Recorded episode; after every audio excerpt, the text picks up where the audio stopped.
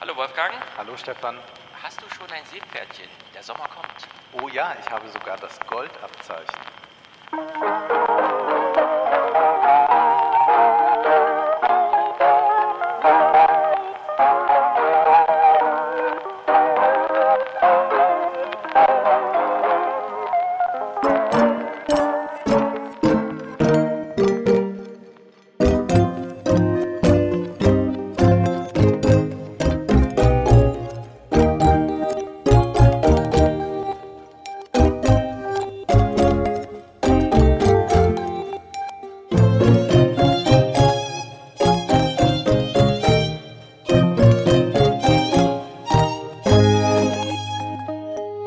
Schlecht. Weißt du noch, was man machen muss für Gold? Da wunderst du dich jetzt schon, ne? Du denkst Ja. jetzt, äh, Gold, kann das wirklich sein? Also das heißt, er hat Seepferdchen, Freischwimmer, Bronze, Silber und Gold. Und ja, Mhm. äh, das habe ich alles gemacht. Man muss dann, glaube ich, relativ äh, lange tauchen. Ich glaube, das war die Hm. größte weiß nicht, Herausforderung. Man muss sehr lange schwimmen. Ja. 45 Minuten oder sowas oder 60 Mhm. Minuten ähm, und muss vom Dreier äh, springen und so ein paar Sachen. Also es ist äh, machbar und ich bin ein guter Schwimmer. Also Sehr es gut. ist jetzt auch eine Weile her, dass ich das gemacht habe. Ich kann mir dich ich glaub, auch mit 15 oder 16 mit so habe ich dieses 20er Abzeichen Jahre, gemacht. die Badehose geht über die Schulter im See. Der Kopf ist niemals unter Wasser vorstellen. Nein, der Kopf ist natürlich niemals unter Wasser.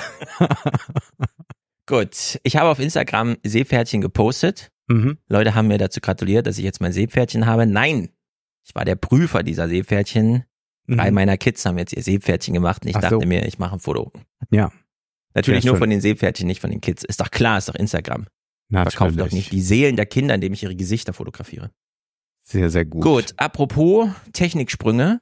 Mhm. Ähm, ich weiß noch, dass wir im Januar 2020 ganz viel über die CES geredet haben. Ja.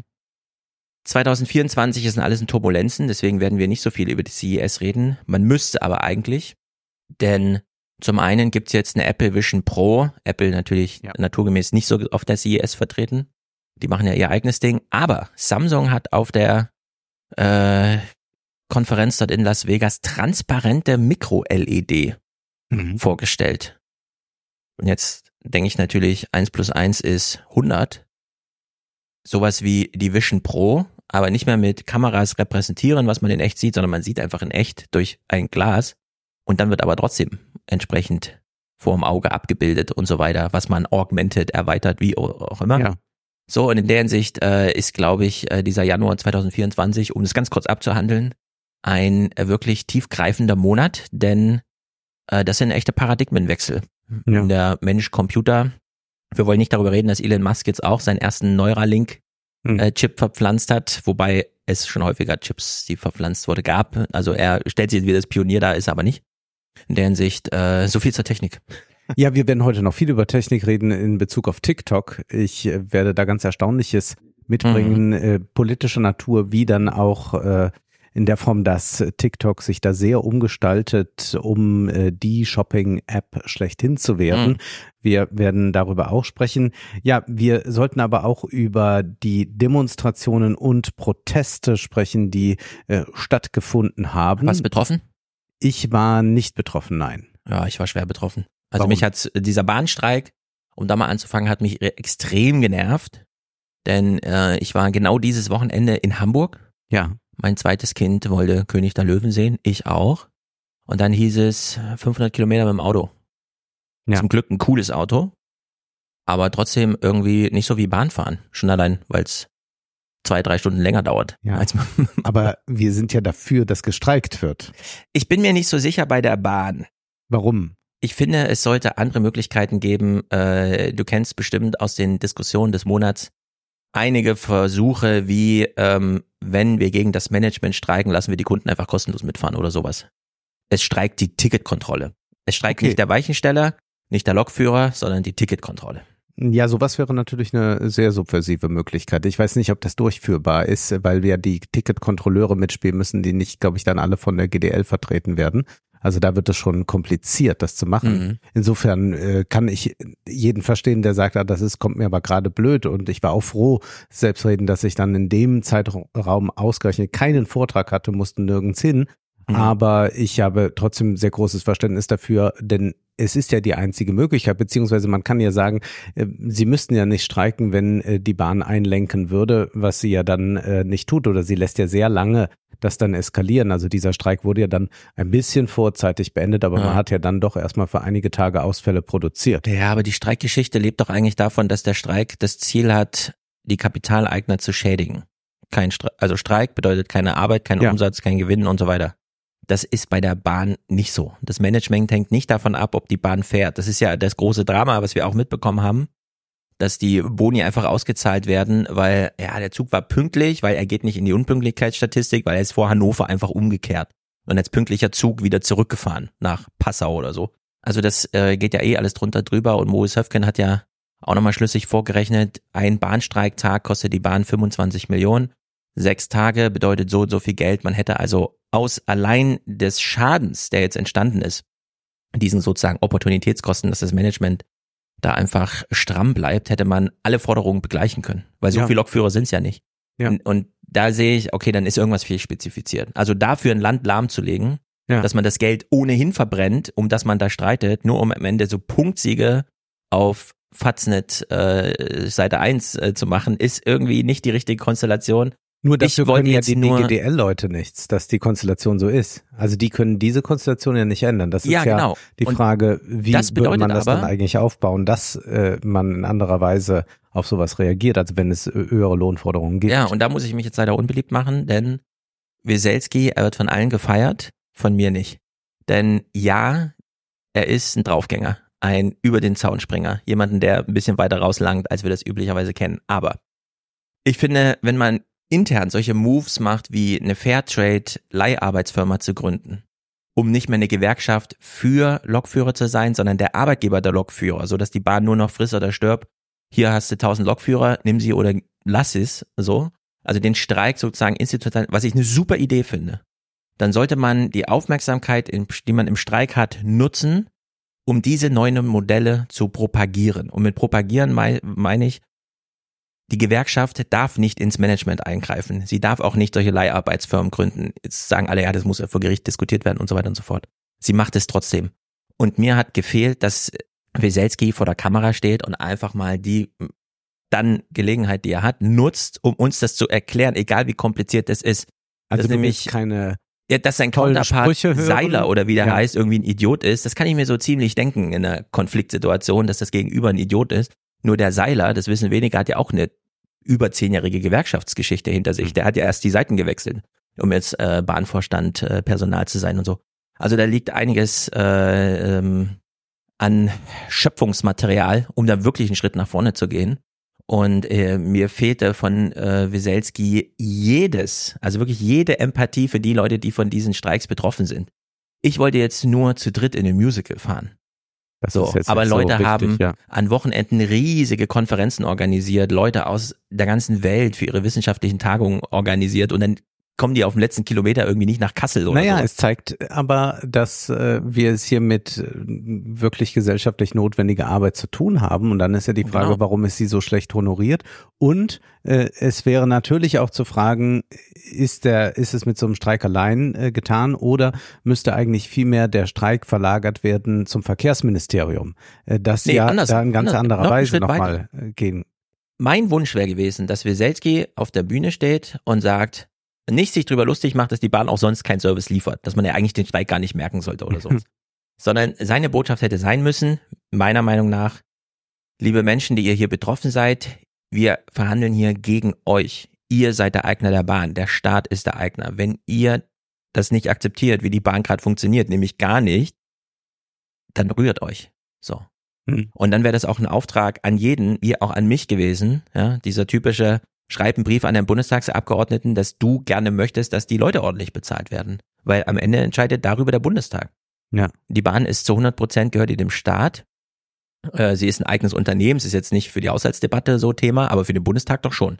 So, und in der Hinsicht äh, fehlte mir da irgendwie der konstruktive Ansatz. Ja, aber ich sehe jetzt auch nicht von gesellschaftlicher Seite aus, dass man daran großes Interesse hat. Also nicht mal Das Fridays müsste man ja for, wecken. Nicht mal Fridays for Future oder so greift das groß auf.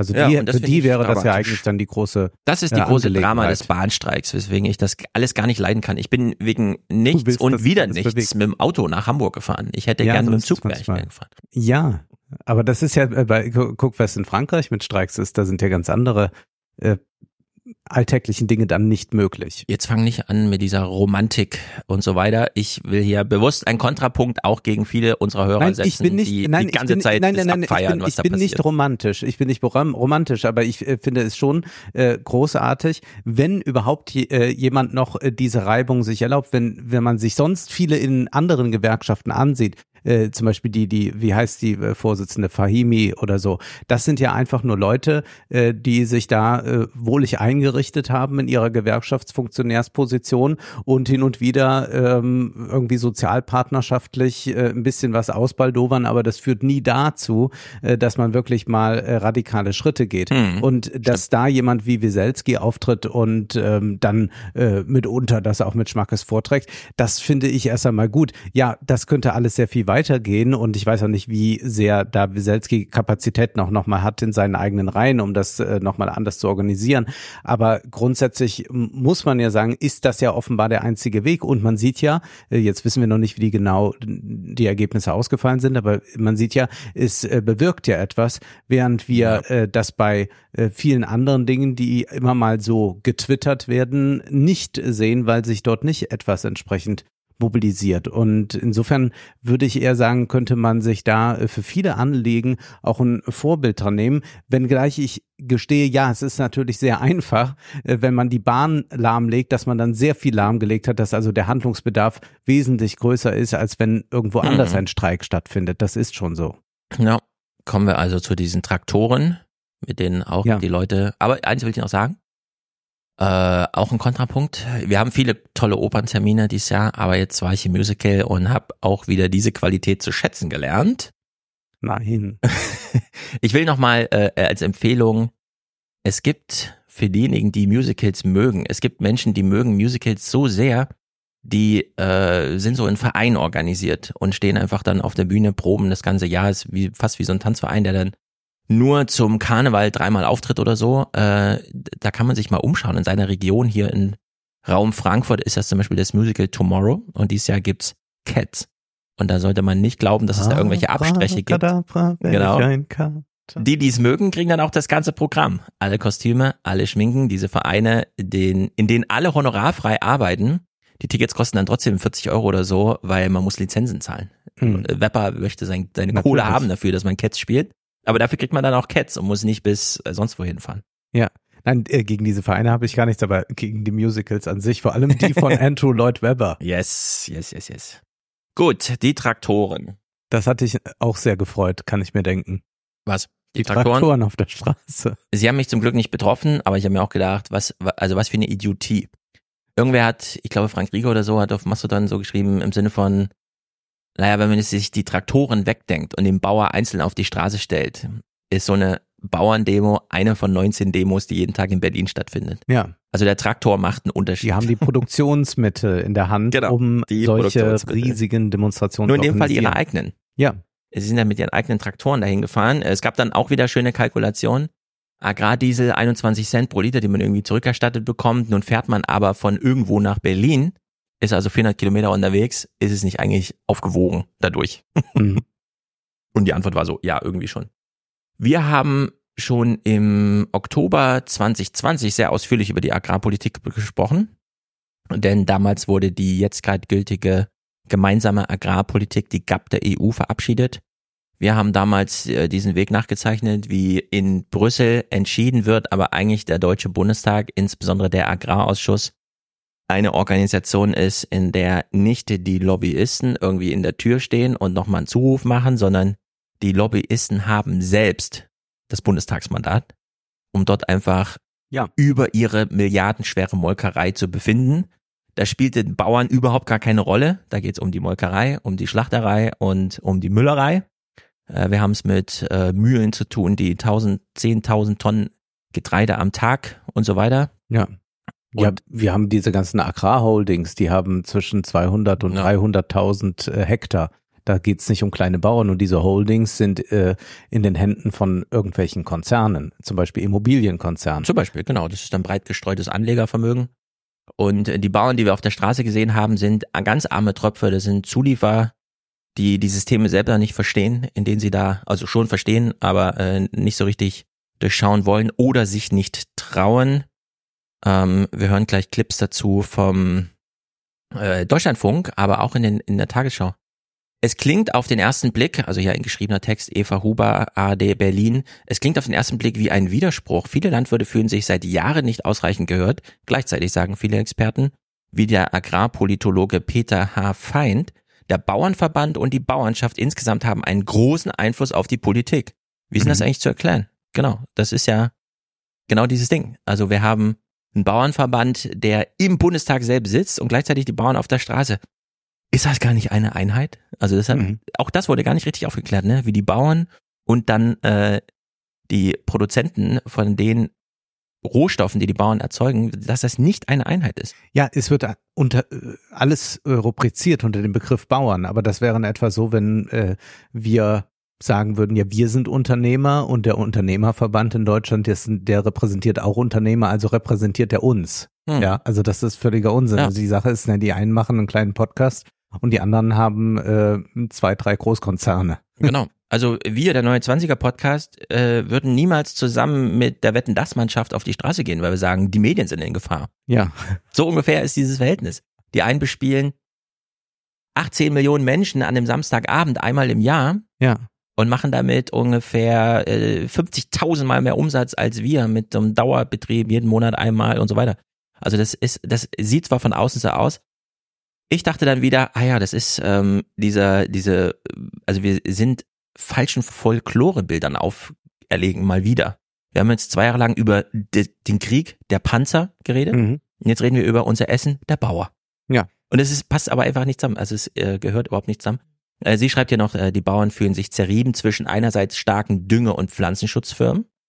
Dann werden ihre Preise Produkt, äh, ihre, ihre Produkte äh, werden in den Preisen diktiert. Also sie fahren mit 100 Kilo Kartoffeln irgendwo hin und er sagt, ja, 3,80 Euro, hier hast du. Das Wir haben ja mal Preis. über die Supermärkte gesprochen in Genau, die Frankreich haben wir auch und mal da gesprochen. wissen wir, was äh, da für ein Druck ausgeübt Genau, wird. da kommen dann noch die Handelsverbände. Ja. Also es sind die äh, Dünge- und Pflanzenschutzfirmen. Ich würde jetzt sagen, auch noch das Saatgut ist ja, Ja. auch noch äh, da drin. Äh, die Produkte werden dann, die man hat, im Preis diktiert, weil es gibt unendlich viele Bauern, die unendlich viel produzieren. Dann kommen die Handelsverbände noch dazu. Lebensmittelpreise werden gedrückt. Und die Rolle der Politik, also ob die dann noch 21 Cent irgendwie auf den Benzin drauflegt, das ist ja dann, wenn die Hälfte des Einkommens irgendwie sowieso schon nicht aus direkten marktwirtschaftlichen, also wir haben es hier wie auf dem Wohnungsmarkt auch nicht mit marktwirtschaftlichen Prinzipien zu tun. Das ist Ja. einfach durchsetzt. Äh, wir kommen nachher auf Miley, wir behalten das mal im Mhm. Hinterkopf, wie das hier Mhm. einzuschätzen ist. Gut, im Deutschlandfunk hat man das so ein bisschen thematisiert. Ich, wir hören den Deutschlandfunk Politik Podcast vom 12.01. Dort wird beispielsweise so diskutiert. Preis bildet sich am Markt, nur die Verbraucherinnen und Verbraucher sind nicht bereit, das zu bezahlen.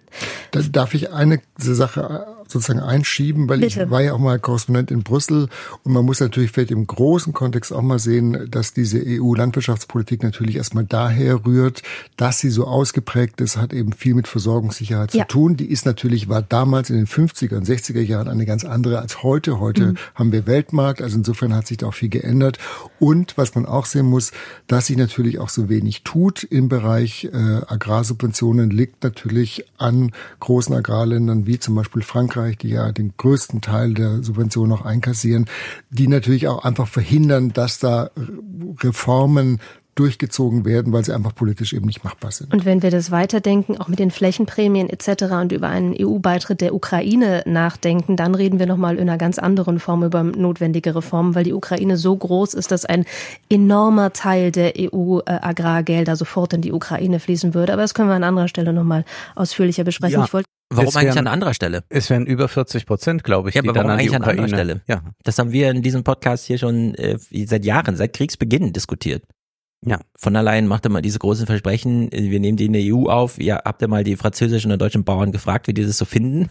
wenn 40 Prozent der Agrarsubventionen an die Ukraine dann gehen. Weil hier sind ja 40 Prozent gleich 40 Milliarden so ungefähr. Also das ist ja Aber gut, das, das wollen wir an anderer Stelle besprechen. Warum eigentlich lieber Deutschlandfunk? Ist nicht spätestens jetzt, ich meine schon fast zwei Jahre zu spät, kann man es nicht mal thematisieren. Und so durchzieht es das ganze Gespräch. Die Gastronomie hatte Ruckwied eben auch angesprochen. Auch die solle Die sich Handwerker solidarisieren. waren auch dabei. Genau, in Sachsen beispielsweise sind mir auch viele Handwerker bekannt, die auf solchen Demonstrationen waren. Interessant fand ich da einen Fliesenleger, der im ZDF zu Wort kam, der sich beschwerte, dass er für seine Branche gar keine Mitarbeiterinnen und Mitarbeiter mehr finden würde, weil die jetzt alle lieber in die äh, gut bezahlte Industrie wechseln würden, beziehungsweise als Nachwuchs dorthin gehen würden. Das hat mit Agrarpolitik jetzt wenig zu tun, ist eher so ein genereller Schmerz, glaube ich, über die Veränderung der Welt. Ah, die Veränderung der Welt und Aber der diese Schmutz. Bündelungen haben wir ja überall erlebt äh, von Argumentationen, die eigentlich gar nicht richtig zusammenpassen. Mhm. Äh, Also wir hatten ja jetzt auch nochmal bei dieser Sendung, ich habe das nur in Clips bei Twitter gesehen, dass äh, irgendeine Friseurmeisterin, die schon 57 Mal im Fernsehen aufgetreten Ja, ist, immer ja, ja. In Variationen mit ihren Geschichten, nun jetzt bei Louis Klamrott war, Mhm. weil der auch jetzt nah bei Deloitte sein will, die dann nochmal sagt, ja, wie schlimm das ist mit dem hohen Bürgergeld. Ich äh, kann mir so niemanden mehr leisten, äh, der Mindestlohn ist so hoch etc., wo man dann da denken muss, naja, was ist denn das für ein komischer Friseursalon, wo das alles äh, nicht mehr finanzierbar geht. Also ich finde das so erstaunlich, dass man äh, und, und dass man dann aber nochmal daraus, also so schließt aus, aus irgendeinem Geschäft, das nicht mehr so gut läuft, ähm, das muss allein die Politik sein. Also möglicherweise äh, könnte man ja mal festhalten, wenn man einen Friseursalon betreibt und ist äh, nicht in der Lage, den Mindestlohn zu zahlen, Mhm. dann macht man fundamental in der eigenen Kalkulation etwas falsch. Ja. Also dann muss man eigentlich äh, das Gewerbe besser abgeben, weil man nicht äh, in der Lage ist, zu rechnen. Also Genau. das ist, ist es für mich überhaupt nicht vorstellbar. Und ich weiß ja auch, was bei Friseuren für Preise gezahlt werden. Also äh, ob das jetzt im, im dörflichen Ra äh, Raum ist oder äh, im, im städtischen Raum, äh, völlig egal. Man hat ja da Spielräume und kann äh, mehr Geld auch nehmen, wenn man es dann äh, von den Ja. Kunden verlangen muss. Also das ist ein, eine völlig irre Kalkulation, die stattfindet. Aber das haben wir ja schon gesagt. Also ich habe es ja auch beobachtet bei Friseursalons, aber auch bei Restaurants. Ehe man ein Euro mehr Lohn zahlt, schließt man lieber einen Tag und sagt, wir verkaufen gar nichts mehr, Mhm. äh, weil wir uns das sonst nicht leisten können. Und dann wundert man sich, wenn man immer weniger aufhat, dass dann äh, die Sachen immer mehr den, äh, den Bach runtergehen. Ich will hier nochmal deutlich sagen, ja, es stimmt, wer in Deutschland selbstständig ist, ist sehr häufig der Gelackmeite. Gerade die kleinen Selbstständigen äh, er- ersticken in einem Wust von Bürokratie und äh, vergleichsweise hoch sind auch die Steuern, die äh, Selbstständige zu zahlen haben. Wir sind ja selber selbstständig. Wir können das ja dem, aus eigener Anschauung aber sagen. wir haben jetzt nicht eine große Buchführung zu machen, Das stimmt. so äh, wie, wie, wie das jetzt bei Geschäften der Fall ist, dass da Mhm. wirklich viel Administratives stattfindet und dass diese Leute äh, sehr frustriert sind. Äh, Das ist äh, definitiv so und natürlich hängt das auch mit einem demografischen Wandel zusammen, dass da der Fliesenleger äh, keine Mitarbeiter bekommt. Aber wenn er den Schluss daraus zieht, ja, das ist aber dumm, dass die jetzt in die Industrie gehen, wo die mehr Geld verdienen können. Ja, aber das ist doch wieder, was möchtest du? Dann möchtest du also eigentlich Marktwirtschaft nur in dem Bereich, dann bitte keine Marktwirtschaft. Denn ja, Menschen gehen oft aufgrund von Preisentscheidungen irgendwo hin, sowohl als Käufer als auch als Verkäufer ihrer Arbeitskraft. Und was sollen wir jetzt machen? Die Industrie auffordern, dass dort weniger Lohn gezahlt Ja. wird, damit die Fliesenleger auch wieder Leute haben, Ja. die dort arbeiten? Oder Also, müsste äh, es so generell Debatte. ein äh, Lohnniveau anheben? Also das ist, das ist eine, eine solche äh, äh, Debattenverblödung, die, mir, die wir jetzt seit, seit Wochen erleben, dass man es kaum noch aushalten kann. Mhm. Ja, Und wir sehen das ja an dieser will- also Diskussion hier. Ich will das nochmal gerade sagen, weil mich das wirklich wütend macht. Du hast jetzt gerade schon gesagt, bei den Bauern ist es keine Marktwirtschaft. Und hier ist es auch, dass eigentlich die ganze Zeit Leute kommen und sich darüber aufregen, äh, dass marktwirtschaftliche Prinzipien gelten. Äh, Sobald äh, äh, nämlich äh, der Staat irgendeine Subvention oder irgendetwas zurückzieht, schreien alle laut auf und sagen, das kann ja wohl nicht wahr sein. Also wo Marktwirtschaft äh, zugelassen wird, da sagt man, nee, das wollen wir nicht. Aber man ist zugleich total auf dem Marktwirtschaftstrip und glaubt, dass der Markt alles regeln kann. Nur bitte unter der Prämisse, Ja. dass man selbst nochmal vom Staat eine extra Markt dazu bekommt. wir haben es und deswegen ist so ein Podcast hier ganz interessant, weil du kennst ja bestimmt auch das Genre, worüber wir heute nicht reden. Also Podcasts beginnen darüber, worüber sie nicht reden und reden dann darüber. In diesem Podcast des Deutschlandfunk reden die ja über Sachen und dann aber doch nicht, wie wir festgestellt haben, jetzt schon zweimal. Also die Agrarsubvention und die EU-Erweiterung mit der Ukraine, never. So, also Ja. diese Kämpfe kann man sich nicht vorstellen, aber da müssen wir ja nicht jetzt drüber reden. sagt sie. Dann äh, Schmerzen in der Welt. Ah ja, es sind nicht nur Bauern auf der Straße. Das Einzige, was, was, ich, was die Leute interessiert, ist irgendwie, ja, sind denn Nazis mitgelaufen? Ja, keine Ahnung, wird das halt ewig diskutiert und so. Ja, aber sind Handwerker mitgelaufen? Warum eigentlich? Ach so, ist das Problem doch irgendwie größer. Äh, das, was du jetzt ansprichst, ich würde ja mal sagen, in Deutschland ähm, einfach mal das Wohngeld streichen. Und dann mal gucken, wie die Vermieter reagieren. Ach so, ja. So, weil das Ja. ist ja der Sozialstaat Ja. für die Vermieter. Ja. Während wir immer im Fernsehen in der Diskussion, ja, der Sozialstaat ist zu groß, sagt die CDU. Hm. So, und dann, und das ist nämlich interessant, äh, in Klammerot Sendung sitzt die Friseurin ja neben Carsten Linnemann. Ich habe es nur gehört, ich weiß nicht, ob die direkt nebeneinander, man sitzt ja auch gegenüber Ja, oder so. ich glaube, da, ja, ja, das ist So, und dann, ein ganz neues ähm, Konzept. Fragt ja äh, äh, Klamroth oder sie selber äh, Linnemann so, was können Sie denn jetzt für mich tun? Und Linnemann sagt dann, ja, das Bürgergeld streichen. Also das Bürgergeld Mhm. abschaffen, sagt er. Warum? Ja, damit Leute, die sich in dieser Hängematte ausruhen, bei ihr für den kleinen Lohn arbeiten gehen. Ja. Ja, das ist der Wunsch. Fragt man sich natürlich, was ist denn das für eine, also Ja. erstens mal, wir haben ja, ich äh, muss es jetzt immer wieder sagen, bis es alle nervt, aber ich halte es für einen ganz wichtigen Fakt, weil 2009 wurde ja auch die Schuldenbremse eingeführt, weil es irgendwie hieß, Potenzial der Wirtschaft ist so und so groß, also subventionieren wir da ein bisschen mit Staatsverschuldung rein, damit mehr Leute arbeiten. Ja. Die Konstellation, dass die Wirtschaft schrumpft, so wie jetzt in der Rezession ist, aber es gar keine Arbeitskräfte gibt, gab es ja damals nicht.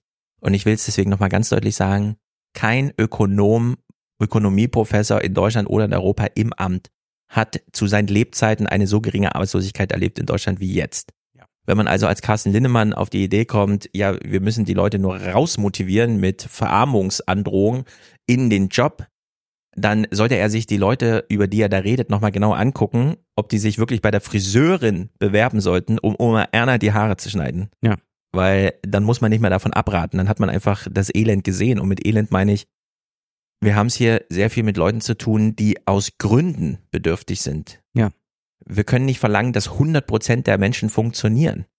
Es sind nur mal dreieinhalb Prozent arbeitslos. Ja. So, und dreieinhalb Prozent ist aber echt kein Drama. Und wenn die alle nicht arbeitslos wären und man die sofort in Beschäftigung bringen würde auf das Weg, dann hätte man äh, erstmal da ein sehr großes Drama. Zugleich würde man bemerken, ach, es reicht ja trotzdem nicht. Das auch, genau. Diese Konstellation, dass wir in der Rezession sind, Wirtschaftswachstum brauchen für unser Lebens- und Wirtschaftsmodell, aber niemand es treiben kann, weil der Mehrwert menschlicher Arbeit einfach ausgeschöpft ist. Ja. Das ist eine Konstellation, die ist jetzt neu und da sind wir, ich schreibe ja ein ganzes Buch darüber, da sind wir die Pioniere von dieser Art Neuschrumpfungsversuchung, die wir einfach machen müssen, weil einfach die demografische Lage ist, wie sie ist. Thema Schuldenbremse, auch darüber wird in diesem Podcast einfach gar nicht geredet. Also sie müssen sparen, beziehungsweise eher ist ja eigentlich die Aussage, sie wollen sparen. Das ist auch schon ein bisschen selbst auferlegtes Leid, oder? Gut, dann sind wir jetzt natürlich bei dem Großthema Schuldenbremse. Das wollen wir jetzt nicht vertiefen. Ähm, es ist aber ganz interessant. Es gab neulich eine Meldung von den Kolleginnen und Kollegen von dpa. Da hieß es, es sei noch ein einstelliger Betrag übrig im Haushalt. Er sagt einfach so einen einstelligen Betrag, meint Milliarden. Ja. Schuldenbremse, ja, darüber wollen wir jetzt nicht, das wollen wir nicht vertiefen. Also wir haben jetzt dreimal wirklich weltbewegende Themen in diesem Podcast gehabt, über die einfach nicht gesprochen wird. Ja. So, sie werden so angedeutet, naja, nee, nee, das ist jetzt nicht das Thema. Und denkt, doch, genau das. Es hängt doch nun alles miteinander. Ich würde ja sogar noch weitergehen und sagen, die Bauern auf der Straße ist zu Recht ein Thema über unsere Ernährung. Wie kriegen wir jetzt, wo wir auch von künstlicher Intelligenz äh, schachmatt gesetzt werden, unsere äh, kleinen Gehirne, die das machen, was die großen Computer machen, aber mit 40 Watt und so weiter oder wie auch immer, äh, Kalorienzufuhr und so weiter, ja, das sollte doch jetzt ganz explizit mal thematisiert werden. Ja. Stattdessen gar nichts wird thematisiert. Es wird einfach gar nichts mehr thematisiert. Und dann passieren solche. Mich erinnert das an, an äh, diesen Witz, ein Mann kommt von der Arbeit nach Hause und erwischt seine Hm. Frau äh, mit einem anderen Mann im Bett. Die Frau blickt ihn an und sagt, du hattest doch gesagt, du kommst erst spät heute Abend nach Hause. Und der Mann sagt ja, aber was macht der Mann hier? Und sagt sie, nee, nee, jetzt lass uns erstmal darüber reden, dass du Ja, eigentlich ja, ja. sagtest, wir, äh, du wolltest heute Abend Genau. spät kommen. Also Genau, das genau, andere genau. ist jetzt nicht das Thema. Genau. Und wir, wir sind hier an so einem Punkt, wo man sagen kann, und ich glaube, Marc Stieritz hatte es in so einem Tweet äh, Mhm. nochmal auf den Punkt gebracht. Das alles wäre jetzt nicht passiert, wenn man Ja. nicht an dieser Schuldenbremse kleben würde. Und deswegen kann man nur über das Thema reden, wenn man die Schuldenbremse mit Mhm. einbezieht. Sonst ist es völlig sinnlos. Ja, wir machen mal einen ganz kleinen Mini-Exkurs. Schuldenbremse Japan. Maurice Höfgen hat dazu geschrieben, dass äh, die japanische Notenbank die Zinsen einfach gelassen hat, wo sie sind, bei Null oder Minus, keine Ahnung. Während Ja, ja. wir ja hier so ein von Null, ah, wir brauchen jetzt mal 4,5 Prozent Zinsen. Ach, die Bauwirtschaft geht deswegen zugrunde? Na, kein Problem. Wir haben genau vor einem Jahr über die Bauwirtschaft geredet. Ich sagte dann, die sind da im Adlern auf der Bühne und sagen, wir haben noch ein Jahr, danach ist der Bauüberhang weg. Das Jahr ist jetzt rum. Die fahren jetzt gerade voll gegen die Wand. Das, Ja. äh, es wird jetzt immer so gesagt, ja, der, der Benko ist halt so ein Idiot. Ich habe ja diesen Hamburg Tower da jetzt auch stehen. Ja, ja. Das ist ja wirklich, den sollte man genauso stehen lassen. Das ist deutsche Politik. Das ist Olaf Scholz. Mhm. Dieses Ding, wo unten zwei Reihen Fassade und bei dem Rest sieht man noch, ah ja, ihr habt so eine verschwungene äh, äh, Architektur gehabt, aber es passt nicht. Genau. alles. Hier in Frankfurt wurde das alte Polizeipräsidium verkauft für 200 Millionen Euro. Der Investor aus Düsseldorf wollte hier Milliarden investieren. Pleite gegangen. Ja. Das ist ein flächendeckendes Phänomen, dass Ja, gerade ja. alles pleite geht. Ja. So, und dann, ja, Aber also dieses, die, die wollen nur diese Geschichte, ja, dieser Hallo Genau. Benko. Der Benko, ja, das mag ja sein, hin. dass der da so ein bisschen Genau, also da muss man sehr aufpassen. Und wie ist das, wie konnte das passieren? Vielleicht war es tatsächlich einfach eine katastrophale falsche Politik von Christine Lagarde in der EZB und äh, muss man nicht auf sie zuschreiben, es ist das ganze Gremium. Bundesbank sitzt ja da auch drin. Jedenfalls in diesem Text äh, ist ein ganz interessantes Zitat vom Zentralbankchef Kazuo Ueda, der sagt, der erste bemerkenswerte Punkt ist, dass die jährliche Veränderungsrate der Importpreise, die für den jüngsten Preisanstieg verantwortlich waren, seit etwa dem Frühjahr dieses Jahres negativ ist. Während bei uns immer Stress Hm. mit, oh, die Inflation und so. Und dass sich der Anstieg der Erzeugerpreise in letzter Zeit auf etwa 0% verlangsamt hat. Während wir, oh, die Inflation.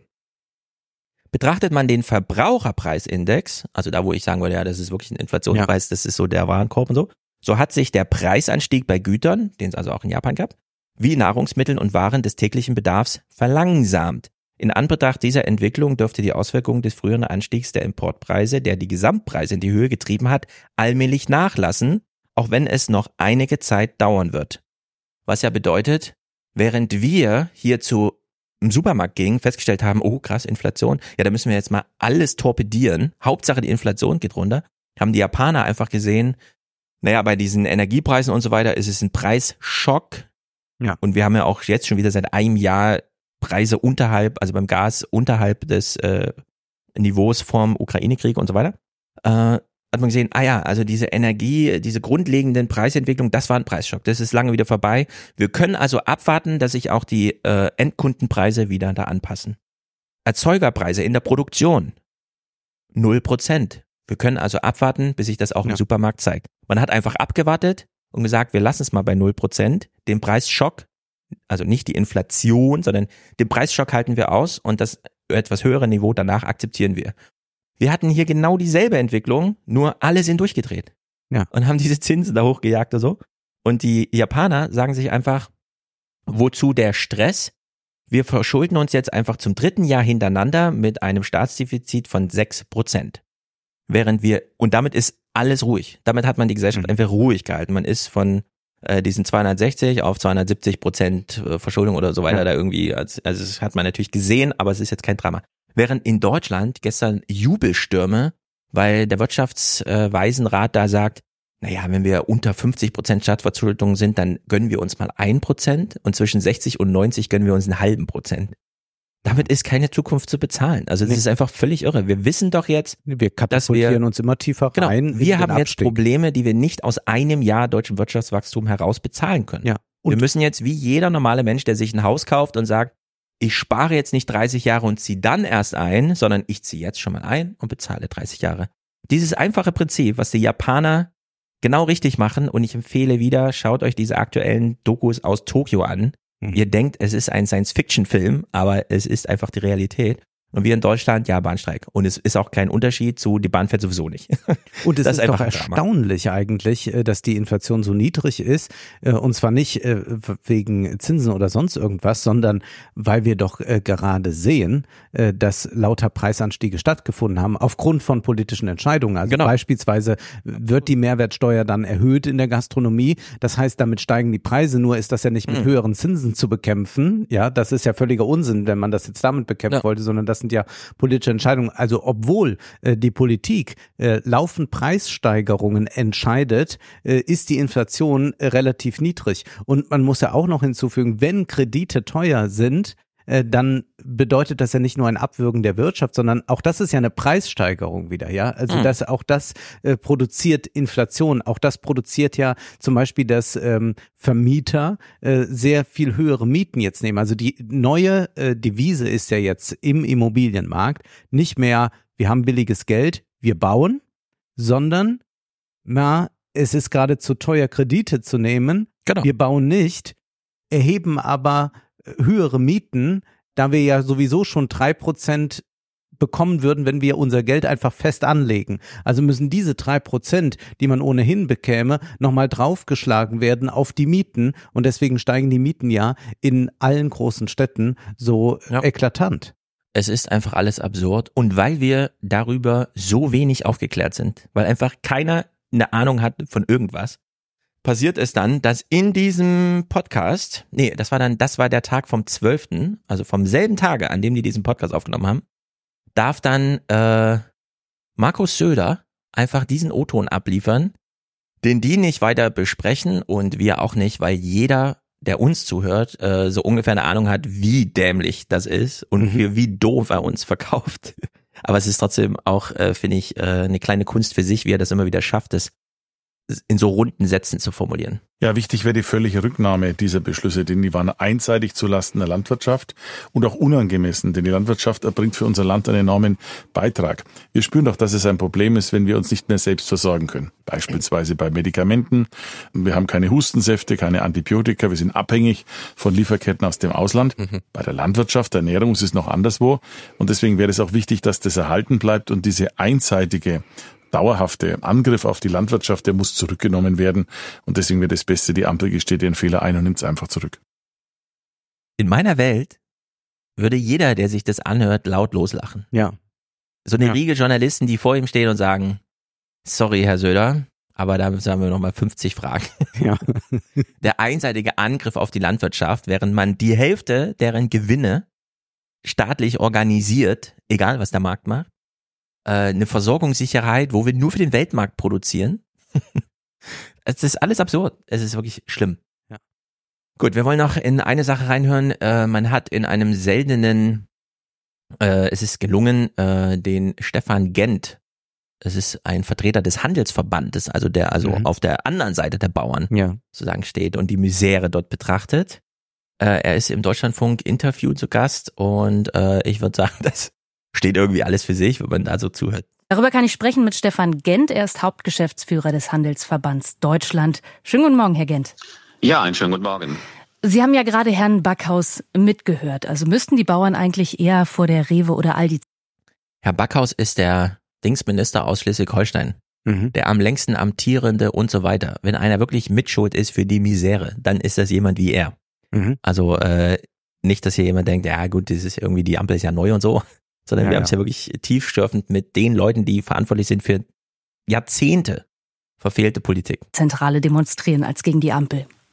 Nein, das müssen sie nicht und das tun die Bauern auch nicht, weil sie natürlich genau die Marktverhältnisse kennen und auch wissen, wie eben Preise für Milch, Butter und dergleichen zustande kommen. Jetzt überlegen wir kurz, wenn der Herr Handelsvertreter sagt, nein, es die demonstrieren zu Recht nicht vor Rewe, denn Rewe ist gar nicht schuld. Die Bauern wissen, wie die Preise zustande kommen mhm. an den Weltmärkten. Und selbst das Bundeskartellamt hat gerade jetzt gestern nochmal gesagt, dass es keine unverhältnismäßige Marktmacht der Supermärkte sieht mhm. und äh, die Preismechanismen als solche Du hast äh, dieses Höfesterben, wo dann immer gerechnet wird, 20.000 Betriebe und so weiter und vier Handelsketten, ne? Mhm. Gibt's da liegt keine Asymmetrie nein, irgendwie nein. in der Macht Niemals. oder so. Es ist wirklich unglaublich. Natürlich andere Gründe haben. Hier ist der Export, gerade bei Milch, bei Fleisch und Produkten beispielsweise sehr hoch. Über 50 Prozent werden hier exportiert.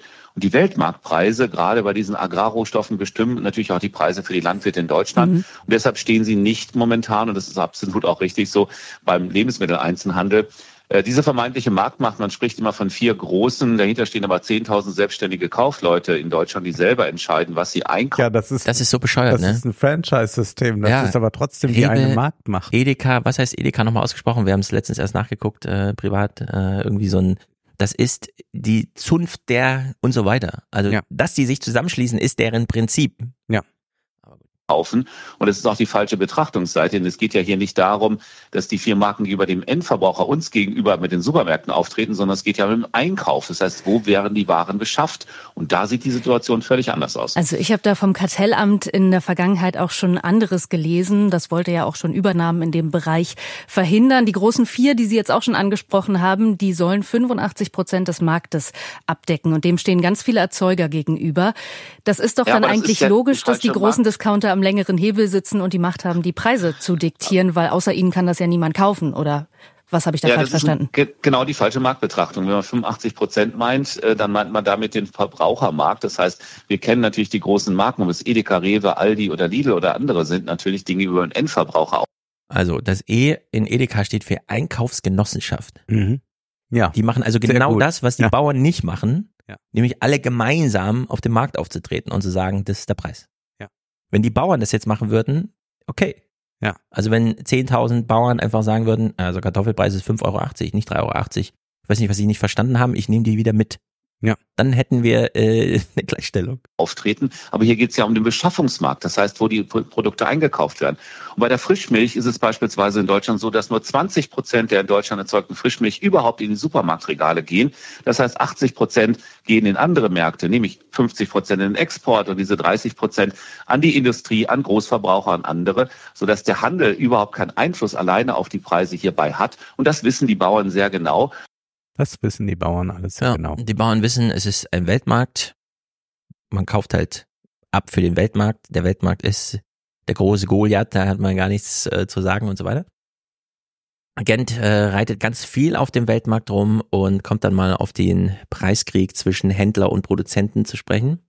Nein, es geht hier nicht um Druckpotenziale der Discounter, sondern wie Sie es eben auch schon gesagt haben, haben wir in den Zwischenstufen äh, große Molkereibetriebe oder wenn Sie den ähm, Fleischbereich nehmen, da sind drei große äh, deutsche Unternehmen, die über 50 Prozent des Marktanteils haben, die natürlich sehr konzentriert auftreten gegenüber den Bauern, die die Produkte anliefern. Und auf der anderen Seite haben Sie eine große Ernährungsindustrie, die häufig eben ähm, auch international aufgestellt ist. Es sind vier, fünf große multinationale, internationale Industrieunternehmen aus dem Ernährungsbereich, die jetzt gerade in der Corona-Zeit und danach versucht haben, Preiserhöhungen durchzusetzen, die der deutsche Handel nicht akzeptiert hat, weil wir wissen, dass der Verbraucher weder bereit noch in der Lage ist, diese höheren Preise zu zahlen. Und dann gab es Auslistungen. In der Tat, es gab leere Supermärkte. Also der Verbraucher ist nicht bereit, der Weltmarkt ist schuld, du als Käufer. Mhm. Das hat alles gar nichts mit dem Handels Nein. zu tun.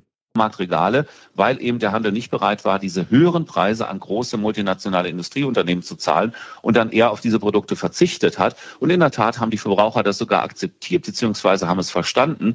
Das heißt, es gibt eine, keine unendliche Preiselastizität. Auch Kunden sind nicht bereit, einen Preis äh, zu bezahlen, der wesentlich höher ist. Und das sind die harten Verhandlungen, die zwischen Handel und Industrie stattfinden. Das hat aber nichts mit der Situation der Landwirte zu Mhm. Ja, weil die gar nicht gefragt werden mehr dazu. Die müssen sich dem Ja. fügen, was da aus Das hat nichts mit den Landwirten zu tun. ausgekungelt wird.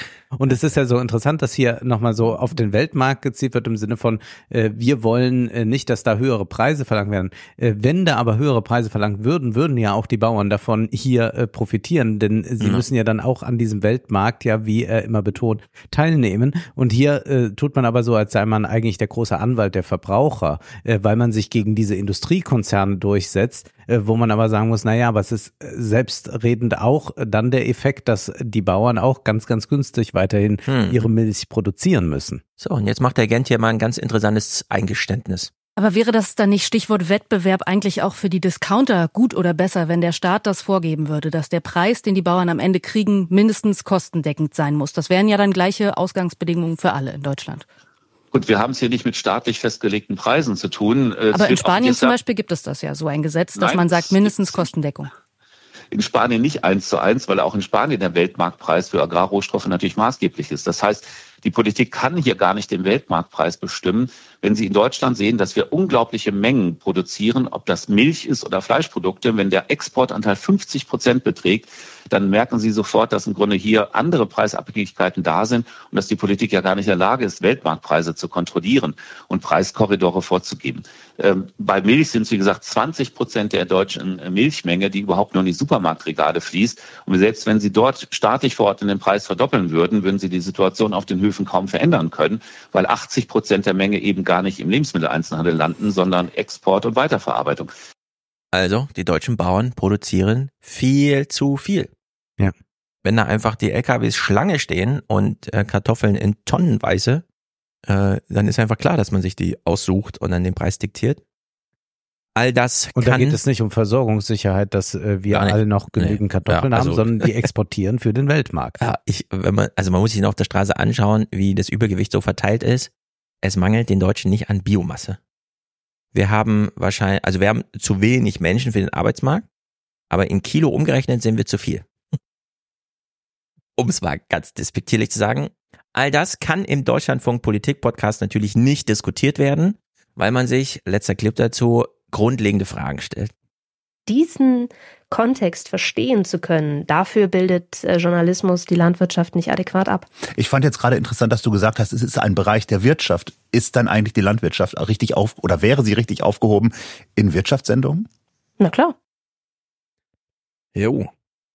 Das wäre eine schöne Idee. Die Erkenntnisse tropfen vor sich hin. Zu langsam. Ja. Hast du denn auch die äh, Demonstrationen gegen rechts ein bisschen verfolgt, die stattgefunden haben in den großen Städten? Ja, Oder auch kommen wir kleineren doch Städten. zu dem guten Thema. Denn Mhm. während ich äh, an den Bahnstreiks und den Bauernprotesten kein gutes Haar lasse, da schon. Aber nur, weil mich äh, Matthias Quent nochmal überzeugt hat, denn man muss es aus Sicht der AfD sehen. Wir nähern uns denen aber mal langsam. Also Korrektiv hat diese Veröffentlichung gemacht. Wenn man den Text liest und dann dieses äh, Berliner Theaterstück dazu sieht, Ich habe da nur reingeguckt, das fand ich so furchtbar. Das Es ist Klamauk. ausgegangen. Das ist, ist also es ist Klamauk. Klamauk. Ich verstehe das inhaltlich nicht. Ja, das ist so dieser äh, verzweifelte Versuch des Berliner Ensembles, gesellschaftliche Relevanz zu erzeugen. Und Ja, ähm, da so. grüße ich ganz herzlich nach Berlin. So geht das nicht. Nee, so Es geht das wirklich nicht. Wahnsinnig peinlich. Löscht es lieber. Ja. Und ähm, auch bei den, um, wel- welche, um was für ein Thema geht's hier eigentlich, ja? Ja, aber das ist ja für, also wenn ich das nochmal gerade ein Mhm. bisschen polemisch zuspitzen kann, das Berliner Ensemble hat ein äh, bürgerliches Publikum, das sich so ein bisschen gruseln möchte und äh, deshalb äh, führt man dem das nochmal so auf. Das Publikum glaubt, äh, an einem wichtigen politischen Prozess mitgewirkt zu haben. Das Berliner Ensemble kann damit ausweisen vor der Politik, wir machen hier gesellschaftlich relevantes Theater und nicht nur Kunst. Ja. Und damit äh, ist dann äh, allen geholfen, äh, die Fördergelder fließen und äh, die Leute in äh, Dramaturgie und Regie müssen nicht allzu viel denken. Das Mhm. ist ja auch für viele ein Vorteil. Ja, aber ich finde auch, wenn man auf eine Bühne geht, wir wissen, dass das dann ein Bühnenstück ist. Man muss nicht in der 50. Minute immer noch dazu sagen, dass man, wenn man eine Person dort anspricht, ja die Bühnenfigur meint und nicht den Schauspieler. Also diese Art von, ich differenziere, ich distanziere mich jetzt mal von meinem Gegenstand, nämlich äh, Menschenvertreibung oder sowas, ist doch gar nicht nötig. Also ja, aber das so, verstehe, ja, aber das ist ja, das ist, wenn man, wenn man äh, eigentlich die Kunst verabschiedet und nur noch ein bisschen äh, Tagespolitik machen will, dann kann man eben diese eigentliche Verabredung, die es äh, zwischen Ja. den Akteuren auf der Bühne und den Zuschauern im Saal gibt, nicht mehr einhalten und dann muss man die ganze Zeit äh, markieren und sagen, hallo, äh, das ist natürlich so und so eine Rolle. Hm. Also das ist äh, etwas, wenn man das, wenn man das eigene Publikum so weit verblödet hat, dann muss man irgendwann mit ihm auch wie mit kleinen Kindern umgehen. Genau, also es ist durchaus interessant. Wer spielt denn da im Sinne von, ah, das hat mir aber gut gefallen, ich will noch andere Stücke von ihm sehen, aber ich brauche nicht den Schauspieler, der sich von seiner Rolle distanziert. Also Ja. das ist völlig daneben. Und das zweite ist, wenn man kein Originalwortlaut hat, den man da wiedergeben möchte, dann muss man sich Mühe geben in seiner Mhm. Textgestaltung und kann das nicht die ganze Zeit einfach behaupten, dass man sich ja hier gerade was ausdenkt aus der Bühne, auf der Bühne, weil ja, es ist auf der Bühne. Ja. Es ist normal, da stecken normal Her Herausforderungen für The- Theatermacher drin. Also ich fand das einfach gar nicht gut. Zu diesem Korrektivtext selbst. Der hat ja nun einige Debatten losgeschlagen, wie zum Beispiel, was war die Wannsee-Konferenz? Patrick Barners hat dann im Podcast mit Reinhard Müller äh, im Einspruch-Podcast der FAZ minutenlang, deswegen kann man den Clip leider jetzt so nicht spielen, aber wir kennen die Argumente. Also die Wannsee-Konferenz, das waren ranghohe Behördenleiter, die während eines Krieges die Endlösung ja. diskutiert haben, während jetzt ein privater, keine Ahnung, es wird ja dann auf der Bühne dann nochmal thematisiert, wie der Einladende sich nicht sehr erfreut darüber zeigt, dass doch viele vorher noch abgesagt haben und so weiter. Es ist also mehr so ein Partycharakter. Ach, Egon kann auch nicht kommen, schade, hoffentlich kriegen wir es noch gut über die Bühne heute Abend und so. Naja, und dann diskutiert man halt so in äh, privater Runde ohne jetzt großen politischen Folgenreichtum, sondern mehr so einen gesellschaftlichen, was ist denn das für eine Stimmungsmache und so weiter. Ein Thema, das schon bei der Wannsee-Konferenz, ja, also wie soll man sagen, bei der Wannsee-Konferenz hat man elf Millionen Juden in Europa ausgemacht, die man äh, in dem Falle gerne ermorden möchte. Es kam dann zu sechs Millionen, das wissen wir. Und äh, dass die Leute, die das da verabredet haben, direkte Befehlsgewalt über ihre Verwaltung hatten und so weiter, wissen wir auch. Äh, 1933 lebten ungefähr 500.000 Juden in Deutschland. Äh, wir wissen also, ah ja, so wie bei dieser remigrationsprivaten Veranstaltung ging es also auch nicht nur um Juden und es äh, wird ja dann im Text auch dargestellt, wie Martin Sellner direkt sagt, es geht hier um Ausländer, also keinen deutschen Pass, aber auch Deutsche mit Pass, die nicht mhm. richtig assimiliert wurden. Also Menschen, die nicht mit deutschem Pass geboren wurden, sondern ihn später erhielten. Und er sagt, das ist sogar die wichtigste Gruppe, um die es uns geht, inklusive der Diskussion dann vor Ort. Aber wie soll man das dann machen? Es sind doch große juristische und äh, politische Hürden. Und dann sagt er, ja, ja, das ist schon klar, deswegen ist das ja auch ein Jahrzehnteprojekt und wir wollen sie eigentlich so vergrämen. Also wir wollen die Stimmung für die so schlecht machen, so ein gesellschaftliches Klima erzeugen, wo ich mich wieder frage, na, aber was ist denn das bitte für ein Klima? Dass äh, so und so viele Menschen dann ausgewiesen werden, also freiwillig gehen, das nimmt ja wohl die anderen dann auch mit in Beschlag. Also da muss man ja grundsätzlich die, die Laune ja, ja. einfach wirklich also darum dimmen. Geht es. Also darum geht es schon. Aber ich glaube, um das da ist die ja Leute der, zu vertreiben. Der, also ich meine, dieser Prozess findet ja dann schon statt, wenn man äh, solche Veröffentlichungen sieht und sich dann äh, im äh, Freundes- und Bekanntenkreis unterhält mit Leuten, die in irgendeiner Weise einen Migrationshintergrund haben, den man nie eigentlich thematisiert, weil der gar keine Rolle spielt. Hm. Und jetzt aber dann im Zuge eines solchen Diskurses, der von rechts diktiert wird, findet etwas sehr Interessantes statt, nämlich eine Selbstethnisierung. Das heißt also, die Leute, die einen Migrationshintergrund haben, für die der aber gar keine Rolle spielt und die hier in Deutschland irgendwie leben, äh, wie sie wollen, ähm, spielt plötzlich aber dieser Migrationshintergrund eine Rolle, weil äh, ihnen gesagt wird, naja, ihr seid vielleicht doch nicht richtige Deutsche oder wir werden mal sehen, was wir mit euch anstellen in ein paar mhm. Jahren. Und äh, dadurch findet plötzlich eine Selbstethnisierung statt,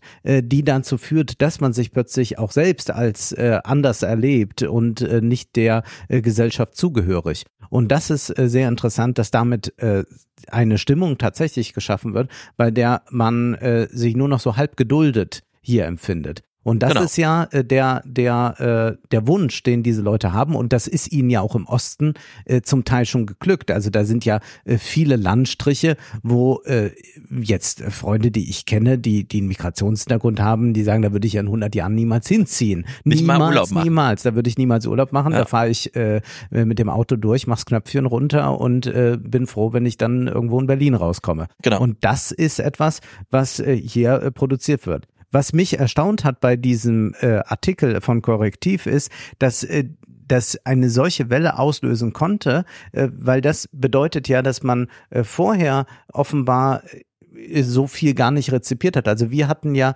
im August schon über äh, Schnellroder und äh, Kra gesprochen und da ging es ja um den Begriff der Remigration.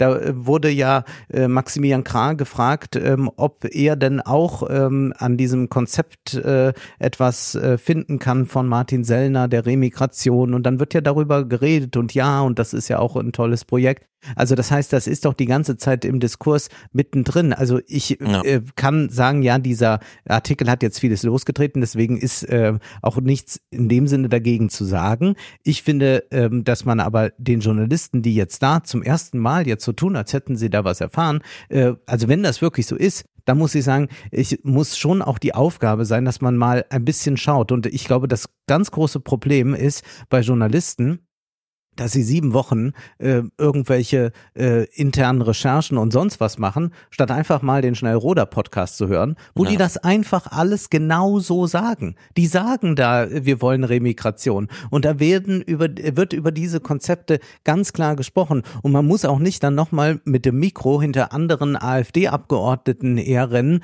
und fragen, ja, entschuldigen Sie, äh, also wollen Sie auch eine Remigration? Da Mhm. werden die gerade das sagen, was ihnen opportun erscheint oder was äh, jetzt gerade Parteilinie ist. Aber natürlich wollen die das. Also das ist Ja. der, der Austausch zwischen AfD und äh, identitärer Bewegung, äh, der ist jetzt seit fast zehn Jahren bekannt. Ich wundere mich, dass sich noch Leute wundern. Das stimmt und deswegen und äh, ich will, bevor ich das jetzt sage, sagen ja, das ist jetzt heikel, aber wir trauen uns ja hier zu, ein paar Punkte anzusprechen, die ansonsten bewusst umgangen werden. Dieser Vergleich mit der Wannsee-Konferenz. Barnas hat sich auch sehr getraut, äh, das, äh, diesen Unterschied nochmal klar zu machen, auch mit einer Botschaft, das ist keine zweite Wannsee-Konferenz und so weiter. Damit es aber ähm, zu diesem, wie soll man sagen, Backlash der Zivilgesellschaft kommt auf diesen Text, also damit auch äh, vermittelt, katalysiert über äh, solche journalistischen Arbeiten, Backlash gegen die AfD, äh, brauchte es eine Dramaturgie, die ich jetzt nicht denen bewusst unterstelle, aber wir haben es nicht mit Behördenleitern zu tun, die auch nicht Massenmord oder Deportation geplant haben. Und dieses Wort Deportation ist wohl auch im Korrektivtext jetzt nachträglich verschwunden. Ich will jetzt nicht sagen, das eine ist schlimmer als das andere, aber ich halte es für sehr wichtig, dass man 2024 jetzt darüber diskutiert, wie wir es ja auch anhand der Kra-Sachen schon gemacht haben. Was bedeutet es denn, wenn die AfD sich zwar vielleicht insgeheim irgendwo gibt's Leute, die wünschen sich einen Holocaust oder so, sie wissen aber, das ist nicht der Weg, sondern wir wollen äh, die Stimmung im Land so verändern, Hm. dass 25 Millionen Menschen freiwillig sagen, sie gehen. Ja. So. Das halte ich für ein Problem, das es an sich wert genug ist zu besprechen und das hätte man auch, sage ich jetzt etwas mutig, steckt ja nicht drin. Respektiere und äh, finde es auch gut, wie die Korrektivarbeit vonstatten ging und zu welchem Resultat im Sinne von, wie der Text aussieht, den sie da gemacht haben, ist. Aber ich wünschte mir in solchen Momenten wieder jemanden wie Frank Schirmacher, der einfach äh, noch etwas feinfühliger auf die Zeitläufe blickt und sagt, nee, jetzt keine falschen verqueren ähm, Vergleiche wecken mit ja. der Wannsee-Konferenz, sondern lieber auf das Thema zu sprechen kommen. Wir haben hier keine Zukunftsperspektive und die AfD braucht das als äh, Protestesunternehmerin. Sie braucht so eine Stimmung, die erzeugt wird durch zum Beispiel solche komischen privaten Treffen, bei denen man ja fast auch vermuten kann, naja, dass man solche Treffen macht, gehört ja schon dazu, eine Stimmung zu erzeugen, bei denen Menschen Angst haben und sagen, komm, wir gehen lieber. Ich habe das ja selber gemerkt, ich war jetzt im Januar in Jena, habe dort einen Vortrag gehalten und krieg danach E-Mails, ja, meine Freundin sagt jetzt, wir gehen. Und zwar nur, weil ich auf der Bühne über die demografischen Grundlagen von Thüringen gesprochen habe. So, also man kann durchaus Leute dazu kriegen, große Lebensentscheidungen zu treffen, wenn sie sich einfach nur anschauen, was gerade Zustand in ihrer Lebenswelt ist. Und dazu gehört ja, okay, wir haben jetzt eine AfD, die sowas direkt plant. Dass die AfD noch ein bisschen fester da verwickelt war, als einfach nur, ja, es war so diese rechte Hand von äh, Weidel, den sie auch aus einem Budget bezahlt, das die Partei gar nicht kennt, sondern ihr zugestanden hat. Also die kann ja selbst drüber entscheiden und wie auch immer. Solche Sachen. Und ich will jetzt mal dieses, okay, wir haben es nicht mit 1933 zu tun, sondern mit einer Ausgangslage, die demografisch anders ist und auch eine andere Zielsetzung. Hier soll also kein Holocaust organisiert werden, sondern es soll einfach, und es betrifft uns dann alle, eine Stimmung erzeugt werden, in der ein Viertel der Leute sagt, ich gehe. Ja, und das reicht doch als Aussage. Genau, das ist ja alles Stimmen genug. Also ich muss jetzt nicht nochmal 2024. gucken, äh, äh, wie nah ist das am Dritten Reich oder nicht, sondern das ist doch äh, so eine Horrorvision, äh, Vision, äh, die da ausgebreitet in die wird. Zukunft Das- gerichtet, das- nicht in die Vergangenheit. Das äh, reicht völlig aus und ich äh, will gerade mit diesem Blick in die Zukunft das auch nochmal unterstreichen, äh, was man in äh, den Vorträgen von äh, Sellner äh, sehen kann und zwar seit Jahren und äh, ähnlich auch äh, bei Kra und äh, äh, Kubitschek ist, dass immer wieder betont wird, wir haben 10 bis 20 Jahre Zeit. Und ich habe äh, das nie so richtig wahrgenommen, dachte immer so, ja, 10 bis 20 Jahre sagen die immer so, ist ja irgendwie mhm. so ein mhm. Zeitraum, den man mal angibt. Aber was bedeutet das eigentlich? Und äh, du hast jetzt gerade die Demografie schon angesprochen. Ähm, Auf die schauen wir doch mal, dass äh, wir ja sehr viel Zuwanderung in den 60er, 70er Jahren bekommen haben aus Italien, aus der Türkei, aus ein paar anderen Ländern noch. Und was passiert dann? Äh, zunächst einmal äh, große Abwehr äh, aus der Mehrheitsbevölkerung, Haupt, also äh, je nachdem, aber äh, ja, Warnungen an die Töchter, äh, lasst euch nicht mit Italienern ein, etc. Kann man sich alles noch von Leuten, die in den 70er Jahren schon erwachsen waren, erzählen, wie die Stimmung damit unter war.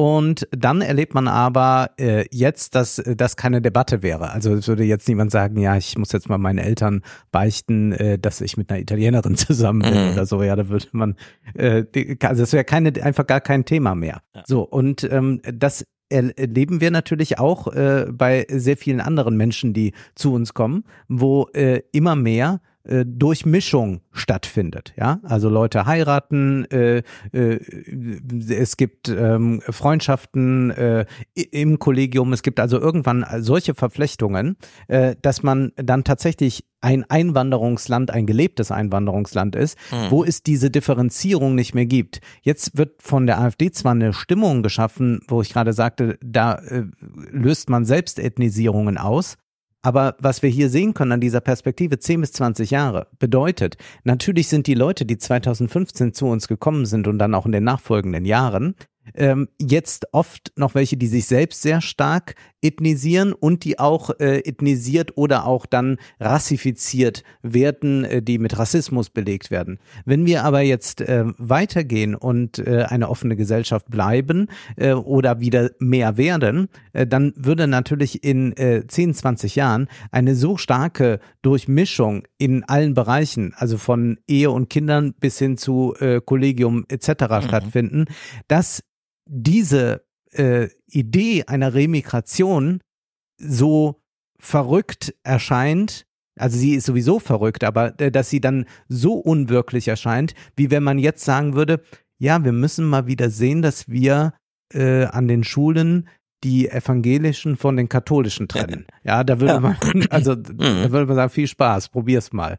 Und hier äh, müssen wir eigentlich jetzt sagen, also wenn die die äh, AfD sagt, wir haben so 10 bis 20 Jahre, dann können wir diese, so lange können wir die, das machen, dieses Projekt, also können wir das versuchen. Äh, dann müssen, müssen wir jetzt also von gleicher Zukunftsperspektive drauf äh, blicken und sagen, ja, also wir haben jetzt 10 bis 20 Jahre Zeit, um die Gesellschaft äh, so zu durchmischen in jeder Hinsicht, dass das nicht mehr ja. möglich ist, schon deshalb, weil wir äh, alle anders sind, beziehungsweise alle dann eine neue Gleichheit erleben.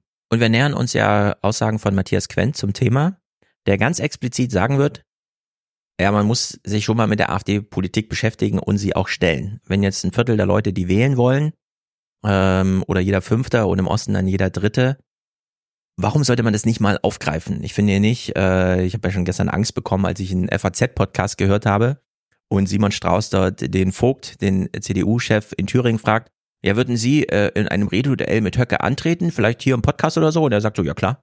Und da habe ich schon Angst, dass irgendwie jetzt Höcke gegen Vogt im FAZ-Podcast zu so einem ja, Duell ja. antreten. Meine Angst ist dann vor allem, dass es das Ende der Zeitung ist, weil so ein Shitstorm würde man nicht überleben und zwar zu Recht nicht. Aber man kann sich ja trotzdem mit der AfD-Politik mal beschäftigen, statt sie immer nur zu moralisieren. Und ich sage ausdrücklich, das Moralisieren ist natürlich richtig, aber es gibt ja auch noch Argumente daneben. Ja. So, und wir lesen nachher Fratscher und Matthias Quent, wo das sehr deutlich wird. Ich würdest du denn sagen, um da gleich die Frage zu stellen, würdest du denn sagen, dass man jetzt bei den Protesten, ähm, also sagen wir so, äh, ich, ich muss es anders machen, also die, die, mhm. das Argument, also nur zu moralisieren, äh, das kann man machen, das kann mitunter auch hilfreich sein, aber es ist vielleicht auch ganz gut, mal wieder ein ordentliches Argument zu machen. Aber du würdest ja wahrscheinlich äh, dem zustimmen, wenn ich sage, es gibt einen Teil von Leuten, die jetzt angeben, in Telefonumfragen die AfD zu wählen, die zu retten sind in irgendeiner Weise, also die äh, sagen, mhm. das machen, äh, die, die, die man vom Gegenteil überzeugen könnte, egal äh, wie auch immer, emotional oder mit Argumenten. Ja. Aber wir können doch schon davon ausgehen, dass wir wahrscheinlich so 10, 12 Prozent von Leuten haben, die die AfD wählen wollen, weil sie die AfD wählen wollen, weil Mhm. sie sie gut finden und weil sie das auch gut finden, dass die Remigration wollen, dass die oder ich will es noch noch mal überspitzen, die die AfD wählen, weil die NSDAP gerade nicht zur Verfügung steht. Ja, das hat man ja gesehen äh, in diesen Straßenumfragen in Sonneberg, kurz vor der Landratswahl dort, äh, dass es solche Leute gibt. Ja. Ich würde jetzt auch nicht sagen, die Dramaturgie, dass in dieser Mitte-Studie oder in welcher auch immer immer wieder festgestellt wird, ah ja, 10% sind wirklich nicht zu überzeugen und so. Das hält man durchaus aus, weil 10% ist ja eine Minderheit, die kriegt man auch gut isoliert. Wir greifen deine Frage gleich nochmal auf, wenn wir Matthias Quent dazu hören. Also Mhm. was mit so Wechselwählern, die aber jetzt gerade AfD wählen würden, was mit denen ist. Zum Thema Remigration ist hier noch zu sagen, weil du es jetzt so angesprochen hast, äh, das wurde ja auch im Korrektivtext deutlich, da Martin Sellner steht auf der Bühne oder auch äh, die anderen Typen und sagen, wir rechten oder rechtsradikalen Parteien streiten uns über jeden Scheiß. Aber Remigration vereinigt uns. So, also da sind wir uns Mhm. alle einig. Für die ist das also ein Chiffre-Thema, um Einigkeit herzustellen. Ich weiß nicht, ob die eine Marktforschung machen, um das rauszufinden oder was da los ist, aber ich könnte mir durchaus vorstellen, dass da jemand ein bisschen genauer Bescheid weiß und äh, deswegen dieses Thema bewusst vorangestellt wird, weil das so den wir wollen einen handelnden Staat, ja und wozu, was soll er denn handeln? Naja, Remigration organisieren. So irgendwie. Also dass das so die Einflugschneise für diese Mobilisierung ist. Nun gut, äh, dieser demografische Vergleich, also damals Wannsee-Konferenz, es wird also wirklich äh, ein Massenmord auf dieser ethnischen Differenzierungsbasis organisiert. Bei der Volkszählung 1933, bereits nach der Machtergreifung der Neonationalsozialisten, äh, haben, wurden 66,2 Millionen Einwohner in Deutschland gezählt. Mhm. Das sind äh, ungefähr 15, 16 weniger als heute. Also heute haben wir gerade jetzt 84,6. Hm, äh, 18 Millionen. Ausländeranteil damals, das kann jeder kurz überlegen, Ausländeranteil 1933, 1 Prozent. Arbeitslosigkeit, kurz überlegen, 30 Prozent. Mhm. So, das ist eine ganz andere Ausgangslage als heute. Ausländeranteil 13 Prozent, von denen 13 Prozent übrigens 54,2 Prozent beschäftigt. Das ist eine ganz normale Quote, der Rest sind Alte und Kinder und so weiter. Ähm, 24,3 Prozent der Bevölkerung hatten 2022 eine Einwanderungsgeschichte. Mhm. Das sind 20 Millionen Menschen. Das sind alles Zahlen vom Statistischen Bundesamt. Die Arbeitslosigkeit heute, damals 30 Prozent, dass das Mobilisierungspotenzial ist. Gerade über so eine ökonomische im Sinne von, naja, die AfD-Wähler sind ja irgendwie so abgehängter und so weiter, die haben Angst um die Zukunft. Naja, damals waren, jeder Dritte war arbeitslos. Also die hatten erst recht Grund, mal so zu sagen, okay, ich werfe jetzt einen Molotow-Cocktail ins Ding. Die Demokratie ist so jung und hat mir irgendwie nicht so viel gebracht. Äh, Wir haben ja heute die Erfahrung oder die historische Geschichte, dass äh, die Marktwirtschaft mit der Demokratie Einzug erhielt in Deutschland und dann war für alle äh, erstmal 30 Jahre Sonnenschein und die Boomer profitieren ihr ganzes Leben davon. Andere Generationen danach dann nicht. Arbeitslosigkeit heute in Deutschland nicht 30 Prozent, sondern 3,1 Prozent. Das ist November 23. Der 15 bis 74-Jährigen. Im EU-Vergleich war die Erwerbs Erwerbslosenquote nur in Polen mit 2,8 und in Malta mit 2,5 und Tschechien 2,4 noch niedriger. Ja. Also Deutschland, ja, wir haben ökonomische Probleme und große Transformationen und Rezessionen und wir sind das Schlusslicht im äh, großen OECD-Vergleich oder was auch immer, aber Arbeitskräfte haben wir deswegen trotzdem nicht. Also wir leiden nicht an Massenarbeitslosigkeit. Es ist also genau nicht diese Art der Mobilisierung, die damals zur Verfügung stand. Auch wenn wir heute sagen, naja, viele Leute arbeiten und sind dann Aufstocker, sind also abhängig vom Staat, können sich dann wie die Friseurin da bei Klamroth doch nicht, nichts leisten und so weiter und so fort. So, unter diesen demografischen Ausgangslagen jetzt eine Demografie über öffentliche Stimmung zu organisieren, also eine Remigrationsdebatte anzustoßen über, ja, wir sorgen mal für so viel Disbalance, Uneinigkeit, Streit zwischen den Ethnien, dass die Ur- und Arisch-Deutschen irgendwie die, die Passdeutschen rausdrängen oder so. Ja. Das kann man sich ja mal anschauen. Nehmen wir mal Thüringen. Thüringen ist ja für uns besonders interessant, weil ich daherkomme. Hans-Georg Maaßen da seinen Bundestagswahlkreis hatte in Suhl, äh, Uwe Trum jetzt äh, für die AfD im Saale-Orla-Kreis am Wochenende knapp verloren hat mit vier Prozent Unterschied, Robert Sesselmann aber Landrat wurde, Björn Höcke und so weiter. Also Thüringen ist jetzt für uns besonders interessant, aber es wäre auch insgesamt äh, ganz Ostdeutschland, hier Sachsen. Ich erkunde ja dann in Meiningen, ich gehe da ins Theater, Mhm. erkunde dort mal Ja, den Osten. kannst du bei die Stimmung erkunden und auch wie so die demografische Physiognomie aussieht. Wenn du im Theatersaal dich mal umdrehst, wer im Publikum sitzt. Gut, aber das ist ja fast ein Theater Ja. leider so. Aber die Zahlen sind grundsätzlich so, also hier mal äh, sächsische.de. So schlimm sahen die Zahlen in Görlitz schon lange nicht mehr aus. 338 neue Einwohner wurden im vorigen Jahr geboren. 669 Görlitzer starben. Also das ist einfach ein Verhältnis von 1 zu 3. Für Thüringen, Ostdeutschland allgemein, äh, das Statistische Bundesamt hat hier mal so einen Text. Damals zu Wendezeiten war, gab es mehr junge Menschen in Ostdeutschland, ist ja klar, es gab ja einen Geburtenboom vor der Wende, also mehr als 2,1 Kinder pro äh, Frau. Damals im Osten unter 20-Jährige 25 Prozent. Ähm, damit sehr viel mehr als im Westen. Dann diese demografische Abwanderung. Im Zeitverlauf hat sich das Verhältnis umgekehrt. Heute sehr viel weniger Junge im Osten, nur 18 Prozent, aber 27 Prozent Ältere, über 65-Jährige. Im Westen nur 21 Prozent. Also da liegt einfach mal ein Viertel obendrauf an älteren Leuten. Wir haben es also im Osten schon mit eigentlich einer demografischen Ausgangslage zu tun, die, also von der wir einfach sagen, hier ist Abwanderung der letzten, in den letzten 30 Jahren das größte Problem gewesen. Die Remigration hat schon stattgefunden, willst du damit Nein, sagen? Die Migration. ja. So. Ja. Jetzt, also wenn man eine Remigrationsdebatte anstoßen wollte, dann vielleicht die deutsche Wende, also die deutsche Einheit, irgendwie so zurückbauen, dass diejenigen, die in den Osten gingen, wieder zurückgingen. Nur das Problem ist, die sind ja jetzt im Rentenalter. Leute, die vor 30 Jahren als 30-Jährige in, nach Westdeutschland gingen, um da ihr Glück zu suchen, die sind ja heute kurz vor der Rente und will man die dann im Osten zurückhaben? Also wir haben es hier mit grundsätzlichen Problemen zu tun.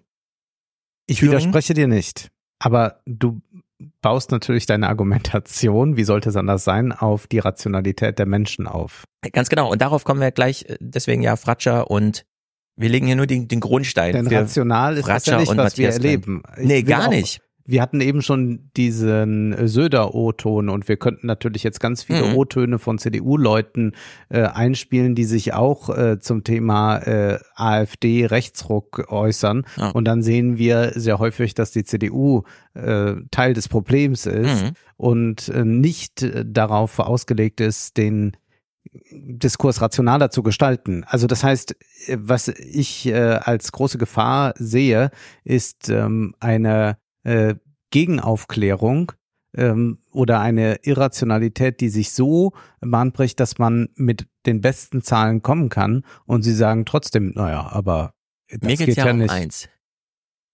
Remigration und Deportation mal außen vor. Das, was die, ich sag jetzt mal, Vorfeld, im Vorfeld der AfD hier diskutiert wird, ist eine Abwanderungsbemühung. Man Ja. möchte Leute motivieren, abzuwandern. Wir haben Erfahrung mit Abwanderung in Ostdeutschland. Also man kann sich das jetzt schon anschauen, was sich die AfD dort wünscht. Bevölkerungsentwicklung in Thüringen 1990 2,8 Millionen Menschen, Perspektive 2060 1,8 Millionen. Also da sind so mehr als Mhm. 25 Prozent einfach mal abgewandert, also weit mehr.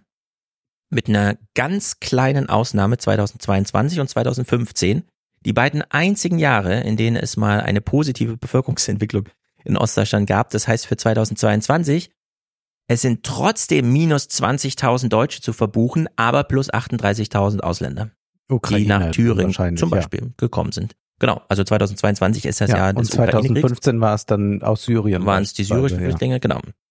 Diese Leute sind, wie wir ja oben, also ungefähr, also 52 Prozent der Ausländer in Deutschland arbeiten. Äh, wenn sie gerade neu angekommen sind, dauert es natürlich ein bisschen länger, Anlaufschwierigkeiten, erstmal Sprache lernen und so weiter. Also aber perspektivisch, wenn man diese Leute ansiedelt, hat man auch wieder eine Infrastruktur, auf die man sich beziehen kann, mit der man leben kann und so weiter und so fort. Dann hat man es nicht nur mit diesen Ausdünnungsprozessen zu tun. Und äh, für Thüringen sieht's ja nun, da hat ja Bodo Ramelow diesen Tweet, den ich schon ein paar Mal erwähnt habe, am 26. September letzten Jahres gemacht. Diese Karte, ich zeige sie dir nur mal kurz, das sind die Erwerbspersonen-Potenzialprognosen für Thüringen. Ja, Wir haben also tiefrot. einen kleinen grünen Fleck. Das ist Jena. Dieses Grün bedeutet aber nur 0,0 Prozent. Weimar schrumpft, minus 10. Erfurt schrumpft, minus 5 Prozent. Es gibt Landkreise und dann natürlich wieder Suhl minus 42,5 Prozent. Das sind Abwanderungswellen, die sind so immens, damit hat noch niemals ein Politiker irgendetwas anfangen können. Es ist da auch egal, wer regiert. Äh, ich, keine Ahnung, man kann das Land dann auch der AfD überlassen. Es ist ein derartiger Mangel und Abwanderung zu, zu bewältigen, dass es einfach keinen Unterschied macht. Es wird keine Haushaltsbudgets geben. Es gibt äh, nichts Materielles zu entscheiden in diesen Ländereien. Wenn mhm. die Landräte da äh, flächendeckend an die AfD gehen, ja, äh, macht halt die AfD dort die Unterschriften unter die Schließungsanträge. Das IFO-Institut hatte letztes Aber Jahr. Es verändert ja schon, im, also es sind ja dann auch immer noch viele Leute da, die nicht die AfD gewählt haben, auch viele äh, dann in Augen der AfD-Bio-Deutsche, mhm. die die AfD nicht gewählt haben, für die das Leben ja da ziemlich unerträglich wird. Oder man sieht ja auch äh, gerade dabei so Verwaltung, wo es einfach darum geht, äh, bekommt jetzt äh, das äh, Café so und so, das Kulturcafé in Zuschuss oder nicht oder ja. helfen wir damit? Äh, diese ganzen Dinge werden ja mit einer AfD-Regierung oder mit ja, einem AfD-Landrat genau. all das nicht mehr sein. Das ja, nur, ähm, also ich, also ich verstehe deine Argumentation, aber ich würde ähm, sagen, äh, nie war der Faschismus rational und er hat auch nie hm. auf eine rationale Argumentation aufgebaut, um Leute zu bekommen. Und je irrationaler er war, äh, und dann gibt's so, so Pseudo-Rationalisierung, aber je irrationaler er war, desto erfolgreicher war er auch. Und wenn ich mir die Irrationalität unserer Führungsköpfe ansehe, dann muss ich sagen, vielleicht äh, hat die AfD da doch einen guten Riecher. Also es gibt ja diese Umfrage, äh, die immer wieder veröffentlicht wird, dann in der FAZ, wo acht, äh, 485 Führungsspitzen aus Wirtschaft, Politik und Verwaltung befragt werden zu den Themen unserer Zeit beziehungsweise ja. zur Arbeit der jeweiligen Regierung ist man zufrieden, sind dann äh, 89 Vorstände von Unternehmen darunter, also wirklich die Entscheider, ja, also nicht die, die man äh, in der ersten Klasse im ICE trifft, sondern eher schon die, die hin und her fliegen oder gar geflogen werden. Und die werden dann hier gefragt, äh, welche Probleme hat die deutsche Wirtschaft? Und klar, dann kommen hohe Energiepreise und so. Aber schon auf Platz drei mit 58 Prozent Mangel an Fachkräften. Aha, also das Problem ist ausgemacht. So, jetzt kommt's aber. Es gibt dann die Frage, halten Sie die derzeitige Flüchtlingspolitik der Bundesregierung für richtig? Und das ist jetzt hier nicht spezifiziert, aber ich würde mal sagen, diese Frage zieht also darauf ab, müssen wir härter gegen Flüchtlinge vorgehen oder nicht? Ja, also darauf läuft das ja hinaus. Ähm, sonst hätte man die Frage vermutlich auch anders formuliert. Und dann sagen 65 Prozent derselben Leute, ist nicht richtig. Ja. Und nur 31 Prozent sind zufrieden mit dem Kurs. Und wir erleben ja jetzt schon bei der Bundesregierung einen Ruck nach rechts in der Migrationsfrage. Mhm. Also unter diesen Führungskräften, unter diesen 485 sind wahrscheinlich nur 5, 6 Prozent, die sagen würden, wir brauchen viel mehr Migration, wir müssen viel mehr offene Grenzen ja. machen. Das heißt, was hier eigentlich eingefordert ist, ist, dass man zum einen sich ein paar Fachkräfte herauspicken möchte, äh, die man dann aber gerade, also nur die, die man wahrscheinlich für sein eigenes Unternehmen gerade braucht und sonst bitte soll niemand kommen. Und generell ist man für eine große Abschottungspolitik. Und mhm. so zeigt sich natürlich auch, dass die Führungskräfte in der Wirtschaft zu äh, 54 Prozent äh, sagen, dass Merz der bessere Kanzler wäre als Scholz. Und da sehen wir, also noch haben wir eine ganz klare, ja, ja, ja. und noch haben wir aber eine ganz klare Differenzierung. Also kein äh, CEO äh, und auch kein äh, äh, sonstiger Entscheider würde jetzt sagen, ich wähle die AfD. Mhm. Dann wäre man äh, natürlich raus aus dem Spiel. Aber was wir jetzt, glaube ich, erleben, und das ist die, die große Gefahr, vor der ja auch Florian Schröder äh, gewarnt hat, ähm, dass wir eine Angleichung bekommen der CDU an ein AfD-Programm, das dann nicht so weit geht, noch Remigration zu sagen. Ähm, man hat eigentlich jetzt von der AfD der CDU ein tolles Angebot gemacht. Man kann jetzt eigentlich äh, ganz aggressiv gegen Flüchtlinge auftreten. Nur man unterscheidet sich noch darin, also Remigration, das geht nun wirklich zu weit. Ja, also man dadurch, dass die äh, AfD so sehr eskaliert ins Rechte, äh, ins Rechtsextreme hinein, ist man natürlich selbst selbst wenn man sagt, äh, und nie mehr soll hier jemand einen Asylantrag stellen können, ist man immer noch, äh, immer noch linker als die AfD, mhm. ja.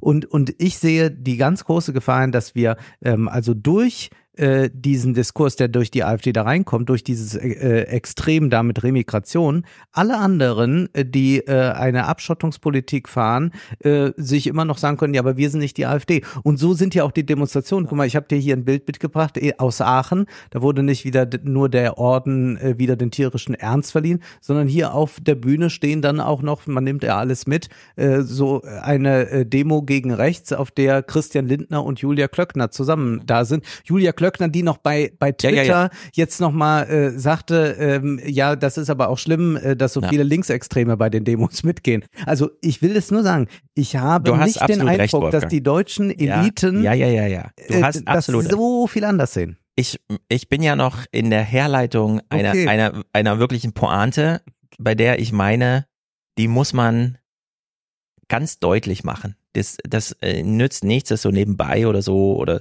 so wie du jetzt sagst, das ist ja irrational. Ja klar, es ist irrational. Es ist so irrational und ich bleibe jetzt noch bei meiner ja, Vorbereitung bitte, bitte, der Pointe. bitte. Das ist noch nicht die Pointe, das ist noch die Vorbereitung, ja? Grundlagenarbeit. Das IFO-Institut hat letztes Jahr, vergangenes Jahr, es ist ja, Ja. nicht das letzte Jahr, es ist das vergangene Mhm. ähm, einen Text gemacht. Ich will nochmal die Überschrift losen und wir lesen es jetzt unter dieser Maxime. Die AfD möchte Remigration. Dieser Begriff ist für uns untauglich. Er sollte bitte ein Grundbegriff der Soziologie bleiben oder der Sozialwissenschaften. Die AfD möchte Abwanderung und Abschottung. Ja. Das, so. Abschottung und Abwanderung. Das ist das Programm der AfD. Also wenn ihr mit irgendwem darüber diskutiert, habt ihr das Remigration, Korrektiv und so weiter, sofort auf Abwanderung und Abschottung Ja. soll die Lösung sein, laut AfD. Das IFO-Institut hat vergangenes Jahr geschrieben, in so einem Text, der natürlich nur als PDF veröffentlicht wird, deswegen von niemandem gelesen und so weiter und so fort. Die Überschrift schon. Das Thüringen-Paradox. Thüringen droht tatsächlich eine zweite Wende, aber anders als von manchem erhofft. Der Vorspann.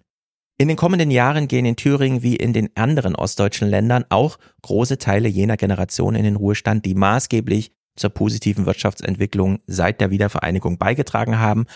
Angesichts des starken Rückgangs des Erwerbspersonenpotenzials ist Thüringen weit mehr als viele anderen Regionen in Deutschland auf einen Zuzug von Arbeitskräften aus dem Ausland angewiesen. Der erste Satz dieses Textes. Thüringen hat ein Problem, ein sehr großes sogar. All das, was ich jetzt, worüber ich sprach, bedeutet Abwanderung und Abschottung ist der Todesstoß. Ja. Und Thüringen, an Thüringen kann man es schon sehen. Man muss jetzt nicht darüber, ja, überlegt mal, wie Deutschland 2030 aussieht, wenn wir jetzt irgendwie 25 Millionen Leute vergrämen. Schaut euch jetzt Thüringen an. Fahrt einfach mal mit dem Auto mal durch, haltet in irgendwelchen Dörfern an. Das ist das Ziel von so einer Abwanderungs- und Abschottungspolitik, wie es von der AfD gewollt wird. 40 Prozent des Erwerbspersonenpotenzials sind älter als 50 Jahre. Die Hälfte der Zuwanderer nach Deutschland sind minderjährig.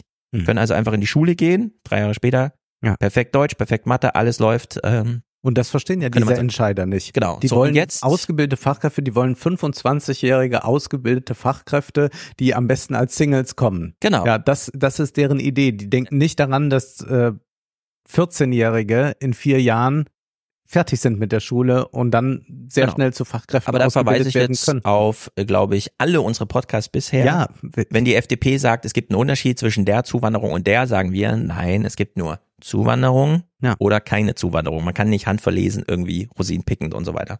So, und jetzt kommt, wir nähern uns jetzt, jetzt kommt die Pointe. Matthias Quent hat der Tagesschau ein Interview gegeben. Ich habe es nur als Text gefunden. Es ist wirklich sehr gut. Die AfD zeigt sich, sagte er, hoch verunsichert durch diese Demonstrationen. Die extreme Rechte ist regelrecht in Panik. Es wird versucht, diese Demonstration als Fälschungen und als Inszenierungen in Frage zu stellen. Mhm. Hier kriegt man also mit, ah, da läuft irgendwie ein Gegenprogramm. Und zwar nicht von irgendwelchen Eliten, sondern von der Masse. Plötzlich stehen die, äh, was heißt denn das jetzt? Wir sind doch die Mehrheit. Wir sind doch die schweigende Mehrheit, die das Gegenprogramm aufmacht. Wieso haben die jetzt auch ein Gegenprogramm? Weshalb ich auch sagen würde, es ist keine kluge Idee, wenn die Organisatoren solcher Proteste äh, zu sehr auf Regierungspolitiker und sowas setzen. Die braucht man dort Das nicht. sagt er gleich Die ganz explizit. Genau, wir lesen es bei ihm. Die überhaupt, Politiker haben die Aufgabe, Politik gegen rechts zu machen. Mhm. Und da kommen wir auch am Ende Genau. bei so Themen wie Lass uns Mindestlohnerhöhung dem und sowas aber langsam raus. lernen, denn es Aber sind ich will das noch gerade Punkte. sagen, weil das ist äh, etwas, was ich, äh, was, ähm, glaube ich, sehr viel Dynamik nehmen kann, Mhm. wenn man jetzt nur sich als staatstragend dort äh, versteht. Weil dann wird man vielleicht als Organisator im Herbst nach Bellevue eingeladen und bekommt einen Orden, aber man hat dann doch eigentlich der Sache wenig geholfen. Genau. Die Frage ist jetzt, hinter welcher Idee versammelt man sich eigentlich? Ja. So. Lässt man sich in München davon verunsichern, dass irgendwer sagt, naja, da haben wir auch welche gegen März und so. Ich würde sagen, ich gehe überhaupt gar auf gar keine Demo, auf der nicht gegen März auch das, äh, dependiert wird, so, ja. Oder, und deswegen mein langer Anlauf, wendet man sich gegen Abschottungs- und Abwanderungsideologien. Ja. So. Diese Demobilder nehmen der AfD den Nimbus der Volkspartei. Die AfD und ihre Wählerschaft hat sich auf Twitter und auf im Facebook und so weiter, wir wissen ja, solche Leute sind dann zehn Stunden am Tag in solchen Netzwerken. Und mit Netzwerken meine ich nicht Facebook, Twitter, sondern dann spezifisch in ihrer Peer Group. Die haben sich da eingeredet, dass sie die schweigende Mehrheit sind, die sich traut, das zu explizieren. Und jetzt stellen sie plötzlich fest, nee, da sind ja noch viel mehr. Wir hätten niemals 300.000 in München auf die Straße gekriegt. Die aber schon. Wer sind die denn? Wir haben uns viele aktuelle Zitate, das sind jetzt ist eine Fragestellung der Tagesschau-Redaktion. Wir haben uns viele aktuelle Zitate von AfD-Politikern in deren Kanälen und auf neurechten Plattformen angeschaut. Dort hört man, die Proteste seien von der Regierung organisiert. Die Kritiker der AfD hätten nicht Angst um die Demokratie, sondern vor der Demokratie. Ein Quent dazu. Die AfD will einerseits diese Demonstrationen delegitimieren für die Öffn allgemeine Öffentlichkeit, indem man suggeriert, sie seien nicht legitim, sie seien im Auftrag der Regierung. Oder sie sogar gleichzusetzen mit den Aufmärschen von den Nationalsozialisten oder auch aus der DDR, sozusagen als Paraden von verpflichtete Staatsbürger, die hier gegen die Opposition demonstrieren. Also das kennen wir ja. 1. Mai, Tag der Arbeit, heute gehen wir auf die Straße und demonstrieren gegen wen eigentlich? Egal, wir demonstrieren im Grunde für unsere Regierung. Also dass man da sozusagen verpflichtend, ihr habt alle arbeitsfrei, aber ihr müsst dann auch auf die Straße gehen.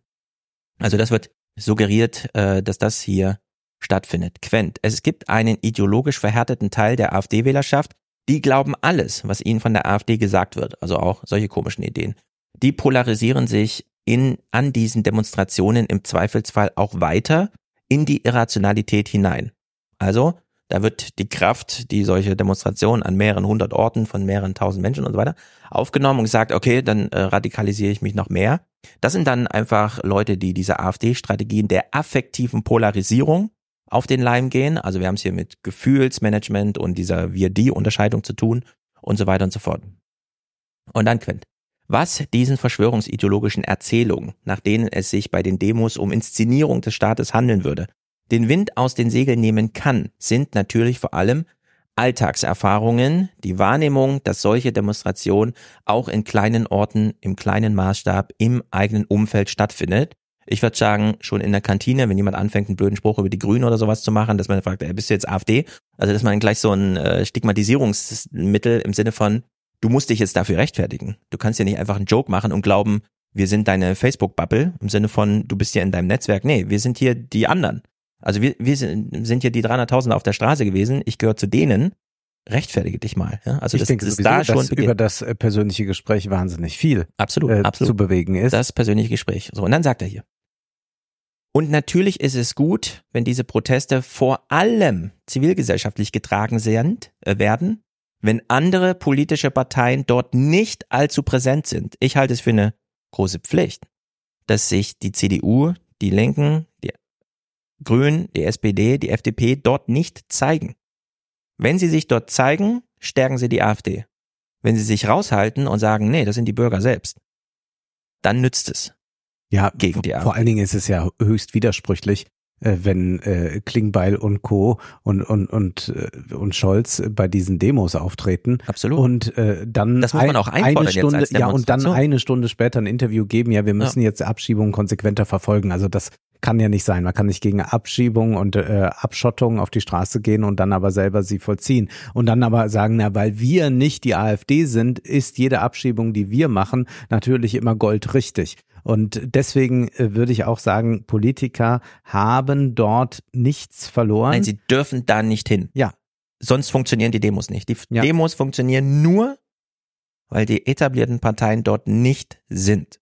Wenn sie dort sind, rotten die sich in diesen AfD-Kreisen zusammen, in denen wir alle keinen Einblick haben, außer Matthias Quente und so weiter. Dann schaukeln die sich über Wochen und Monate hoch. Wisst ihr noch, als die CDU und die SPD im Schulterschluss die Leute aufgewiegelt haben gegen uns? Ja.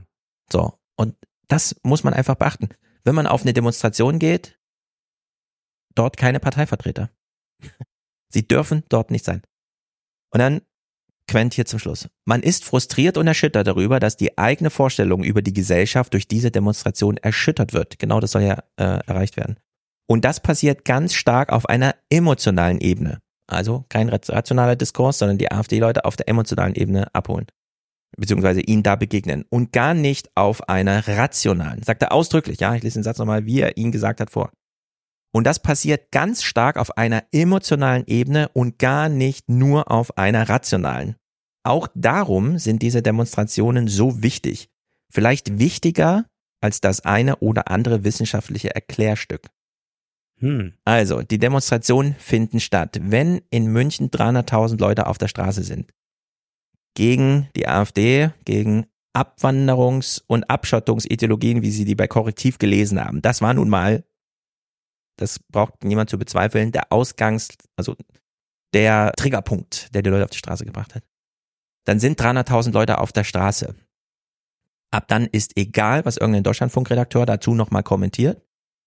Es ist auch egal, was ein Politiker dazu sagt. Er darf sich dort nicht zeigen. Vereinnahmungsversuche, die irgendwie im Fernsehstudio stattfinden, schön und gut. Keine Ahnung, muss man dann entsprechend kritisieren.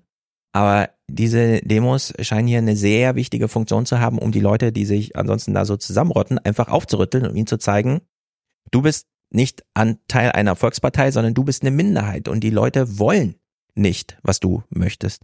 Und ich glaube, dass es auch über äh, die AfD-Demonstration hinaus zu äh, beurteilen ist, denn wenn man dort auftritt und sagt, wir sind gegen Abschiebung, wir sind gegen Abschottung, wir sind gegen äh, Auswanderung, Abwanderung, dann sagt man damit auch einer Ampelregierung, für uns müsst ihr den Kram nicht machen mit der Abschottungspolitik dann sagt man der CDU auch, hier ist die Mehrheit, ihr wollt doch eine Volkspartei sein, die könnt ihr nicht werden, indem ihr die ganze Zeit äh, nur die Talking Points der AfD übernehmt. Ganz also genau. deshalb muss auch die Politik äh, dem fern bleiben, beziehungsweise man muss dafür sorgen, dass die Politik dem fern bleibt. Ja, und das äh, wäre sozusagen meine, meine äh, Pointe, was die Demonstration angeht. Diese Demonstrationen ermöglichen zu sagen, ich will keine Abschottungs- und Abwanderungspolitik, egal von wem. Ja. Und wenn dich dann die SPD erwischt fühlt mit, ach, die demonstrieren noch gegen uns, dann ist das so, weil die SPD macht gerade diese Politik. Ja. Und dann kriegt man endlich dieses, ah, die SPD äh, sitzt irgendwie in irgendwelchen Gremien da und überlegt, müssen wir der AfD jetzt so und so weit entgegenkommen, ja, um irgendwie ja. deren Triggerpunkte zu, ja. zu nehmen oder sowas. Nein, gar nicht. Das ist, dann, also dann sitzen einfach AfD, dann ist die AfD eine Altpartei geworden, die die SPD vor sich hertreibt und alle machen gemeinsame Sache. Ja. Und zwar gegen die deutschen Interessen. Und das will ich jetzt auch nochmal Marcel Fratscher, mein letzter Punkt dazu. Aber Marcel Fratscher hat so einen herausragenden Text dazu geschrieben. Also in seiner Zeitkolumne, die er da immer schreibt, weil sie wirklich da ansetzt, wo wir über die Triggerpunkte Argumentation äh, so viel gelernt haben. Also ich erinnere nochmal an Triggerpunkte, verschiedene Arenen, in denen man spielt, die ökonomische und die identitätspolitische Arena, sind zwei verschiedene. Und da mhm. gibt's auch kein Crossing dazwischen oder irgendwas, sondern es sind zwei verschiedene Arenen, auf denen gespielt wird. Und hier schreibt er über das, und er bezieht sich gar nicht auf Triggerpunkte explizit, aber wir können es äh, daraus lesen, er bezieht sich auf das AfD-Paradox. Die Wählerinnen und Wähler der AfD würden wirtschaftlich und finanziell zu den größten Verlierern der AfD-Politik zählen. Die Politik, äh, die Partei sieht in ihren Wahlprogrammen Steuerentlastung für Spitzenverdiener und eine stärkere steuerliche Belastung für Menschen mit geringen und mittleren Einkommen vor. Der AfD, die AfD möchte mehr Protektionismus, Abschottung und einen Austritt aus der Europäischen Union. Also gerade mhm. durch Weidel, da muss jetzt niemand kommen und sagen, ja, will sie aber nicht, doch, doch, will sie doch. Wird auch so auf den Parteitagen diskutiert. Sie pocht auf geschlossene Grenzen, nicht nur für Menschen, sondern auch für Teile der Wirtschaft. Eine solche Politik wäre das Ende des deutschen Wirtschaftsmodells und würde Deutschland viele Millionen gute Arbeitsplätze kosten. Gerade AfD-Wählerinnen und Wähler, die häufig regional weniger mobil sind, wären davon besonders hart getroffen. So, und dann geht er auf das AfD-Programm explizit ein und nennt dann auch die Bauernproteste. Im Wahlprogramm steht, wir wollen alle Agrarsubventionen abbauen. Ökonomische Arena. Ja. Dann gehen sie aber auf die Straße und sagen, wir unterstützen euch Bauern. Identitätspolitik. Ja. Diese beiden sind unvereinbar. Das ist dieses AfD-Paradox. Und daran muss man ansetzen. Das muss jeder Politiker, der gegen die AfD kämpft, dann explizieren. Wir machen hier nicht nur Spaß, sondern wir sitzen in Parlamenten und entscheiden. Mehrheitlich. Und wenn wir mehrheitlich die AfD zu Wort kommen lassen, sind die Bauern, also dann ist es vorbei mit den deutschen Bauern. Dann fehlt ihnen einfach 50 Prozent des Einkommens und dann ist alles vorbei. Er schreibt hier, es ist wichtig, dass die Verantwortlichen in Wirtschaft, Politik und Gesellschaft die AfD inhaltlich stellen und dem Populismus die Inkompetenz und die Widersprüche der Partei offenlegen. Nur so wird deutlich, dass die Wählerinnen und Wähler selbst die größten Verlierer der AfD-Politik wären. Was jetzt für mich bedeutet insgesamt, die Proteste sind ganz wichtig, frei zu halten von Parteipolitik. Ja.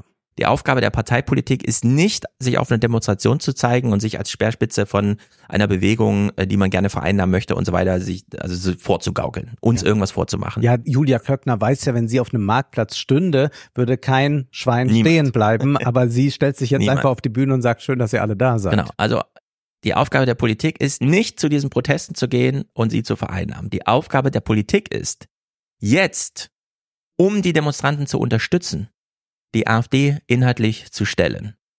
Also Textexegese zu machen, was steht in deren Wahlprogramm, auch sich die Frage zu stellen, können wir mit denen koalieren? Und dann muss die SPD ohne moralischen Überbau einfach sagen, wir können nicht mit der AfD koalieren, weil wir gerne den Bauernstand in Deutschland erhalten wollen und die AfD möchte ihn abschieben. Solche Ja. Sachen. Steuerpolitik, einfach mal durchgehen, was das für eine Familie bedeutet und so weiter und so fort. Was ich jetzt wieder sehe, ist, dass schon diskutiert wird, ob die CDU dann mit den Linken koaliert, um in Thüringen die AfD zu verhindern. Nee, es sollte natürlich nicht als Rede-Duell äh, im Deutschlandfunk-Podcast äh, FAZ stattfinden, aber die CDU sollte auf Parteitagen einfach darüber diskutieren, inhaltlich, ob man mit der AfD koalieren kann und wie das aussähe. Weil ich habe keine Angst vor diesem Resultat. Ja. Einfach mal durchdiskutieren, was es bedeutet, mit der AfD zu koalieren. Deutschland wäre am Ende. Also es wäre einfach, die hat sich auf eine Art und Weise zwischen Identitätspolitik und ökonomischer äh, Arena verstrickt, dass sie es nicht aufgelöst bekommt. Ja. Die stehen ja jetzt schon schlottern da, wenn sie feststellen, oh, in Sachsen könnten wir vielleicht, wenn nur drei Parteien reinkommen, 50 Prozent erreichen, dann müssten wir alle Ministerien besetzen. Wer hat von uns hat Ahnung, wie ein Ministerium funktioniert? Niemand. Die lesen gerade diese Handbücher, Staatsverwaltung für Dummies, um äh, so ein bisschen sprechfähig zu werden, was das eigentlich bedeutet. Also diese Partei äh, kann jetzt bank inhaltlich bankrott gemacht werden, wenn die Politik diese Aufgabe annimmt, statt die Zeit zu verschwenden, auf so eine Demo zu gehen, wo schon 300.000 Leute sind.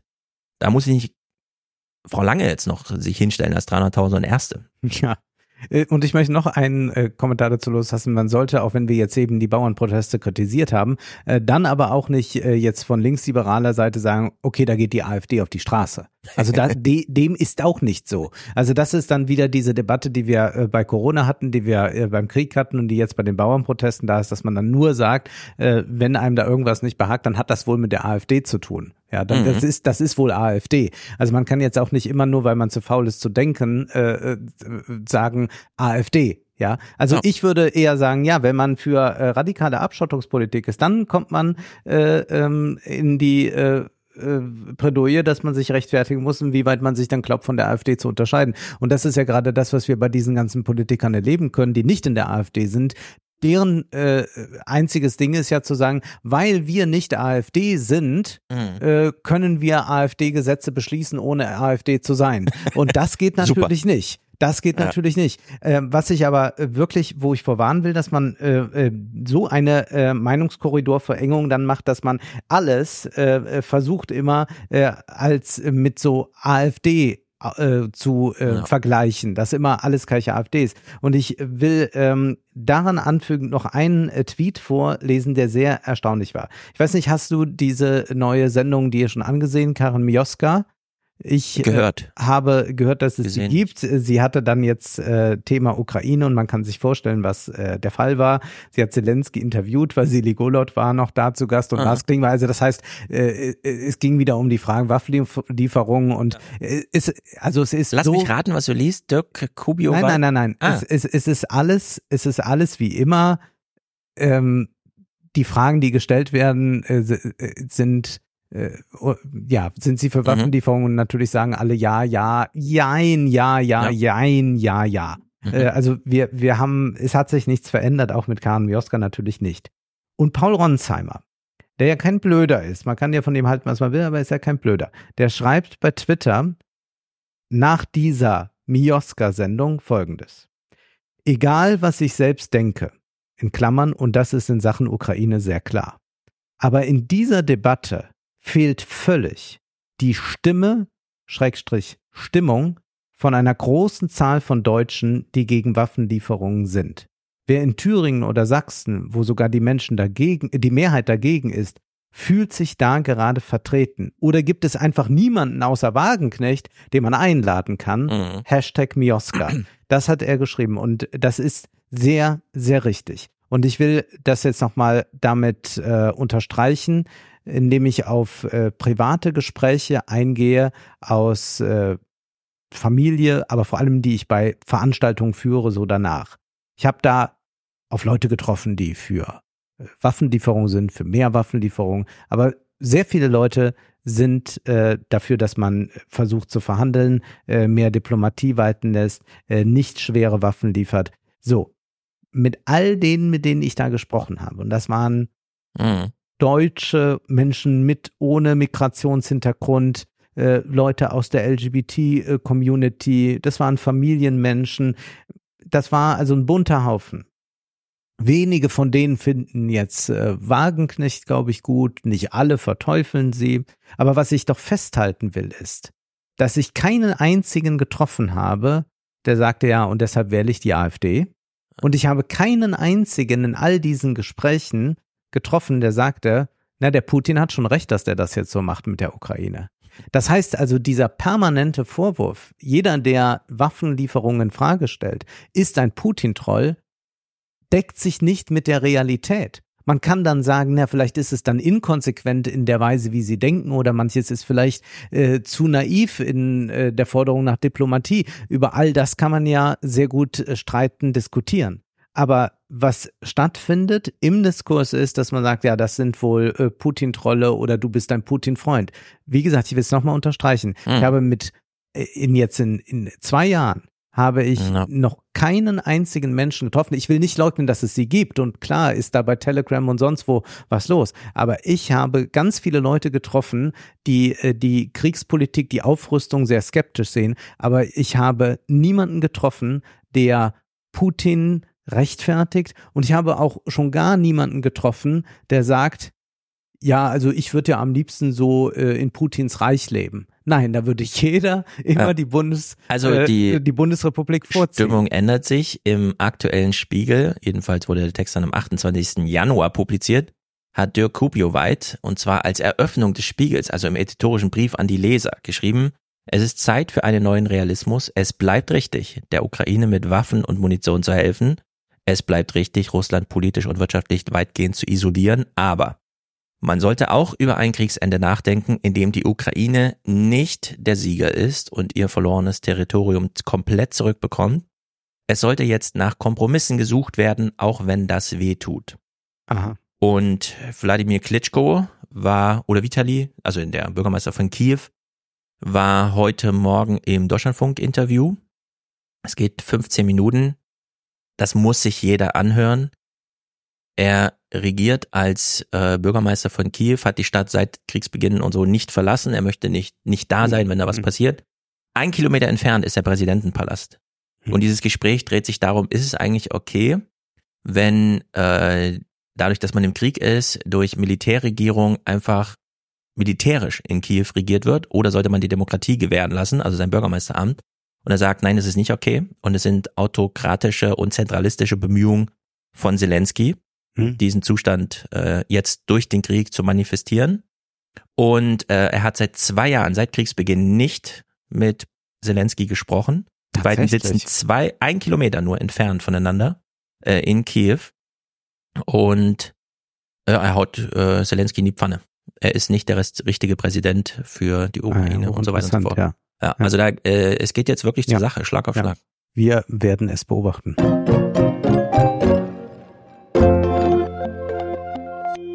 Wir wollen nur kurz darauf hinweisen, dass man nicht nur diesen Podcast hören kann, sondern es gibt ja noch Zusatzinhalte, nämlich es gibt den Salon, in dem wir jeden Monat äh, zwei, na eher drei Stunden, manchmal auch fast vier Stunden über die wichtigsten Lektüren des Monats sprechen. Wir lesen immer ein Buch gemeinsam und dann liest jeder von uns nochmal fünf Artikel oder Bücher und dann werden die auch noch äh, angesprochen. Jedenfalls diskutieren wir immer über ein Buch sehr ausführlich ausführlich. Und diesmal ist es gar kein brandaktuelles, aber eines, das in den neuen 20er Jahren jetzt erschienen ist, äh, das aber schon sehr viel gelesen wurde mhm. und das uns auch immer wieder empfohlen wurde. Mir wurde es von einem Hörer geschickt. Du musst es dir selbst kaufen.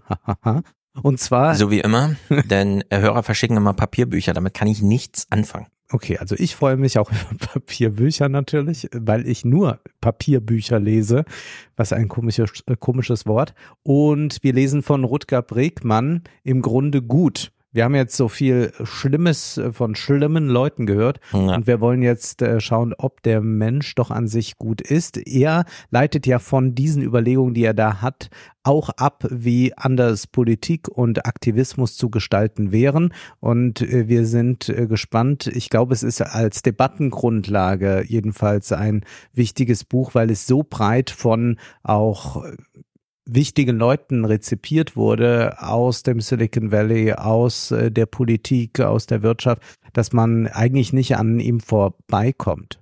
Seit wir gesagt haben, dass wir das Buch lesen, erreichen mich äh, ganz schön viele Nachrichten von Leuten, die nochmal darauf hinweisen, dass auch Felix Lobrecht und so weiter das Buch alle gut finden. Mhm. Und äh, es äh, könnte sein, dass es wirklich, ich habe noch nicht reingeguckt, dass es auch an den Grundfesten unserer Diskussion, die immer rüttelt, denn die Leute fragen sich ja immer, Stefan Wolfgang ist nicht einer Meinung, aber nee, du kommst ja immer aus der, äh, sagen wir mal so, der, der Wiener romantischen Richtung, äh, Einflugschneise. Was ist denn das für eine Richtung? Naja, so ein bisschen Marx, ein bisschen Freud und äh, immer so. gute Argumente. Frankfurter während, Schule würde ich jetzt auch. Frankfurter Schule, während ich ja hier in Frankfurt die Bielefelder Schule, also ich will ja, ja nochmal das funktionale Argument und so.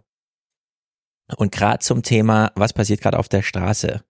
Die Leute sind doch im Grunde gut. Weil wie kann denn sowas bei rumkommen? Es gibt diese sehr interessanten Bücher, zum einen ganz normale Männer, Christopher R. Browning, der also über äh, deutsche Polizisten, die trotzdem Massenmorde mhm. in Polen verüben. Und ganz normale Männer weist schon auf, naja, im Grunde sind die gut. Das sind mhm. ganz normale Männer. So, Männer sind gut. Und Stefan Kühl hat ja nochmal drüber gelegt, ganz normale Organisation. Mhm. Also das unabhängig davon, ob der Mensch im Grunde gut oder schlecht ist, wenn er sich so und so organisiert, kommt das und das bei raus. Ja. So, und in dieser Maßgabe verstehe ich, warum so viele Leute dieses Buch empfehlen, im Sinne von, das sollst du lesen, denn im Kern ist doch das, was in der Welt passiert, ausgelöst durch menschliche Intention. Und wenn die im Grunde gut sind, muss das Resultat auch gut sein. Und die soziologische Aufklärung widerspricht dem fundamental. Ja. Also äh, ich bin sehr gespannt, wie, wie ich dann dieses Buch lesen werde und wie wir es dann besprechen, weil im Grunde gut, es war ein sehr programmatischer Titel, aber das, das muss gar nichts bedeuten. Ja, dass ja. man herausfindet, dass es im Grunde nochmal irgendwie gut ist. Äh, Resultate zählen, ja. Ne? Zizek sagt ja mal, äh, das äh, Schlimme ist ja ähm, bei äh, äh, einigen Diktatoren, die es tatsächlich gut gemeint haben, ja. äh, die, die, wo es dann besonders Prinzip, äh, bestialisch wurde. Genau. Übrigens wurde mir auch ein Clip geschickt äh, von Robert Habeck bei der Republika mhm. und dort empfiehlt er auch dieses Buch und bezieht ah, sich ja. darauf. Ah, also wir reden jetzt über ein Buch, das offenbar schon alle wichtigen Leute gelesen haben und da es ein bisschen älter ist, doch auch nicht. Äh, genau, können wir es nochmal in den Kontexten ja. auch besprechen, in denen die es bisher aufgemacht hat. Genau, ich denke auch, dass äh, dass es äh, ja solche Bücher sind, die dann auch äh, vieles prägen und insofern ist es interessant. Den Salon könnt ihr abonnieren, wenn ihr zu Steady geht. Das ist sehr simpel und dann kann man ab 2,50 Euro im Monat diesen Salon buchen. Wer uns mehr unterstützen will, kann auch die höheren Pakete buchen.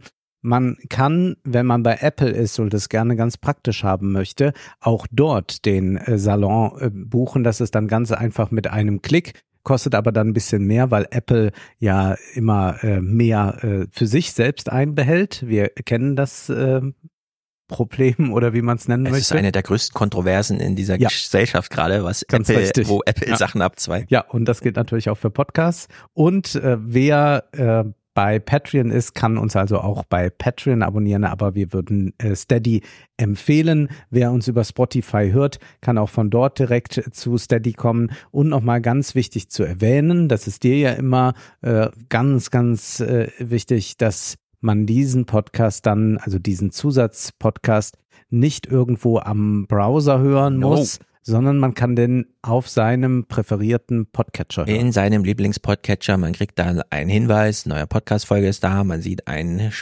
episodenspezifisches Cover, man sieht die Kapitelmarken, man springt also von Text zu Text, wenn man das möchte und so weiter und so fort. Man kann pausieren, später weiterhören, ohne die Stelle wiederfinden zu müssen im Browser und so. Ja, man kann das als ganz normalen Podcast auf seinem beliebsten, liebsten Podcastwege hören. Gut, dann diskutieren wir im Februar über diese äh, vielen Bücher, die wir noch zum Teil auswählen.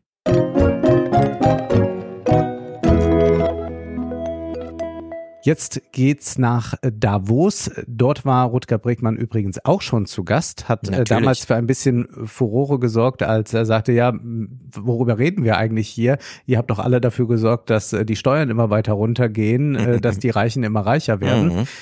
Wir sprechen jetzt über einen, der das anders sieht, sage ich mal. Wir sprechen über Argentiniens neuen Präsidenten Javier Milei. Der war jetzt zum ersten Mal außerhalb Argentiniens überhaupt zu Gast, ist nach Davos gereist und wird von Klaus Schwab vorgestellt. I think you sometimes people would say with more radical methods, but you introduce a new spirit to Argentina, making Argentina much more related to free enterprise, to entrepreneurial activities, also to bring Argentina back to the rule of law. Ja, The Rule of Law. Es ist schon erstaunlich, dass äh, jemand wie Millet so viel Vorschusslorbeeren ernten kann. Und es ist nicht so, dass er jetzt besonders diplomatisch auftritt, No. sondern er tritt dort auf und sagt so, jetzt sage ich mal, was mein Weltbild ist und dass das auch für alle so sein soll. Denn was äh, viele nicht Sein Symbol ist die Kettensäge. ja, was, denn was viele nicht wissen, wir leben eigentlich bereits tief im Sozialismus und das ist unser großes Dilemma, ja. Und das rollt er jetzt für uns aus. Wir hören mal rein. Today, I'm here to tell you that the Western world is in danger. And it is endangered because those who are supposed to have to defend the values of the West are co opted by a vision of the world that inexorably leads to socialism and thereby to poverty. Sozialismus, Armut, Zukunft. Ja, er spricht jetzt Verderben, aus einem Land, in dem 44 Prozent der Menschen unterhalb der Armutsgrenze leben. 44 Prozent.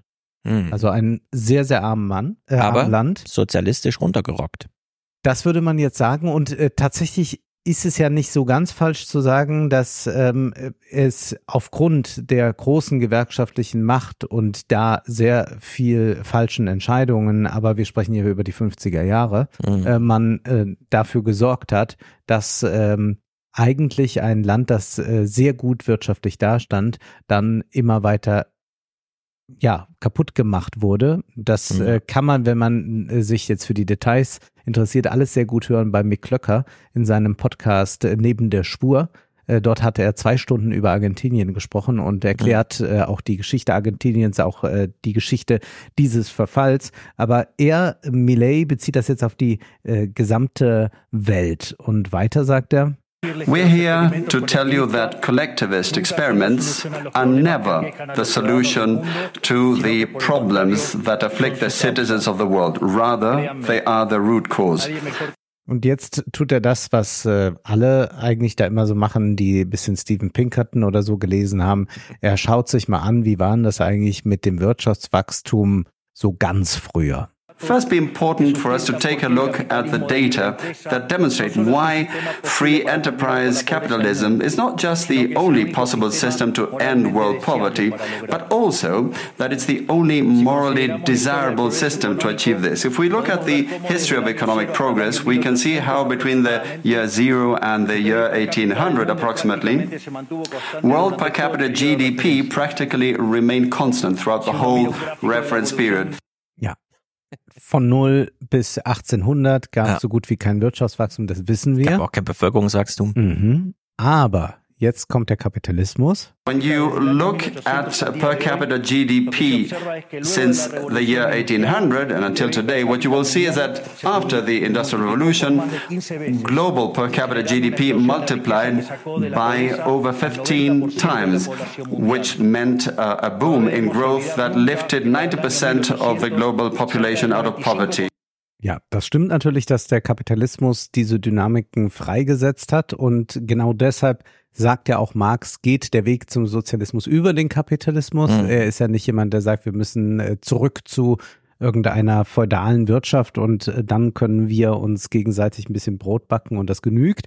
Und was auch stimmt, ist, dass äh, sehr viele Menschen durch die kapitalistischen Dynamiken oder im Zuge der kapitalistischen Dynamiken aus der Armut herausgehoben wurden, aus der absoluten Armut, aber die Armut selbst als ganz, ganz großes Problem ist präsent, zum Beispiel nicht nur in Argentinien, sondern äh, wenn wir uns äh, die Entwicklungsländer ansehen, wenn wir uns auch Indien ansehen, ich hatte da in einem Salon ja. mal Zahlen gebracht, dann kann man sagen, ja, die sind vielleicht aus, die, aus dieser äh, absoluten Armut äh, leicht äh, rausgehoben worden, aber dann geschieht nach oben nichts mehr und das heißt einfach, wir haben ähm, äh, Milliarden Menschen, äh, so viel sind es ja inzwischen, äh, die äh, am Existenzminimum herumknapsen ja. und die nicht einen Aufstieg durch den Kapitalismus erleben. Für ihn ist es aber jetzt klar, die Wirtschaftsentwicklung war äh, entsprechend, also äh, hat das auch allen geholfen, was ja nicht der Fall ist, was ja gerade in seinem Land so gut zu beobachten ist, äh, dass da durchaus auch äh, eine extreme Ungleichheit ist. Das heißt, einige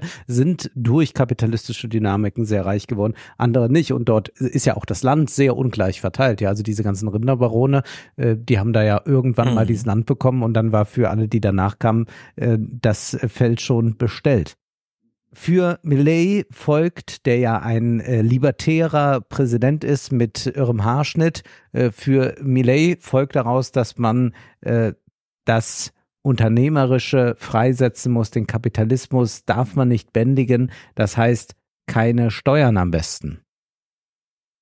Because it's violent. It's unjust because the state is financed through tax, and taxes are collected coercively. Or can any one of us say that they voluntarily pay taxes? Which means that the state is financed through coercion, and that the higher the tax burden, the higher the coercion, and the lower the freedom.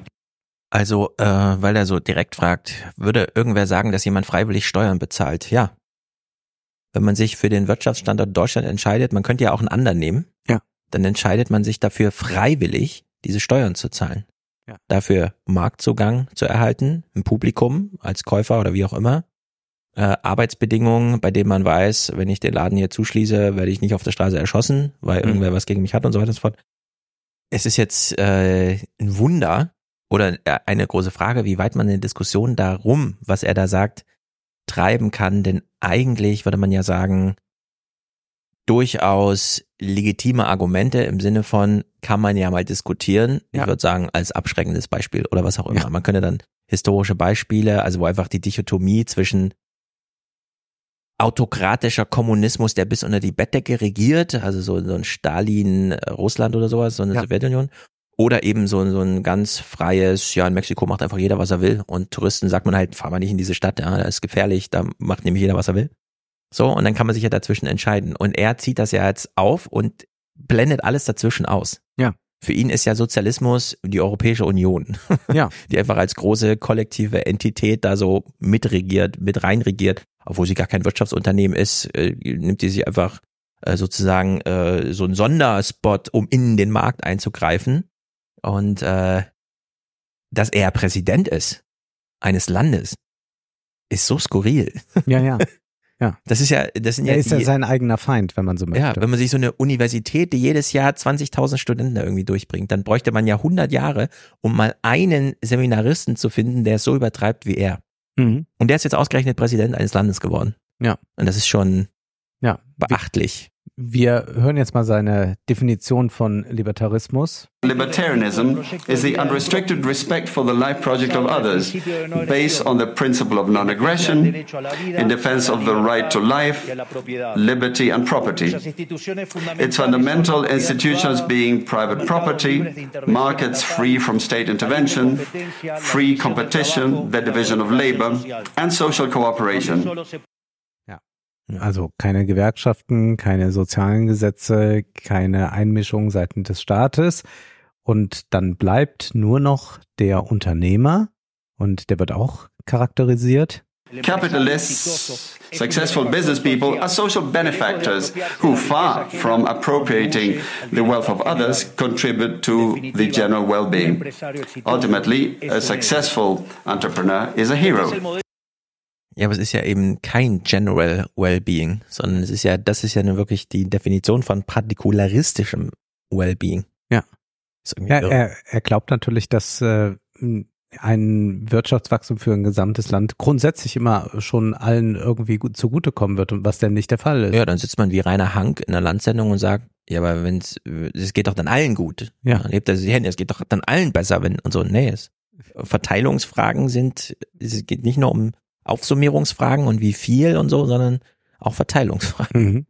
Die werden hier ausgeblendet. Für ihn kann immer nur der Staat der Schuldige sein und er stellt jetzt ein paar Reflexionen an zum Thema Marktversagen. The market is a mechanism for social cooperation where you voluntarily exchange ownership rights. Therefore, based on this definition, talking about a market failure is an oxymoron. There are no market failures. If transactions are voluntary, the only context in which there can be a market failure is if there is coercion. And the only one that is able to coerce generally is the state, which holds a monopoly on violence. So, Monopoly on Violence, Violence auf Seiten des Staates. Wenn man jetzt die Marktkräfte einfach gewähren lässt, kommt man um Monopolisierungstendenzen nicht drumrum. Ja, da sei aber auch gar nichts Schlimmes dran. Genau. Und da wird einfach eine Unfehlbarkeit Ja, doktriniert. Es waren die Marktkräfte, also ist es richtig. Hauptsache, es wurde sich nicht eingemischt.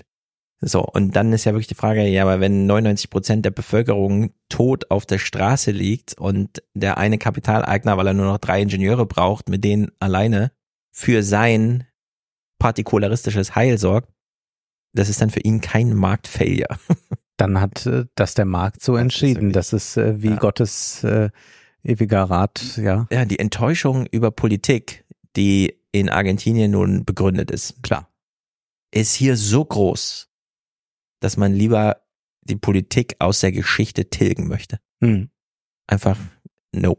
Wir haben eine ökonomische Asymmetrie, soziologisch würde man ja dann, äh, also auch historisch nachzeichnen können, wie zuerst die ökonomische Asymmetrie kam, dann hat man die versucht einzuhegen mit politischer Asymmetrie, also man hat den Profiten ein Machtgefüge gegenübergestellt, das von den Profiten entkoppelt, ansonsten wäre das ja Korruption. Und um die politischen, also um die Machtasymmetrien wieder einzuhegen, hat man juristische Asymmetrien daneben gestellt, also Regeln, Hm. nach denen in der Politik Macht verteilt wird, damit die Macht äh, nach allgemeinen Regeln und nicht partikularistischen auf ökonomische Undifferenzen einwirkt, um die einzuhegen. Aus dem Gefüge kann man die Politik nicht rausnehmen. Und er macht es trotzdem. Und zwar in fundamentaler Weise. Wir Ja. haben gehört, überall, wo der Staat sich einmischt, da herrscht Zwang und er Mhm. tut das ja nicht nur in Form von Steuern, sondern auch in Form von neuen Strömungen, die es in der Gesellschaft gibt, die auch einwirken. Denn ganz gefährlich sind zum Beispiel auch Feministen. All that this radical feminism agenda has led to is greater state intervention to hinder the economic process, giving a job to bureaucrats who have not contributed anything to society.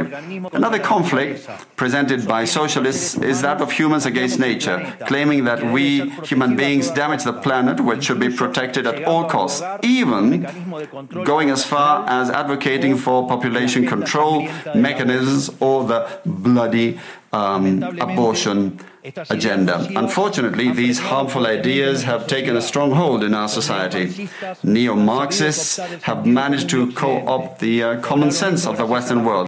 Also er kombiniert hier auch Ja. die äh, Leute, die ähm, für eine Liberalisierung des Abtreibungsrechts sind, mit denen, die Geburtenkontrolle ausüben wollen. Ja. Also das ist äh, für ihn alles, das geht noch minutenlang so weiter, dass er Mhm. wirklich alle Na, insgesamt ja nur auszählt 20 um, Minuten, ne? Also um so einen großen Kulturkampf Ja. äh, dort aufzuführen. Es ist äh, schon ja häufig wie so ein Weltkommentar, äh, hört sich dann diese Rede an. Und jetzt haben wir mehrmals schon Sozialismus gehört und man denkt die ganze Zeit, ja, aber was ist denn jetzt? Also Sozialismus, da hatten wir doch mal eine andere Definition. Das äh, war doch mal äh, die Frage des Privateigentums und Ja. muss man seine Arbeitskraft verkaufen oder haben wir da Vergesellschaftungen? Na, wir müssen nur den Sozialismus mal neu definieren, um zu erkennen, dass wir im Sozialismus leben. You only limit yourself to the traditional economic definition of socialism, which says that it's an economic system where the state owns the means of production. This definition, in my view, should be updated in the light of current circumstances. Today, states don't need to directly control the means of production to control every aspect of the lives of individuals. With tools such as printing money, debt, subsidies, controlling the interest rate, price controls, and regulations to correct the so called market failures, they can control the lives and fates of millions of individuals. Ja, das ist das, was die Krypto-Pros über YouTube erzählen. Ja. Der EZB-Sozialismus. Und jetzt hat er ja ein Problem. Er kann ja nicht sagen, Bitcoin ist eine Staatswährung, Ja. weil er hat ja Venezuela gesehen und so. Oder war das Venezuela? Ja, ja, irgendwo ja. ist- äh, Das hat ja alles nicht geklappt. Weshalb er jetzt sagt, okay, dann nehmen wir den US-Dollar. Und die Entscheidung, wir nehmen den US-Dollar, heißt ja nur, damit wir uns als Staat raushalten können. Nur dafür braucht er den amerikanischen Staat. Ja. Der ist ja darauf angewiesen, dass der amerikanische Staat funktioniert. So, kann er wirklich dafür garantieren, dass Trump mit dem Dollar entsprechend umgeht, dass es für ihn in Argentinien entsprechend seiner und so weiter nicht, also es könnte ja genauso gut sein, dass, ah ja, die sind jetzt von uns abhängig, von unseren Wechselkursen und so weiter. Das heißt, wir nehmen die erstmal ökonomisch aus. Ja. Weil damit kannst du ja eine Import-Export-Politik machen, die nun in Venezuela nichts übrig lässt. Ja. Kennt man so ein bisschen von der deutschen Agrarpolitik, äh, von der europäischen Agrarpolitik, du, die sich ja. dann Nordafrika nimmt und sagt, äh, bei euch gibt's keinen Ernährungsmarkt mehr. Ihr lebt vom Weltmarkt, wir produzieren so viel, also verkaufen wir es an euch. Das ist der Preis und so weiter und so fort. Also er liefert im Grunde Argentinien jetzt äh, dem Ausland aus, Mhm. was das angeht. Und äh, hofft aber, dass doch noch irgendwie die Kryptowährung auch wichtig ist. Er hofft auf Bitcoin 2.0 und so, dass er dann wieder sagen kann, nee, das ist nicht wie bei dem ersten Bitcoin, diesmal klappt's. ja. ja. Das war nicht in Venezuela, da hat man auch ein bisschen rum experimentiert, aber das war in, äh, ah, ich habe es gerade Nee, in Venezuela regiert ja immer noch Maduro oder wie er Ja. heißt. Dieses eine Land, was wir besprochen haben, wo der, wo der Bitcoin so schön eingeführt und dann gefällt ist von diesem Ah, neuen von, von Präsidenten, Bukele. der Ja, von Bukele wurde Ja, der ja. eingeführt, richtig. Und jetzt äh, hören wir also, dass äh, der Sozialismus in der EZB steckt. Ja, eigentlich ist der Sozialismus überall. This is how we come to the point where, by using different names or guises, mm, a good deal of the uh, generally accepted political offers in most Western countries are collectivist variants, whether they proclaim to be openly uh, communists, fascists, Nazis, socialists, social democrats, um, national socialists, Democrat Christians, Christian Democrats, ne- neo Keynesians, uh, progressive, populist, nationalists, or globalists. At bottom, there are no major differences. They all say that the state should steer all aspects of the lives of individuals. Ja, alle, alle sind Sozialisten, Ja. ob Nazis, ob Neo-Keynesianer, alles dasselbe. das, das ist wirklich dieses, mir ist das alles zu kompliziert. Ja. Ich habe aber auch keine Lust auf eine große Aufarbeitung, weil das hieße ja, das Problem ist in mir und ich brauche jemanden, der es mit mir aufarbeitet oder wie auch immer. Sondern ich sage jetzt einfach, wie es ist. Ja. Ich will alles rausradieren. Das ist so ein bisschen wie, wenn Merz sagt, der ganze Bundeshaushalt muss neu aufgesetzt werden. Ja. Und ich sage, was heißt denn neu aufgesetzt? Also da kommt am Ende dasselbe raus wie jetzt auch. Mhm. Nämlich, dass der deutsche Staat ungefähr eine Billion Euro pro Jahr braucht, um äh, 3,5 Billionen Wirtschaftswachstum zu organisieren. Ja. Da geht nun mal jeder dritte Euro einmal durch Staatshand irgendwo. Sei Ja. es als eine Mehrwertsteuerabgabe oder Einkommensteuer oder was auch immer. Und dann fließt das in Schulen, in Straßen und so. Und das ist halt, so ist es halt. Ja. Wir organisieren das Bildungssystem abseits von Profitversprechen zum Austritt aus der Schule. Weil die Erfahrung lehrt uns, wenn die Unternehmen selber ausbilden, ist nicht für, an alles gedacht. Mhm. So, und diese Erfahrung einfach rausstreichen aus dieser kollektiven Erinnerung, einfach so ein Gedächtnis tabula rasa machen und sagen, wir machen es nochmal neu. Wir setzen es nochmal neu auf. Wir beginnen 1850 Manchester. Warum nicht 1848? Nee, wir nehmen eine runde Zahl. Ja. Das ist wie wenn man beim Fernseher immer auf runde Zahlen die Lautstärke stellt, weil irgendwie sonst die kognitive Dissonanz irgendwas quält einen so innerlich. Und so, und so ist er auch. Ja. Ihn quält das einfach alles und er möchte einfach das Tabula rasa machen. Doch wie kann das sein, dass man ihn einlädt nach Davos und da eine Rede halten lässt? Also dass man ihn Das nicht wenigstens stellt in einem Talk. Unklar. Also diese Rede wurde ja auch auf Deutsch übertragen äh, bei Welt TV mit Mhm. einem anschließenden Ad-Hoc-Kommentar von Ulf Poschardt, der auch sagte, das kann ich gar nicht glauben, was ich da gehört habe. Es ging ihm zu weit. War ein bisschen Oh, aber überrascht er hat davon. ja dann ein paar Wochen vorher noch so einen Artikel geschrieben, Ja. dass Millet der neue Kant ist oder so etwas. Ja, ja, ja, ja. Ja, es gab einige Lobhudeleien, aber Ja. Also Oh das je. ging jetzt selbst Ulf Poschardt das zu weit. ging Ulf Poschardt Ja. wirklich zu weit. Das, Aber es war auch erstmal nur so ein Ad-Hoc-Kommentar. Vielleicht hat er nochmal drüber nachgedacht und später irgendwas anderes dazu gesagt. Er hat ja einen eigenen Podcast, in dem er, das empfehle ich sehr, er hat so einen Podcast in der Welt, Nein, wo wir sie, empfehlen den nicht. na, die reden so 20 Minuten über Sachen und da kann man wirklich äh, Impuls, Imp, Impuls und intellektualitätskontrollgestörte Menschen beim Reden zuhören. Ja, Die einfach wirklich frei von der Leber weg, oder wie das heißt, äh, Sachen sagen. ja. Völlig ohne einmal konzeptionell die Sachen nochmal durch so einen Gedankenapparat Ja. schieben, ob das irgendwie Sinn macht oder so. Ja, ja, ich meine, äh, Poschardt kommt ja eigentlich so aus der Kunstbetrachtung, hat ja da Mhm. äh, so auch angefangen. Und eigentlich ist er so ein Kind der Postmoderne, die, Ja. in der äh, nichts mehr zusammengedacht werden kann. Also nur noch einzelne Bruchstücke, das bastelt man mal notdürftig zusammen, zertrümmert es morgen Mhm. wieder. Also man findet heute, dass Millet der neue Kant ist. Morgen sagt man, nee, das geht aber jetzt zu weit. Übermorgen sagt man, ich habe nochmal drüber nachgedacht, Millet ist vielleicht doch unser Messias. Äh, vielleicht brauchen wir mehr Glauben an, weiß ich nicht wen. Also das äh, so und man kann äh, da aber eigentlich sagen, das ist so die äh, exakte Publizistik, die man braucht, wenn man in den sozialen Medien erfolgreich Mhm. sein will, dass man immer wieder Impulse auslöst, immer wieder Reaktionen auslöst. Das äh, funktioniert äh, Selbstreden nicht, wenn man äh, mal über Dinge nachgedacht hat, groß, sondern das funktioniert nur so, indem man irgendwas raushaut und irgendwas wird ja schon passieren. Es gibt ganz viele kleine Millets irgendwo. Ja, Und sei Ja. es nur so als Vögelchen im Hinterkopf, das die ganze Zeit die Leute quält. Also Ulf Poschardt zum Beispiel, Friedrich Merz ja auch, das ist, äh, steckt überall so ein bisschen drin.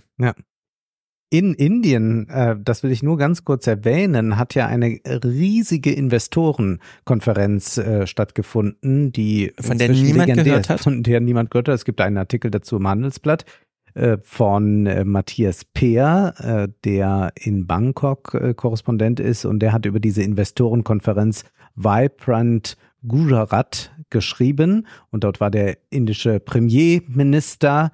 Und man muss sich das wirklich vorstellen, das ist dann wie so eine äh, ja, Arena, wo die Leute da alle sitzen, also Investoren ohne Ende dort, Unternehmer, äh, man äh, verspricht Großes. Modi sagt, Indien ist ein Kraftzentrum für talentierte junge Menschen, ein Technologiezentrum für die Suche nach Lösungen und eine Demokratie, die Ergebnisse liefert. Und man sagt dann auch ähm, hier, äh, dass man äh, sehr stark auf AI setzt, dass das nochmal äh, sehr viel ermöglichen wird, beschleunigen wird Mhm. äh, in der Wirtschaft. Und dann war dort bei dieser Investorenkonferenz auch Mukesh Ambani zu Gast. Äh, das ist äh, der äh, glaube ich, reichste Mann Indiens äh, derzeit. Er Mhm. steht auf der äh, Forbes-Liste weltweit auf Platz 10. ähm, ist also auch reicher als Jack Ma zum Beispiel, ist also der, ich glaube, der ist der reichste Mann im, im ganzen hm. äh, indopazifischen, asiatischen hm. Raum. Er ist, äh, hatte ein, einen Sohn oder eine Tochter, die äh, vor ein paar Jahren geheiratet haben ähm, und auch äh, aus einer Milliardärsfamilie. Da hm. war ja bei der Hochzeit zu Gast Hillary Clinton und äh, Beyoncé hat gesungen. Also ah, über ja. diese Maßstäbe sprechen wir jetzt hier. Und äh, man kann also mit anderen Worten sagen, dieser Mukesh Ambani ist ein sehr, sehr äh, erfolgreicher und sehr reicher Mann. Und jetzt muss man sich mal anhören, wie dort ein so mächtiger Mann spricht, wenn in der Reihe 1 der Minister Modi sitzt. When foreigners think of New India, they think of a new Gujarat, Navu Gujarat. How did this transformation happen? Because of one leader, our beloved leader who has emerged as the greatest global leader of our times. And he is Sri Narendra Bhai Modi, the most successful prime minister in India's history. Mhm. So spricht man da miteinander. Es geht noch weiter. When you speak, the whole world not only listens, but applauds you. My friends abroad ask me, what is the meaning of the slogan? Millions of Indians are chanting, Modi hai to mumkin hai. I tell them, it means India's Prime Minister makes the impossible possible with his vision, determination, and execution. They agree Ja, es ist ja eine äh, Huldigung vor moderner Ausprägung wie, keine Ahnung, zur Kaiserwahl. Und da sind jetzt internationale Investoren dort. Oh Gott. Und man möchte jetzt Gelder bekommen und äh, der, der, der reichste Mann Indiens spricht so den Ministerpräsidenten an. Und wir haben ja schon mal über Indien ausführlich gesprochen, über diesen Hindu-Nationalismus, mhm. äh, der dort von Modi immer weiter verschärft wird, wie die Pressefreiheit eingeschränkt wird. Und zugleich haben wir so internationale Konferenzen. Hier haben wir auch einen Modi, der ja sehr, sagen wir, mh, hm, quecksilbrig unterwegs ist. Also der kann ja mit dem Westen, aber auch mit äh, China, aber auch vielleicht mal mit Russland. Von Russland bekommt man ja, ja. gerade jetzt viele Energielieferungen, äh, die kann man auch vielleicht nochmal in den Westen dann weiterverkaufen. Also das ist ja so jemand, der, der das mit allen so macht und dann noch seinen, äh, sein, sein Yogatag oder was. Äh, genau, das läuft bei Ihnen noch über den Bart und das ja. Gesicht und so sehr viel diese, ja äh, die die also Modi dieser ganze ganze Kram kommt da so zusammen und man äh, merkt also einmal eine internationale Ausrichtung und dann dieser Hindu-Nationalismus und ich glaube, dass wir schon auch in Modi äh, so einen ähm, Führer par excellence erleben, äh, der äh, eigentlich nochmal so bündelt, was wir generell erleben können. Also wir haben ja rechte Regierungen, die anders sind als rechte Regierungen des 20. Jahrhunderts. Also wir haben ja eben nochmal deutlich gemacht, äh, worin sich jetzt äh, Remigrationspläne unterscheiden von Wannsee-Konferenz.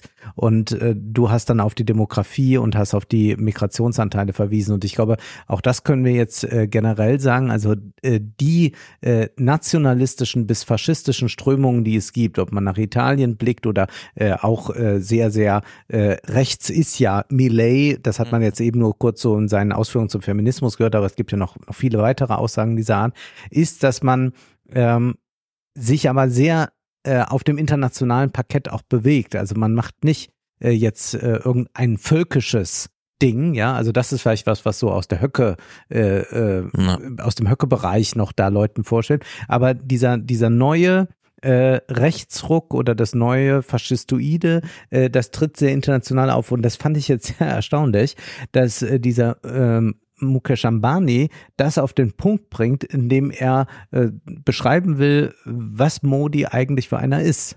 The coming generations will indeed be thankful to Prime Minister Modi for being both a nationalist and an internationalist.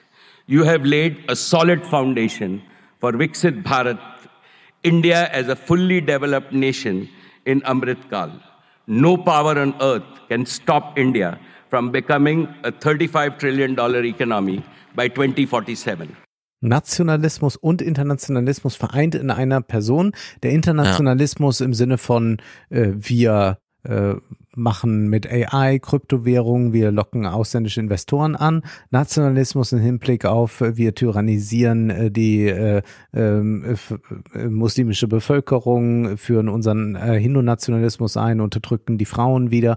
Und äh, das, glaube ich, ist etwas, was wir sehr häufig jetzt schon erleben und auch in äh, Zukunft erleben werden, äh, dass wir äh, rechte, sehr rechte Regierungen bis faschistische Regierungen haben, die nicht mehr äh, auftreten in so einem völkischen Sinne, aber die eine rechte Programmatik dann über Kulturkämpfe führen, über religiöse Kämpfe. Und das ist ja auch, glaube ich, etwas, was man bei einem anderen großen Teil, also gerade auch bei diesem Weidel-Teil der AfD sehr gut mhm. erleben kann. Man hat diese Internationalität, äh, pflegt auch selbst einen äh, Lebensstil, der äh, äh keineswegs im 20. Jahrhundert zu verorten ist und äh, zugleich aber ähm, gibt es äh, dann äh, äh, eine äh, rassistische Politik oder man, man macht halt mehrere Klassengesellschaften über Ethnie aus. Auch das ist ja äh, nichts Neues, also dass man Länder hat, die zwar einen ganz hohen Migrationsanteil haben, wo aber einfach ein ganz großer Teil äh, der Migranten, wenn sie dann eine dunklere Hautfarbe beispielsweise haben, äh, einfach in gewisse Positionen niemals kommt und immer da unterdrückt bleibt. Und ich glaube, diese Buntscheckigkeit äh, des äh, Rechtsrucks, die sollte einem eigentlich sehr klar werden und die ist ganz gut in dieses Bild gefasst, äh, internationalistisch und nationalistisch zugleich. Mhm. Also er verweist auf 2047, eine sehr krummes Datum, aber 100 Jahre Unabhängigkeit Indien. Ja. Indien hat sich von Großbritannien als Kolonialmacht unabhängig gemacht, was ja auch wieder bedeutet, da sieht man mal, äh, wenn die dort indische Geschichtsschreibung machen, hängt die immer noch sehr von europäischen Verursachungen ab ja. und so. Also es ist eingebettet in eine Welt, und man hört hier diesen Supermilliardären auf der Bühne, der also mit Modi so im Schulterschluss mhm. die Botschaft in die Welt trägt. Hier gehen große Kapitalentitäten äh, und der Staat so Hand in Hand. Ja. Und das ist ein Megatrend. Mhm. Äh, man könnte jetzt über diesen Januar 2024 ja unglaublich viel, äh, was medizinische Fortschritte, wir haben große Ernährungssachen hier in Deutschland, wie auch immer, aber es gibt ein Megatrend und ich will nicht zu sehr drauf rumreiten, aber demografisch scheint es jetzt doch äh, grundsätzlich allen zu blühen, dass die Hälfte der Welt schrumpft, insbesondere die fortentwickelte, also das Gerangel um Talente. Mhm. Und das war in Davos einfach ein Megathema. Wir haben die letzten Jahre dort immer chinesische Premierminister gehabt, die so ziemlich arrogant auftreten und dann nochmal sagen, und Taiwan gehört übrigens uns. Und das sage ich auf der Bühne auch ganz offen und so. Und wenn Sie Nachfragen haben, sage ich nochmal, also ob es ein Überfall wird, wissen wir noch nicht, aber Taiwan gehört uns. So. Jetzt haben wir einen neuen chinesischen Premier. Äh, Xi hat ja seine Regierung so ein bisschen umgebaut. Keiner weiß so richtig, was ist denn eigentlich und so. Wir hatten lange keinen Außenminister, sondern nur diesen Vorsitzenden dieser außenpolitischen Komitees da und so weiter und so fort. Jetzt haben wir jedenfalls jemand neuen, Li Kuyang, der auch nach Davos fuhr, um dort als Premierminister so einen ersten Aufschlag, ein paar Wochen nur, glaube ich, nach seiner ja. ins Amtbringung äh, zu machen. Und wir hören uns das mal in sechs Clips an, wie der Ton Chinas jetzt ist. Und äh, ich erinnere, wir haben Texte dazu gelesen, wie sich die Chinesen verrechnet haben in ihrer demografischen Grundlage mhm. und so weiter, wie die ganze Politik sich neu organisieren muss, wie dieses ad hoc Erwachen von heute auf morgen, ach, Corona ist jetzt doch kein Problem, geht mal zurück zur Arbeit, man stellt fest, so richtig klappt das irgendwie nicht und so. Also wie einfach äh, China wirklich struggelt. My European friends told me that to fully appreciate the majestic beauty of the Alps, one has to zoom out and look from afar.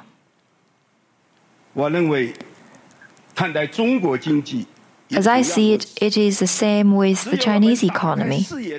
One has to broaden the vision and take a panoramic view to see the whole picture in an objective and comprehensive manner and truly grasp where it is now and where it is going.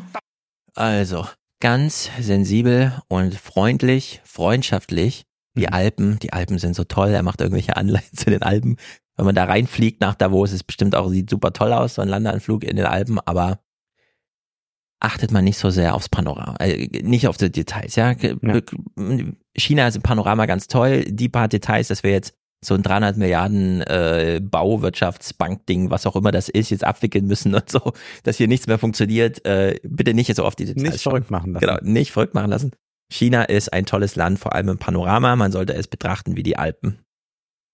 Und äh, es ist ganz erstaunlich, wie sie wissen, wo ihre Schwächen sind und die explizit zu ihren Stärken erklären, wo wir uns denken als Zuhörer, nee, also das ist einfach zu blöde. China's demographic dividend is turning into talent dividend.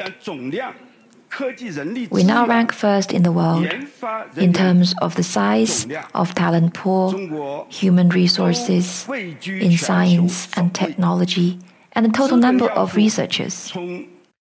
Man kann sich Soll ja, das bedeuten? ja, ja, also man kann sich ungefähr vorstellen, wie Markus Lanz immer so für Dramatik sorgt in seinen Gesprächen, indem er irgendwem erzählt, also während seiner Sendung, wissen Sie, wie viele Ingenieure in Deutschland jedes Jahr aus der Uni kommen? 20. Wissen Sie, wie viele das in China sind? 20 Millionen. Ja. So, wir werden überrannt von chinesischen Ingenieuren, die werden alles dominieren, die Schlüsseltechnologien und so weiter und so fort. Und jetzt steht er so da und sagt, die Demographic, äh, die Demographic Dividend, also die demografische Dividende. Ich weiß nicht genau, was er meint, dass wir viele sind und groß und deswegen mehr werden. viel rauskommen oder was auch immer. Also, ja, China hat sehr viele Ingenieure, aber die suchen auch händeringend nach Arbeit. Also wir haben da eine Jugendarbeitslosigkeit von immer noch 20 Prozent oder mehr oder so. Äh, man weiß nicht genau, wohin mit sich, lohnt sich für eine, wir haben es ja häufig mit diesen Ein-Kind- äh, äh, lohnt sich denn, in die so richtig zu investieren oder sollten die niemand schnell irgendwo, so wie man ja hier auch diskutiert, Studium, ey, willst nicht nur Handwerker werden, es läuft gerade so gut, man braucht so viele Handwerker, wie auch immer. Beziehungsweise wir hatten das im äh, Live-Salon angesprochen. Es gibt viele, die sind gut ausgebildet, die sind in der Stadt, finden Genau. dort keine Arbeit. Dann sagt die Regierung, ja, es gibt auf dem Land Arbeit. Und dann sagen die, wie, wir sind jetzt in die Stadt gezogen, haben hier Ja, diese ja, ja. Ausbildung gemacht, wir würden jetzt gerne in der Stadt leben. Also sind wir lieber arbeitslos in der Stadt als mit Arbeit Genau. irgendwo in einem Kaff. Ja, man hängt dann da so rum und äh, wir haben es ja schon besprochen. Shenzhen, ja, schön und gut, Sonderwirtschaftszone, da ist ganz viel mit neuer Technologie, aber daneben sind halt doppelt so große Gebiete, wo 50 Millionen Menschen leben und da werden einfach nur Waschmaschinen und Old-Style-Technik, die aber wichtig ist für die grundlegende Lebensführung in einem sich entwickelnden Land und so weiter. Also es ist alles sehr viel weniger cool, als man so glaubt und es ist auch nicht alles glitzern und glänzen und durchelektrifiziert und wie auch immer. Naja, aber irgendwo äh, gibt's wohl eine demografische Dividende und da wissen wir ja, wir haben es ja äh, auch an einem Salontext besprochen, die Chinesen haben 400 Millionen Rentner. Allein die chinesischen Rentner wären die drittgrößte Nation der Welt. Ja. So, das ist auch äh, demografische Dividende und dass man für die kein Rentensystem hat, sondern dass man die irgendwie aus dem laufenden System versorgen muss, ohne dass sie noch einen produktiven Benefit erwirtschaften. Aber jetzt haben wir ja, wie er sagt, äh, die Talentdividende. Und das soll jetzt offenbar meinen, dass also die Irgendwie so. sind zwar Ja, ja, ja. weniger geworden oder die werden nicht jetzt nochmal mehr, also da erhöht sich die Dividende nicht, aber durch äh, die großartige Bildungs- Mhm. und Ausbildungsarbeit, die geleistet wird, hat man jetzt eine hohe Dividende in Bezug auf äh, talentierte Leute. Genau, irgendwie so. Also die ganze Rede ist ein wackeliges Kartenhausgebäude, das es gibt da auch nur eine Nachfrage oder so, das ist alles kurz vorm Zusammenbruch. Zu dem Thema, junge Menschen ziehen in die Stadt, kommen dann aber da auch nicht weiter, weil ihnen die Partei nichts bieten kann und die Partei aber was bieten muss, weil ihnen das Leben lang gesagt wurde, die Partei ist für alles verantwortlich und so. Äh, er geht einfach, er er sucht sich so die äh, Kirschen raus, äh, an denen man zeigen kann, dass es China ganz gut geht. China's urbanization rate is now more than 10 percentage points lower than the average level of the developed countries. There is much room for infrastructural upgrading, ur- uh, urban renewal, transportation, and telecommunications, among others. There are also some 300 million rural migrants who are acquiring permanent urban residency at a faster pace. Die Urbanisierung bleibt. Bei der Urbanisierung haben wir noch Raum nach oben. Wir sind noch nicht, haben unser Potenzial noch nicht ausgeschöpft. Die urbanen Zentren, um die es hier geht, sind noch nicht ordentlich ausgerüstet. Die kann man noch in alles rein investieren und so weiter. Megatrend äh, Urbanisierung soll also ausländische Investoren anlocken und sagen, ah, okay, gut. ist es halt die Urbanisierung. Ich würde sagen, Urbanisierung ist sowieso ein Megatrend, auch in Deutschland. Diese Botschaft von, ey, in Erfurt haben auch 3000 Leute demonstriert, aber in München 300.000 heißt ja für alle, die in Erfurt demonstrieren, warum lebe ich eigentlich nicht in München? Da ist ja, scheint es ja irgendwie angenehmer für mich zu sein. Da habe ich mehr auf meiner Seite. So, äh, solche Botschaften. Also die Urbanisierung, egal aus welcher Richtung, ist immer wichtig, immer ein Megatrend. An über 20 Euro Kaltmiete im Neubau. Äh, Genau, solche Probleme, die ja in China auch sind. Also Ja, man ja. zieht in die Städte und äh, hat eigentlich schon angefangen, in sein Haus zu investieren. Äh, es sollte gerade gebaut werden, aber bevor der erste Bagger kam, ist die Bank pleite, die das organisiert und so weiter und so fort. Also alle Probleme sind da. Demografische Dividende, irgendwie Halbgasgeschäft, äh, Urbanisierung als Megatrend, ja, ist halt ein Megatrend, aber ob das jetzt so in der Hoheit der Partei dort liegt, naja. Nächste, nächster Megatrend, der er hier auch nochmal betont, Now, close to half of the world's installed photovoltaic capacity is in China. Over half of the world's new energy vehicles run on roads in China. The new energy vehicle ownership reached 20 million by the end of last year, and China contributes one fourth of the increased area of afforestation in the world. China is also cultivating large scale new growth areas in sectors such as green infrastructure, green energy, green transportation, and green lifestyle. This will generate investment and consumption markets with an estimated size of 10 trillion RMB yuan annually. Die grüne Transformation, also Urbanisierung, grüne Transformation und das Ganze mit einer demografischen Dividende. Sie müssen nur das Geld bringen. Stimmt ja wahrscheinlich dann auch. Dann kriegen wir die Leute in ihre Unternehmen verpflanzt und dann machen die dort für sie Profite. Ja. Das ist also alles zusammen eine ganz große, wir betteln hier um Geld. Ja, dafür Runde, ist da, wo es da. Aber in diesem Jahr aus chinesischem Mund das so zu hören, das ist mehr als die letzten Jahre. Ja, man hatte ja äh, gedacht während äh, Corona und vielleicht auch schon so ein bisschen davor, dass man zwar immer sagte, ja, wir sind äh, weltoffen und wir sind Mhm. gegen den Protektionismus, den Trump will. Also das war ja schon etwas, wie man sich immer in Davos verkauft hat. Aber zugleich hat man sehr stark äh, signalisiert, wir haben so einen starken Binnenmarkt und wir können das alles so für uns unter uns regeln. Und äh, das scheint sich jetzt äh, doch zu ändern, weil äh, ohne ähm, ausländisches Geld, das hineinfließt, wird ja die eigene Misere, die man da produziert hat, gerade im Immobiliensektor immer größer. Also äh, kann man eigentlich diese äh, selbst äh, produzierte Misere nur dadurch abfedern, dass also andere wieder an das Land glauben und das sind ja dann Investoren. Hm. Investoren, die äh, sozusagen Geld und Know-how mitbringen und endlich was mit den Leuten da anfangen können, Hm. mit den jungen Leuten. Und zwar an den Orten, da möchte China dann hin äh, urbanisiert und so, wo man sie braucht oder es gerne haben möchte. Es ist also eine ganz große Battle-Runde gewesen. Man hat China selten so gehört. I would say that choosing the Chinese market is not a risk, but an opportunity. We embrace investments from businesses of all countries with open arms and will continue work tirelessly to foster a market-oriented, law-based and world-class business environment. Und selbstverständlich ist das auch ein Signal an die Börsen, denn das ist ja Mhm. auch so, dass die chinesischen Aktien in den Zehnerjahren Ganz mal sehr schlecht. beliebt waren Ja, und damals, jetzt ja, äh, sind schlecht sie leider. alle äh, unglaublich abgeschmiert. Ja. Und das bedeutet ja auch, dass die großen Schattenbanken dann äh, sich überhaupt nicht mehr dafür interessieren, dann da rausgehen. Da werden auch nicht mehr neue Fonds, äh, Genau. Emerging Market Fonds äh, werden nicht mehr aufgelegt mit chinesischen Aktien. Also auch das meint ja Investitionen. Es geht Mhm. ja nicht nur darum, dass da äh, Fabriken gebaut werden, sondern auch diese Art der Gelder äh, fließen dann nicht mehr, beziehungsweise diese äh, niedrigen Börsewerte sagen einem jeden Investor, puh, da willst du jetzt noch eine Fabrik äh, aufbauen, guck doch mal die Aktien. Genau.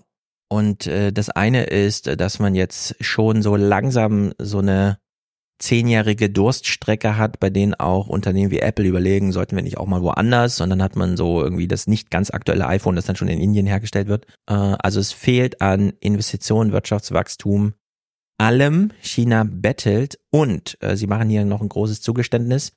Wir haben das ja auch ein bisschen nur so begleitet. Es gab dieses Investitionsabkommen, das dann noch gescheitert ist, wo es immer hieß, naja, die Investitionsregeln waren immer, ihr dürft euer Geld nach China bringen, weil die haben ja einen großen Markt. Dann haben die ganzen Autobauer das gemacht und mittlerweile wird irgendwie jeder dritte VW in China verkauft und so.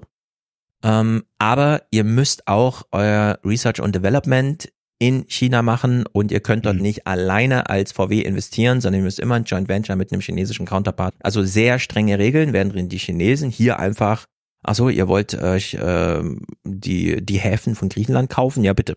Ja. Ohne weitere und so weiter, dass man jetzt in Hamburg da mal diese paar Hafenmeter und so mit einer, mit einem Veto ausgestattet hat, was die Übernahmen durch chinesische Eigner angeht. War ja dann mal so ein Novum. Er macht jetzt hier auf diesem Felde, auf dieser Soft-Skill-Politik sozusagen, äh, große Zugeständnisse. With regard to concerns of some multinationals on issues such as cross-border data flow and participation in government procurement, we are working on the formulation of relevant policies.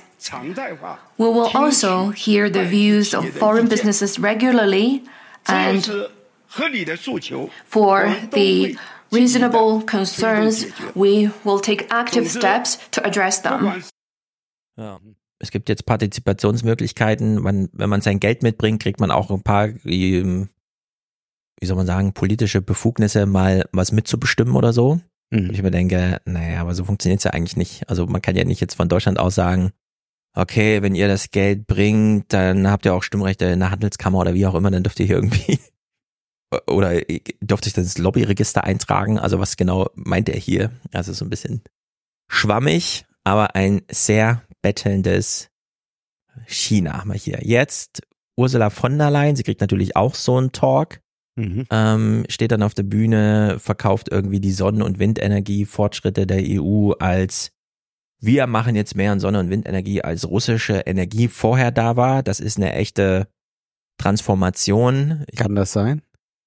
Ich bin mir unsicher. Das klang mir auch, auch als, ja, wir hören uns das mal an, wie sie das als Kategorie äh, formuliert, sehr äh, nicht sehr bühnentauglich, sagen wir ja. mal so. Latest numbers from the International Energy Agency show that growth in renewable energy capacity hit another record in the European Union in 2023. And the European Union improved the efficiency of its energy the best energy is the one that is not used, by almost 5%. And in this way, we turned Putin's challenge into a major new opportunity. Last year, for the first time, the European Union produced more electricity from sun and wind than from gas. And this year, For the first time, the European Union is set to get more overall energy from wind and solar photovoltaic than it does from Russia. That is good news. Ja, ein Investitionsstandort, der nicht an Energiearmut leidet, also an hohen Energiepreisen und selbst ein äh, Angriffskrieg in Nachbarschaft bringt das nicht in Turbulenzen, selbst wenn die Hälfte des Stroms irgendwie von da importiert wurde oder wie auch immer, mhm. das ist die Botschaft. Aber es, man muss, keine Ahnung, es ist sehr kompliziert für eine Bühnenrede. Ähm, ihr Top-Thema ist aber auch dieses. Europe has got talent. There are nearly 200,000 software engineers in Europe. So, Talent, das ist also die demografische Dividende, die vorhin Lee auch für sich reklamierte. With AI experience. And that is a greater concentration than in the United States and China.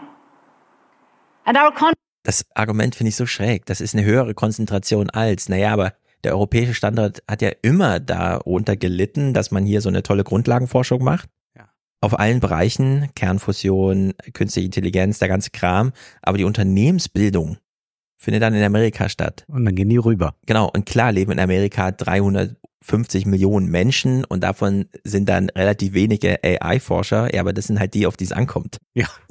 Das sind halt die Handverlesenen aus den europäischen Unis, ja, überall ja. aus Indien und ja. ist ja nicht ohne Grund, dass Nadella und Pichai und so alle so aus der Welt halt dahin strömen und dann das machen, ja. dass die, die Amerikaner nicht aus sich heraus Äh, also Sam Ortman ist ja echt ein Wundergewächs, aber selbst Ilya Sutzkever oder so, das sind ja auch alles wieder. Ja, ja, und da sind Äh, ja auch Deutsche dabei. Also genau. auch der, der dieses komische Coinbase-Ding machen will, ist ja. Ja. auch ein Deutscher. Also das heißt, äh, das ist ja äh, gang und gäbe dort. Und das, wa- was da nie verstanden wird, ist, dass es da ja nicht um ja, Fabrikarbeiter geht, äh, in, in der Form, dass Mhm. man sagt, ja, wir brauchen mal Leute, die mit anpacken, sondern das Ja. sind Ja, genau. einfach ziemlich solitäre äh, Genau. Figuren, die man da braucht, die Also diese Dichte an AI-Forschern ja. ist kein Kriterium. Das ist Ja. ganz schräg, dass sie das so gesagt hat. continent also has a huge, a huge competitive edge when it comes to industrial data. Das finde ich auch geil. Wir haben einen Vorsprung im, in den Industriedaten. We can train artificial intelligence on data of unrivaled quality. And we want to invest in this. And this is why we will provide European startups and SMEs with access to our world class supercomputers so that they can train and develop and test their large AI models. Naja, also es ist ja so, dass wir eigentlich die letzten 10, 15 Jahre oder fast 20 Jahre darauf geblickt haben, dass äh, die großen Datensammelkonzerne aus den USA äh, unsere Chats überwachen und dann daraus ableiten, welche Werbung wäre für dich die entsprechende. Ja. Und was ja immer wieder betont wurde und was denke ich auch richtig ist, dass äh, Deutschland ja sehr viele Hidden Champions hat und einige andere europäische Länder auch und dass diese Industrie mit einer neuen äh, Fabriktechnik, die wie eine Plattform funktioniert, wo Daten einfließen, wo man äh, heute das, morgen das produzieren kann, dass also das auch sehr eigentlich datengetrieben ist. Mhm. Wir haben kein äh, Social Media hervorgebracht und Ja. da ist auch nicht mehr mit zu rechnen, aber das ist etwas, was da ist. Und da sagt man, ja, da haben wir ja schon jetzt 10, 15 Jahre Daten gesammelt. Da kann ja Meta jetzt nicht mithalten. Äh, wo, die können äh, Daten äh, darüber haben, äh, welche sexuellen Interesse jemand hat, aber die haben Mhm. äh, keine Daten darüber, wie ein Auto effizient zusammenzubauen ist. Und dass sie jetzt sagt, und da kombinieren wir das mit AI und sagen, da haben wir einen unglaublichen Datenpool, auf den könnt ihr zugreifen, während die anderen haben die so, so Konsumentendaten, scheint mir Sinn zu ergeben. Ja, also die größten Opponenten der Datenschutzgrundverordnung waren ja die vor allem deutschen Versicherer und Banken. Also Mhm, das ja. kann ja schon unter Industriedaten fallen. Wie wird da irgendwie mit Geld umgegangen? Ansonsten denke ich bei sowas ad hoc, ich habe ja keine Ahnung davon, einfach daran, dass es immer Proteste daran gab und Auszeichnungen wie ähm, Datenschutz, äh, wie soll man sagen, extravertiert die Autoindustrie umging im Sinne von, wir bauen dir mal drei SIM-Karten mit ins Auto und messen alles. Wie schnell du wann wo fährst, in welchem Winkel, wie lange die Tür offen steht oder wie auch immer. Und dann war mir die Frage, ja, warum speichert ihr das denn? Ja, keine Ahnung, man weiß ja nicht, wofür man es noch braucht. Ja. Irgendwie so. Also mal gucken, ob da ein Programm darüber dahinter steht. läuft das ja natürlich. Also dass man, also das ist ja immer diese äh, Verlogenheit auch. Man kritisiert ja wahnsinnig gern Mhm. US-Konzerne oder chinesische Konzerne für ihre Datensammelwut. Selbst aber Ja, sammelt man natürlich, total, sa sammelt überall. man, wo es nur geht und äh, möchte das auch nicht eingeschränkt haben. Was nur jetzt der Punkt ist, wenn sie sagt, ja, wir haben da hier die ganzen Daten, das ist ja speziell bei einzelnen Unternehmen. Also das ist ja nicht gebündelt. Das heißt, sie Genau. äh, hat ja nicht einen Pool, wo sie sagt, so, ich dock euch mal mit hier an, dann könnt ihr auch auf die Daten zugreifen. Die sind ja bei Siemens oder die sind ja bei VW, aber die sind ja nicht überall. Ja, also programmatisch scheint mir das auch Ja. sehr schwammig zu sein. Äh, aber warum sollte man auch eine bessere Rede halten als die Chinesen? Ja.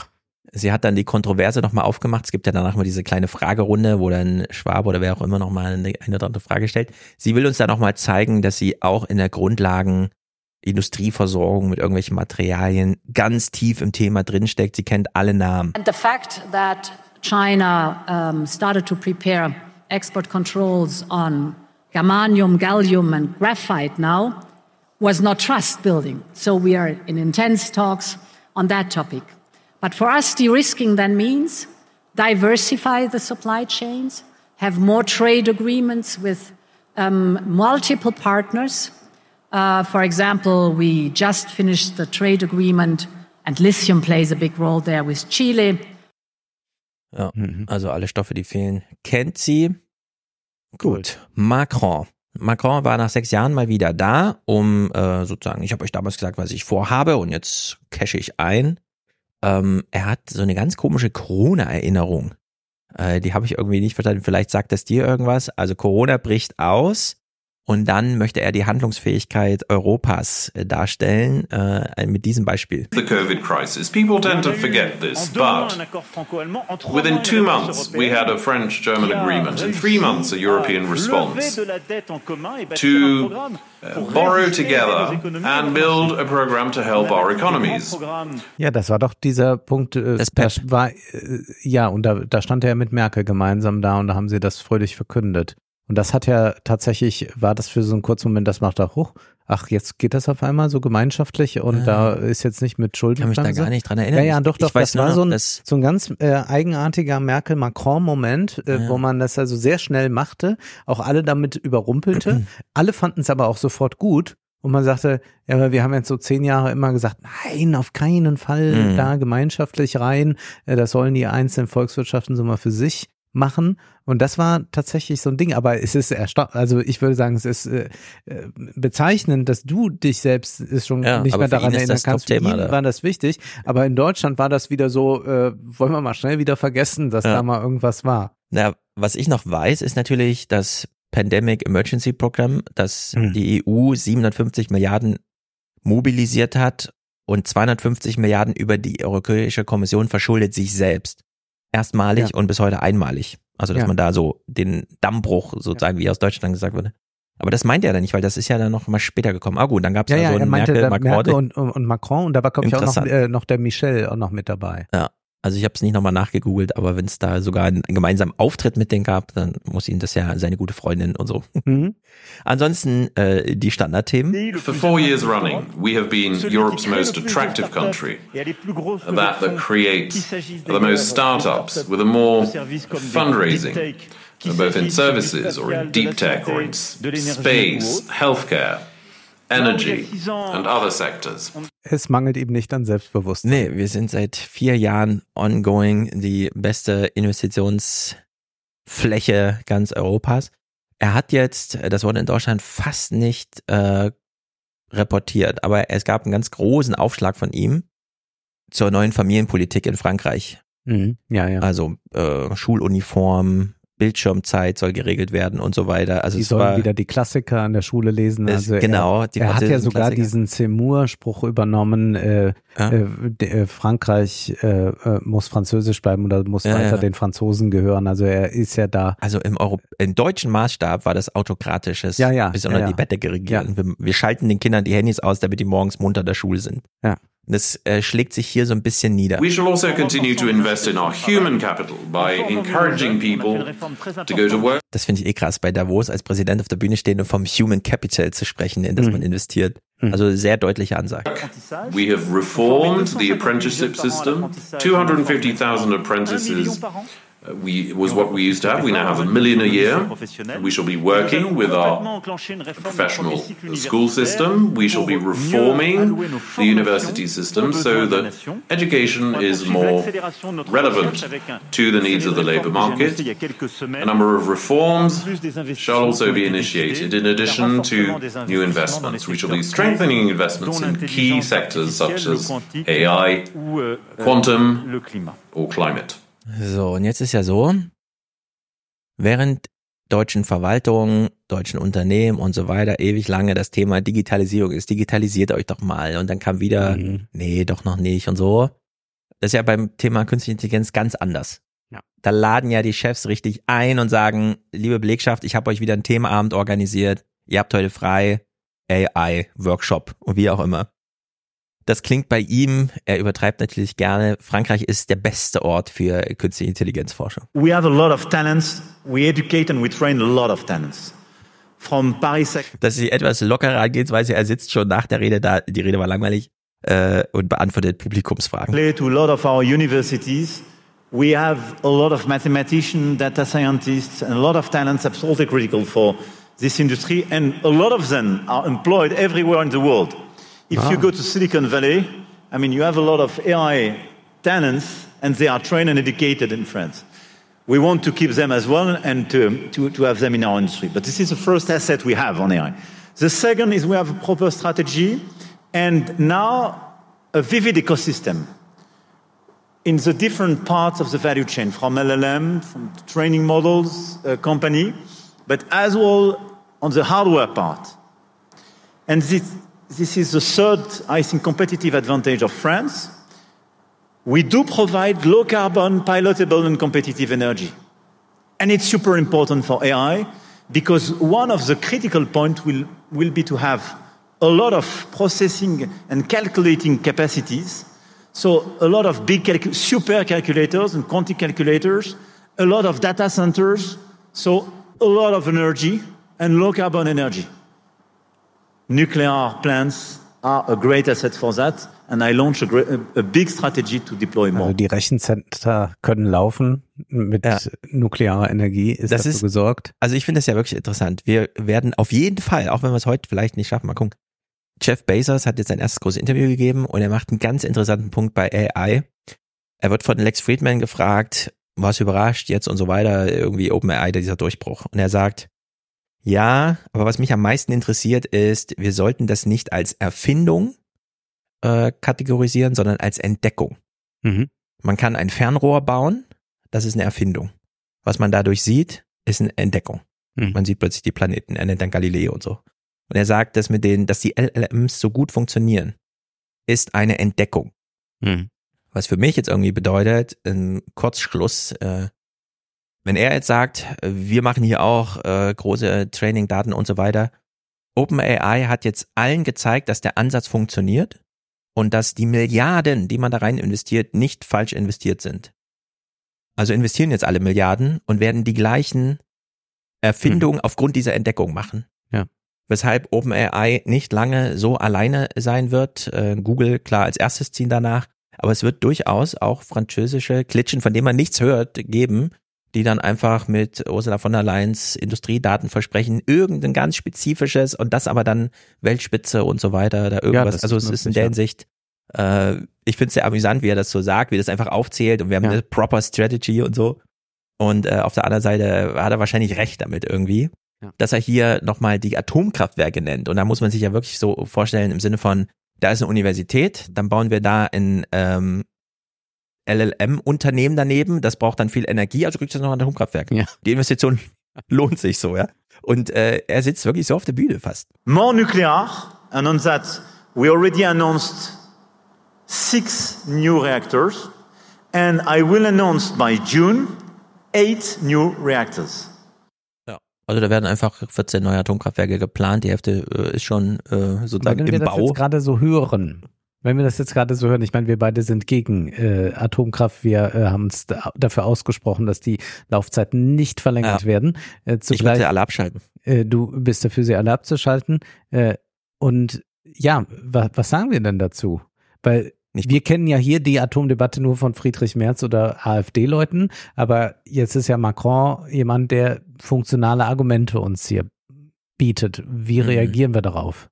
Also ein Atomkraftwerk zu bauen, muss äh, sozusagen in, äh, also Kühlung über Flüsse funktioniert in Frankreich nicht mehr. Mhm. Das ist flächendeckend 45 Grad im Sommer. Man braucht die auch im Sommer. Man kann die nicht dann drei Monate ausschalten, wie auch immer. Man braucht neue Ansätze. Die neuen Ansätze müssen auch getestet werden. Äh, das sind alles Fertigstellungen in 20 Jahren und so. Ich bin mir nicht so sicher. Also mit einem Atomkraftwerk ein LLM trainieren, also so im spezifischen Kontext, man braucht jetzt diese Energie. Ja. Ein Windpark kann man noch so schnell aufbauen. Mhm. Irgendwo, die haben ja auch Küstenstreifen, einfach so ja, ja. 10 Megawatt Turbinen, 1000 Stück und dann hat man auch äh, gigawattweise Strom, Stromleitung legen. Aber das mit den Atomkraftwerken, ich weiß nicht, das, das ist so behäbig und langsam und auch so unsicher, was am Ende dabei rumkommt. Ja, ja, und gerade wenn das mit der Kühlung nicht mehr funktioniert. Äh, noch eine andere wichtige Frage. Findest du nicht auch, dass die Krawatte viel zu dick ist? Ja, ich weiß auch nicht, was da los ist. Mir also er trägt ja äh, Dreiteiler. Ja. Fast alle anderen nicht. Er trägt Dreiteiler, finde ich nicht so schlecht, aber die Krawatte ist ja riesig und äh, viel ja. zu dick gebunden. Ein unglaublicher ja, Knoten ist das. Ich weiß auch nicht, vielleicht wusste er, ich bin weit weg von den Leuten und die sollen sie sehen, also brauche ich mehr Masse Nein. oder. Aber man ist doch, er ist doch dort unter Leuten, mehr die tragen ja alle Krawatten äh, aus seinem Land. Also da würde ja, ich sagen, ist die Hermes-Krawattendichte besonders hoch in Davos. Und da muss man doch dann auch eine Hermes-Krawatte oder so tragen. Keine Ahnung, was da los ist. Zurück zum Thema. We must also invest much more in artificial intelligence, in semiconductors, and we must have a much more consistent and coherent strategy. Wir haben AI-Talent, wir haben Chips, wir haben Semiconductors, äh, wir haben Atomkraftwerke, wir haben alles. Frankreich richtig gut aufgestellt. Äh, erst am Ende, also erst in seiner Fragerunde, und deswegen gehen wir nochmal kurz drauf ein, äh, wird sein eigentliches Lieblingsthema thematisiert. My first question would be what is actually your vision long term for the sovereignty and governance of Europe? Um, thank you, Klaus. And for me, this is clearly one of the critical points, and I always advocated for a more sovereign Europe. What does it mean? It's just, I mean, it's, it doesn't mean killing your links, your alliances, and your partnerships, but it's not to be over dependent on critical sectors of your value chains and some geographies. I think we perfectly, when I advocated this issue six years ago, it was not totally shared. but I think we experienced during the pandemic the cost of over dependencies. De-Risking von China, militärische Unabhängigkeit von Amerika. Er hat mit den Chinesen schon gesprochen. De-Risking voll okay. Haben wir ja bei den Chinesen vorhin auch gehört. Ihr dürft gerne mitreden. Wenn irgendwas ist, wir entriskieren Aber er euch. meint ja damit auch die Risking von den USA. Genau. Also äh, für ihn geht's vor allem um Also er saß ja, wir hatten auch, glaube ich, mal den Clip, das ist äh, Mhm. äh, anderthalb Jahre her, wo er sagte, ja, aber nein, das war genau als Biden zurückkam äh, und äh, dann hat äh, von der Leyen die ganze Zeit nur gesagt, America is back und er hat gefragt, ja, aber fragt sich für wie lang? Ja, und genau. er hat das ja immer wieder deutlich gemacht und jetzt hat man äh, diese äh, Sache dort, äh, dass äh, ja Trump wieder Präsident werden Mhm. könnte oder vielleicht sogar werden wird. Und äh, dann ist ja interessant, wie jetzt auch so reagiert wird auf diese äh, Idee von Souveränität. Also das ist ähm, zum einen, äh, denke ich jetzt schon so eine späte Adaption eines Macronschen Modells. Hm. Zum anderen aber sieht man auch, dass man äh, bei Wolfgang Ischinger lesen kann, na ja, die Welt wird davon so nicht untergehen. Man wird weiter ähm, ähm, die USA als äh, wichtigen Partner haben, aber wir müssen dann zusätzlich nochmal aufrüsten. Also Mhm. da sind dann äh, solche Ideen schon wie, äh, brauchen wir nicht nur ein 2%-Ziel, sondern ein 4%-Ziel. Und da sehe ich auch eine ganz große Gefahr drin, also dass so ein äh, neues Souveränitätsgerede eigentlich bedeutet, dass man extrem aufrüsten wird und noch zugleich aber äh, nur äh, das Ganze in so einem äh, Westbindungsrahmen denkt und nicht äh, wirklich als multipolare Weltordnung, wo man ähm, sich ein bisschen äh, aus äh, gewissen Blockkonfrontationen heraushält. Ja, jetzt wo in Deutschland wieder diskutiert wird, ob wir alle nochmal eine Wehrpflicht brauchen. Ich hätte ja gerne so eine Resilienzdebatte, in denen dann erstens ganz explizit mit Frankreich der europäische atomare Verteidigungsschirm diskutiert wird, so dass dann mal beide aus der Deckung kommen. Man hört dann immer nur, was Macron so sagt irgendwie und Aber wie Scholz nicht Beispiel- reagiert. Ähm, Ischinger äh, sagt ja in so einem Handelsbeitrag, äh, hat er das im Januar ausgeführt, dass er dafür sei, dass man Mhm. äh, da das ähm, mit Frankreich dann regelt für Deutschland. Und er sagt ja, wenn immer diese Ausrede kommt, ja, aber das geht doch nicht, dass in Paris dann darüber entschieden wird. Er sagt, momentan akzeptiert man ja auch, dass in Washington darüber entschieden eben. wird. Also er sagt ja keinen Unterschied. Was ich aber jetzt äh, sehe, ist ja, dass wir zum einen das haben und ich glaube, in den Thinktanks wird es auch schon diskutiert. Und zum anderen haben wir diese Wehrpflicht. Und irgendwie passt das ja, wir haben das ja schon häufiger herausgestellt, nicht so zusammen, dass man einmal sagt, ja, wir könnten eine Atombombe werfen, Mhm. wir schicken Genau. also keine Soldaten los. Äh, und zugleich gibt es aber den Ruf nach mehr Soldaten.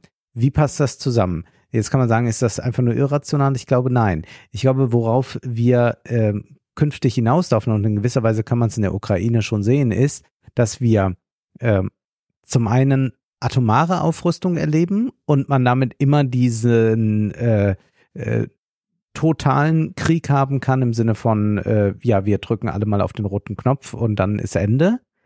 Aber da das ja dann doch am Ende wohl keiner will oder dazu so mal bereit, also was heißt mal bereit ist, sondern das dann nicht macht, also auch Putin äh, geht ja jetzt sehr weit in der Ukraine. Also hätte ja jetzt auch sagen können, ich lasse das mal lieber nicht, dass die mir eine Atombombe auf den Kopf werfen Ja. vom Westen aus. Ja, Naja, also er ja, geht da, die nur in der Ukraine. ja, ja, genau, aber wir unterstützen dann mehr und noch mehr Mhm. und aber trotzdem gibt's nicht die Atom, äh, äh, atomare äh, äh, Eskalation, die äh, zumindest äh, zum Glück bis jetzt nicht. Glaube ich, dass wir auf Folgendes hinaus, äh, auf das auf Folgendes hinausläuft. Man hat diese Atom äh, dann, die sich gegenüberstehen, die könnten auf diese Weise eskalieren. Das machen sie aber nicht, weil das ja auch dann äh, der, der das Ende für alle ist. Ja, Ja. also auch für, für die, die die Atombombe auslösen, kommt ja dann direkt eine zurück. Und deshalb sagen sie, ja, wir haben zwar diese Atommächte, aber wir haben noch eine andere Möglichkeit, doch uns laufend zu bekriegen und unsere Interessen durchzusetzen. Und das geht ganz einfach. Äh, wir sind immer mal wieder bereit, 100.000 Männer an den Tod zu schicken. Ja. Und das ist ja etwas, was wir beobachten können. Von allen Und wogegen Seiten wir aus. sind. Und wogegen wir ganz ausdrücklich Mhm. sind. Und ich finde, wir müssen diese Debatte jetzt unbedingt führen, denn ja, du hast uns in schönster Rationalität äh, die Zahlen eben veranschaulicht, was aber nicht verhindert, dass irrationale Forderungen von. Politikern laufen kommen, äh, dass wir jetzt mal die wenigen Leute, die in den Arbeitsmarkt jetzt gehen, noch mal ein bis anderthalb Jahre davon Mhm. abhalten, indem sie einer Wehrpflicht unterzogen werden. Und ich will es auch noch mal, weil das immer gesagt wird, ja, aber sie- siehst du denn nicht, was in der Welt passiert? Dann will ich die Frage hier so stellen. Wenn China sich Taiwan nimmt, werdet ihr euer Leben dann opfern für Taiwan, wo ihr, Ja. die ihr hier zuhört, die meisten nicht mal, und ich schließe mich damit ein, auf einer völlig nackten Karte völlig korrekt Taiwan einzeichnen Mhm. könnte. Also würde man das machen? Die Antwort lautet, wenn man ehrlich zu sich selbst ist, nein. Immer nein. Ich würde auch sagen, äh, die jungen Männer, um die es hier geht, die sollten sich ganz kurz nur erheben in so einer Diskussion und sagen, ja, Herr Steinmeier, ich äh, würde äh, für Deutschland kämpfen, wenn an der Heimatfront alles geregelt ist. Das heißt, für eine Verteidigungs- und Resilienzstrategie zuallererst mal muss das Stromnetz dezentralisiert werden. Ja. Solange nicht auf jedem Haus eine Solaranlage ist, was bedeutet, solange das Haus selbst nicht bombardiert wurde, wird es mit Strom versorgt. Ja. Kann man nicht an die Front gehen. Solange man nicht sicher sein kann, dass die Züge fahren, worauf sind die Ukrainer so stolz, dass der Zug immer fährt, auch im Krieg. Solange nicht sichergestellt ist, dass die Züge immer fahren, kann man die Heimatfront nicht verlassen, sondern dann wird man an der Heimatfront gebraucht. Solange nicht äh, beispielsweise Versorgungsinfrastrukturen wie die von Amazon entweder staatlich abgesichert oder dupliziert werden, um einfach Versorgungssicherheit herzustellen, kann man nicht die Heimatfront verlassen. So, ganz am Ende kann man dann über eine Wehrpflicht diskutieren, aber dann muss vorher erstmal die Resilienz- und Verteidigungsstrategie ordentlich und zwar nicht nur diskutiert, sondern auch instand gebracht werden. Und das würde 100 Jahre dauern und so lange ist leider kein Krieg mit deutschem Personal irgendwo möglich. Der Verteidigungsfall sieht dann anders aus, als wenn Deutschland direkt angegriffen wird. Aber solange droht, dass man, wenn man irgendwo ist im Auslandseinsatz, dann zur Vergeltung Deutschland angegriffen wird und man ist dann nicht zu Hause, geht das nicht. Also das ist einfach ausgeschlossen. Einer, der ein bisschen anders im Ton drauf war, Anthony Blinken, Amerikas Außenminister, Biden selbst war nicht da. Mhm. Er hat auch nur so einen Gesprächszusammenhang gehabt mit jemandem, den ich nicht kenne. Es war nicht Schwab oder sonst irgendwer. Und ähm, wir haben ja von den Chinesen gehört, Tech, AI und Öko, das sind die Megatrends. Er äußert sich auf seine Weise dazu. Take us into that, um, uh, the nature of your job today, of managing weakness, not strength. So first of all, I actually think that we come at much of this from a renewed position of strength um, in the big picture. First, um, President Biden's made investments at home that people around the world are seeing. They're seeing the investments we've made in our own infrastructure. They're seeing the investments we've made in cutting-edge technology and chips and science. They're seeing the investment we've made in uh, climate technology and related energy technology that's going to power the economies of the future. So they know that we're actually serious about ourselves despite some of the um, dysfunction that may be seen in the, on the front pages.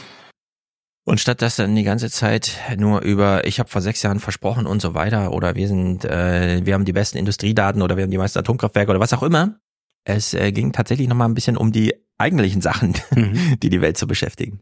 Do Jewish lives matter more than Palestinian and Muslim lives, and Muslim, Palestinian Christian lives, uh, given the incredible asymmetry uh, in casualties. And I've been asked that. I want to give you a chance to respond to that. No. Period. Um, for me, I think for so many of us, um, what we're seeing every single day in Gaza uh, is gut wrenching. Um, and the suffering we're seeing among innocent men, women, and children breaks my heart. Sehr erstaunlich. Ja, das sind mal deutliche Worte. Gut-wrenching und it breaks his heart. Die größte Herausforderung der Welt, während alle nur von künstlicher Intelligenz reden und wir äh, in der Case besprochen haben, wie Larry Page von Google Elon Musk vorwirft, ein Species zu sein, mhm. der den Mensch über die Maschine wertet. Hier auch ein Grundbegriff. I think the biggest poison that we face around the world, internally in our societies and externally in our relations with others, is dehumanization. Dehumanisierung. Kann man ja auch mal in die Richtung denken. Ja, sehr gut. Also AI kommt und sollen wir uns jetzt äh, um diese dehumanisierenden, die können uns ersetzen, wie auch immer, Assistenzsysteme, sondern nee, Dehumanisierung ist hier ein großes Problem. Wir werden ja gleich noch was äh, zu TikTok haben mhm. und da können wir uns das jetzt schon mal im Hinterkopf behalten, Dehumanisierung, äh, wie mhm. da eigentlich auf Menschen geblickt wird. Ja. Leider ist es so, dass Blinken äh, kurz bevor Trump die Macht wieder übernimmt und wen auch immer zum Außenminister macht, hier durch die Welt tourt und derzeit ja wirklich, wie wir es ja hier auch in einem anderen Ton von ihm hören als vorher. Also der Typ tritt ja anders auf.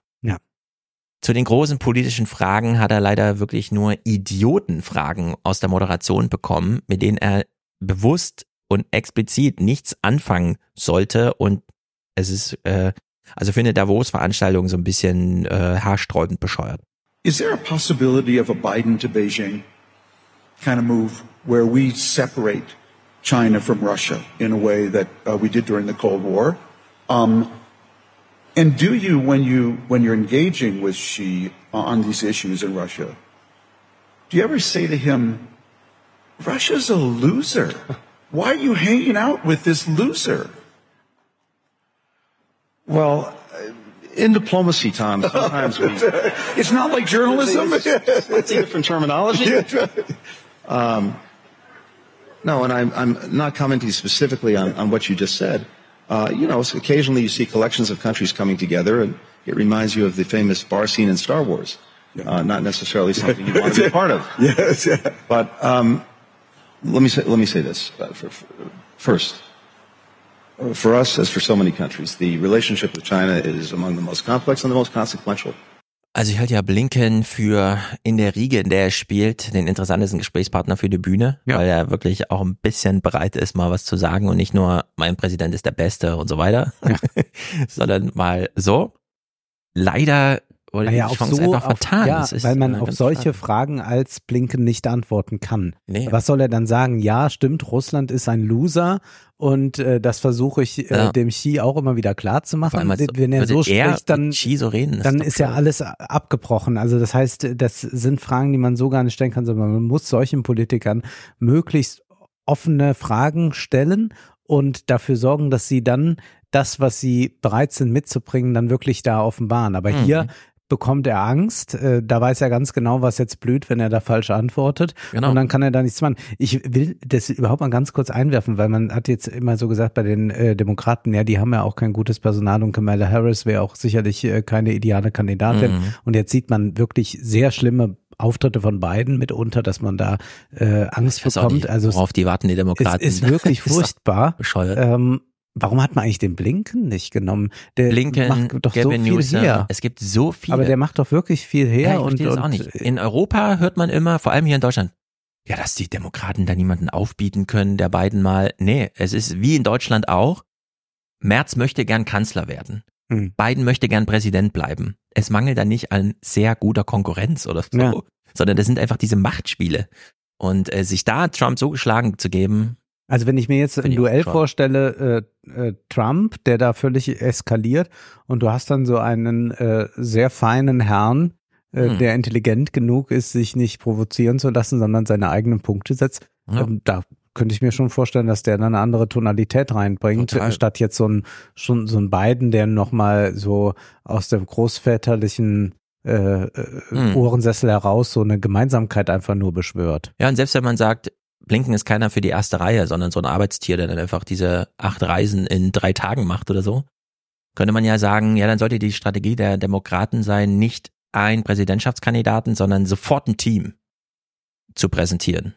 Ja, ob das ist natürlich so stark personalisiert, ob das noch irgendwie geht. Ah, ich glaube, das äh, könnte für Überraschung sorgen, denn äh, ein Team gegen Trump, Trump alleine, weiß nicht, das wäre nochmal so eine andere Dynamik irgendwie. Gerade auch bei der Frage, wer für bei die diesen beiden. Videos ja eher, wenn andere Leute mit im Bild sind, äh, den Eindruck, die sind da, um ihn ein bisschen abzustützen, damit er nicht fällt. Ja, Biden sollte tatsächlich nichts mehr live machen, sondern nur noch so, äh, keine Ahnung, Stimmungsbilder, die aus der Retorte von gestern, Archivmaterial oder so, damit versuchen irgendwie zu überzeugen. Also Blinken hier auf der Bühne, er spricht man noch Eigentlich dann die, die Florian Silbereisen Show. Wir sind Irgendwie so, irgendwie so. Vollplayback nochmal unsere irgendwie so, äh, Ja. es, äh, ansonsten ist, da ist kaum Strategie irgendwie für Biden. Blinken sitzt hier auf der Bühne. Es geht um Investitionen, AI und so weiter, Atomkraftwerke, haben wir große genug Rechenzentren. Er spricht mal über die Themen, die nun wirklich alle Amerikaner besorgen. And I'm not sure it got the attention that, uh, that it should have. Uh, the single number one killer of Americans, age 18 to 49, So, Age 18 to 49, das ist das Erwerbspersonenpotenzial. Oder die werberelevante Kundengruppe oder wie auch immer. Also das ist äh, wirklich die Einflugschneise, um den Investoren von Davos, die sie ganz großen Geschäfte machen, hier einen Punkt zu machen. uh, and really let this sink in. The, the number one killer of Americans 18 to 49 is fentanyl, synthetic opioid. Not car accidents, not guns, not cancer, synthetic opioid, fentanyl. Und ich hatte das ja im Salon mitgebracht, im Live-Salon, diesen Clip, als der äh, chinesische Außenminister in den USA war und der die Pressekonferenz gibt und normalerweise verkündet man ja nur die großen Sachen und dann war und das ist aber die große Sache, weil ich dann dachte, hä, wovon reden die denn jetzt da? Äh, direkt als zweites erwähnte er, dass sie da jetzt äh, ein Abkommen geschlossen haben, dass sie versuchen, Ja. dass diese synthetischen Drogen nicht mehr weiter exportiert werden können, dass äh, sie da versuchen, äh, jeweils ihre ähm, äh, Menschen, ihre jungen Mhm. Menschen zu schützen. Also das ist ein Riesenthema. Ja, und dann hatten wir mal über das äh, Buch kurz gesprochen, hatten da Podcast-Ausschnitte gehört, Tod aus Verzweiflung. Ähm, Ja. Also wie sehr das eigentlich epidemisch geworden ist, dass äh, sich mit Drogen äh, dort äh, der Tod ausbreitet Ja. äh, in jungen Jahren. Bezos wird in diesem Gespräch, das wir nachher oder später hören, über den Long-Term Missen ungefähr so reden. Ich hätte gern 1000 Einsteins und 1000 Mozarts. Also sagt er ganz explizit. Wie kommt man dazu? Naja, man muss die Menschheit auf eine Billion gleichzeitig lebende Menschen expandieren. Wie geht das? Na, Weltraum. So. Also wir haben irgendwo Weltraumstationen, in denen man in so Röhren lebt, wie das in so dystopischen Science-Fiction-Filmen. Hauptsache, es ist eine ganz große Grundgesamtheit da, damit sich Jeff Bezos die 1000 Mozarts und die 1000 Einsteins zu seiner Belustigung und seiner Ja. partikularistischen ökonomischen äh, Strategie und so weiter herausfischen kann. Dabei übersieht er, dass es die tausend Einsteins schon gibt. Nur Genau. stehen die Und irgendwo gerade auf einem Reisfeld und können äh, leider sich nicht Ja, oder der dass deren Eltern sich gerade mit synthetischen Drogen Ja, äh, und das, so ja. die Kugel gegeben haben. Also in der Hinsicht, äh, hier haben wir es, äh, das ist wirklich ein ganz wichtiges Thema für alle Fragen, die wir gerade derzeit haben. Und Blinken führt es ein mit, ich weiß nicht, ob das gerade richtig rüberkam, deswegen sage ich es nochmal. Mhm. Ihr Erwerbspersonenpotenzial stirbt gerade weg. Und zwar nicht, wie Sie glauben, weil Fehler im Straßenverkehr oder Waffen, was man uns nachsagt, sondern wegen diesen Drogen. Nun gut, ähm, Taiwan. uh, to maintain the status quo and for neither side to take steps that would uh, in any way disrupt it, especially uh, when it comes to uh, the use of force. That's not only our position. That's the position of country after country around the world. And there's one very practical reason for it, and it's something you alluded to. 50% of global commerce goes through that strait every single day. If that were to be disrupted, it would affect the entire planet. Um, and it's about the last thing we need, especially coming back from COVID. Uh, second, again, to state the obvious to everyone, uh, semiconductors and the manufacturing capacity that Taiwan has, that affects every person in this room and almost every person around the room, from the smartphone you carry in your pocket uh, to your dishwasher, uh, to your automobile, to, to everything else. So small as it is, by its geography and by its extraordinary ingenuity, Taiwan plays an outsized role in the world. That's why so many countries have a stake in preserving peace, in preserving stability. And again, it's not just us saying this to Beijing. It's country after country. They say it in different ways, some more quietly than others, but everyone has the same interest. Das finde ich eigentlich nicht schlecht. Taiwan ist die Schicksalsfrage unserer Menschheit. Also wenn wir es nicht hinkriegen, auf Taiwan aufzupassen, dann ist jeder Mensch auf der Welt betroffen. Dann gehen nicht nur Lieferketten kaputt, sondern dann geht einfach gar nichts mehr. So, und jetzt, wenn man äh, so ein Science-Fiction-Szenario, ein Komet kommt auf die Erde und wir wissen, er trifft auf Taiwan. Wir haben fünf Jahre Zeit. Was würden wir tun? So, und dass wir diesen Kometen gerade selbst, also dass es unser Komet ist, dadurch, dass äh, die Chinesen da irgendwie außer Rand und Band und so weiter und so fort, das geht in keinen Kopf rein. Also das ist einfach, das muss man auch weltweit so thematisieren. Wenn irgendwas mit Taiwan passiert ist, äh, nuklearer Winter. Dann naja, das ist halt mehr. die Frage. Also, dass äh, Adam Tooze sagt ja, nee, eigentlich müsste ähm, Europa jetzt klar signalisieren, ähm, der Status quo ist das, was wir, also so wie er ist, das eigentlich, was wir präferieren. Aber wir werden nicht militärisch eingreifen, wenn was ist. Ja, aber die Weil Antwort wir sonst auch den dritten, dritten Weltkrieg äh, zusteuern. Also das ist ja, sagt ja gerade äh, Adam Tucson in, in seinen Vorträgen immer, dass man diese, äh, dass es das Eskalationspotenzial bei den Chinesen gibt, aber es gibt auch äh, das Eskalationspotenzial äh, bei den anderen. Und da ist aber diese Taiwan-Frage natürlich noch zusätzlich auch verknüpft Hm. mit äh, anderen wirtschaftlichen Interessen, die noch äh, so dran liegen. Also äh, da, das äh, Na, ich ist meine, ja nicht die so, Frage, dass jetzt wir das, eingreifen, ist gar nicht so, also die finde ich total irrelevant. Wir werden nicht eingreifen. Sagen alle, niemand wird eingreifen. Die Frage ist ja, Naja, aber die, die wenn- Demokraten würden ja, äh, äh, sind ja. ja, aber in so, was eingreifen? Die Frage ist ja ganz naja, konkret. in, äh, einmarschieren in China. Ja, aber die Frage ist ja ganz konkret. Wenn erkennbar ist, dass China in Taiwan einmarschiert, wird irgendwer diese Anlagen sprengen. Die gibt's dann einfach nicht mehr. Weiß es gibt nicht, nichts, da also es wird, es ist undenkbar, es gibt kein Szenario, in dem man mit militärischer Gewalt die Hoheit über diese Fabriken erringt. So, dafür sind die Selbstzerstörungskräfte und die, wir gönnen's euch nicht und äh, wir können auf gar keinen Fall das in chinesische Hände fallen lassen, Kräfte zu groß. Dazu muss aber keiner aus dem Ausland eingreifen oder Taiwan verteidigen. Deswegen dieses Szenario, also darüber braucht man gar nicht diskutieren. Das wird wahrscheinlich eine ganz kurze Aktion, zwei, drei Tage oder so. Und danach gibt's da nur noch eine Insel, um die man kämpft. Alles andere muss von Grund auf neu und so weiter. Also das wird man nicht in die chinesischen Hände fallen lassen. Nur die Frage ist, ist wie lässt man dieses Szenario dann trotzdem zu? Und Hm. wir stehen ja irgendwie so kurz davor. Also die Chinesen, es ist ja nur die Frage, wie die Chinesen kalkulieren. Gönnen sie, nachdem jetzt die Amerikaner auch die Chinesen davon abgeschnitten haben, dass da Exporte nach China stattfinden und so weiter, also die müssen es auf eigene Faust machen, sagen sie sich dann einfach, ja, dann müssen die Deutschen auch. Also dann sollen die Deutschen mal in Magdeburg mit ihrer Intel-Fabrik gucken, wie weit sie kommen. Hm. Taiwan ist jetzt erstmal Hm. Geschichte. So, Ja. und das ist, also dass man das bewusst, also wie er ja bedauernd äh, aufgreift, dass man es überhaupt zu dieser Gefahr kommen lässt, statt jetzt einfach zu sagen, liebe Chinesen, liebe Amerikaner, jetzt redet doch einfach mal darüber, worum geht's euch? Die Kosten sind so hoch. Ihr könnt jetzt einfach mal freie Schnauze Ja. reden, worum es euch geht. Ihr, ihr spielt ja nicht vor einem unbekannten großen Dritten ein Theaterspiel, bei dem dann spieltheoretisch jemand einen Vorteil gegen, sondern einfach mal ganz offen sagen, worum es euch geht, weil die Alternative ist, ich meine, uns haben jemand, hat über Texte geschickt, dass angeblich bewusst unter diesen Fabriken also Bomben installiert wurden, um das einfach, also so richtig, wie man sich äh, Selbstzerstörungsmechanismen auf der Mhm. Brücke der Enterprise vorstellt. So, weißt du, bevor die auf die Brücke kommen, das Schiff unternehmen, zerstören wir es lieber und töten uns auch.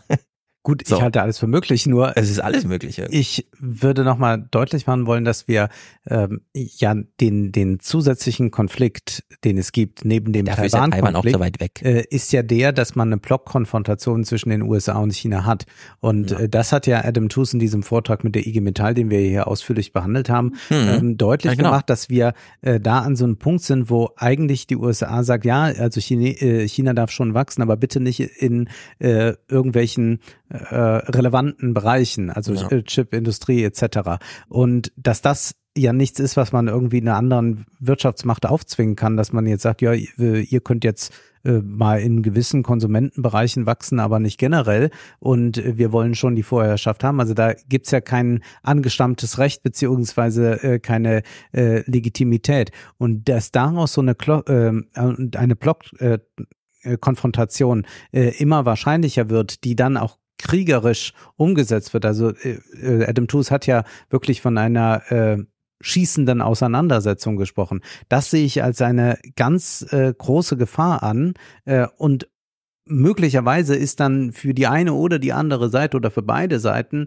äh, äh, Taiwan so ein Feigenblatt, warum man jetzt gerade äh, da agiert. Aber es geht natürlich dann nicht über die Mensch, um die Menschen in Taiwan, sondern es geht dann nochmal um sehr viel andere ähm, äh, Interessen, die damit eingebunden sind. Und dieses Eskalative, das wir äh, so stark äh, jetzt haben, auch im gesamten äh, äh, europäischen Diskurs, finde ich, ähm, ja, läuft ja auf eine Zeit hinaus, wo man sagt, gut, dann brauchen wir über den Klimawandel nicht mehr reden, denn wir, dann bomben wir uns so kaputt. Mhm. Ich will das nochmal unterstreichen mit einem Zitat, das schon ein bisschen älter ist und äh, du musst jetzt erraten, von wem das stammt. Und zwar geht das so. Meine Einschätzung ist aber, dass insgesamt wir auf dem Wege sind, doch auch in der Breite der Gesellschaft zu verstehen, dass ein Land unserer Größe mit dieser Außenhandels Außenhandelsorientierung und damit auch Außenhandelsabhängigkeit auch wissen muss, dass im Zweifel, im Notfall auch militärischer Einsatz notwendig ist, um unsere Interessen zu wahren, zum Beispiel freie Handelswege, zum Beispiel ganze regionale Instabilitäten zu verhindern. Horst Köhler? Ganz richtig. Und Horst Köhler ah. ist für dafür zurückgetreten. Yes. Also da sagt man, das ist unmöglich, dass man äh, von deutscher Seite aus sagt, äh, ja, zur Not müssen wir auch Kriege führen, um unsere Handelsinteressen zu vertreten. Mhm. Heute ist das das, was in jedem Sense. Kommentar steht. Haben wir noch Hoffnung? Anthony Blinken mhm. zu dieser Frage. Even as we're uh, in moments uh, where it just seems like you've got some some darkness, there are powerful, powerful beams of light than you can see for the way things can, should, and I believe will be uh, better, different. Um, and we talked about one of them. You can see a very different future for the Middle East that finally answers challenges that have afflicted it and as a result afflicted much of the world for generations.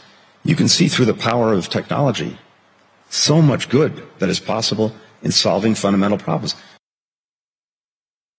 Die Power mhm. der Technologie, das letzte, wie nennt man es, wo man sich dranhängt, Silberstreif oder wie auch immer. Ja. Das letzte Rockzipfelchen.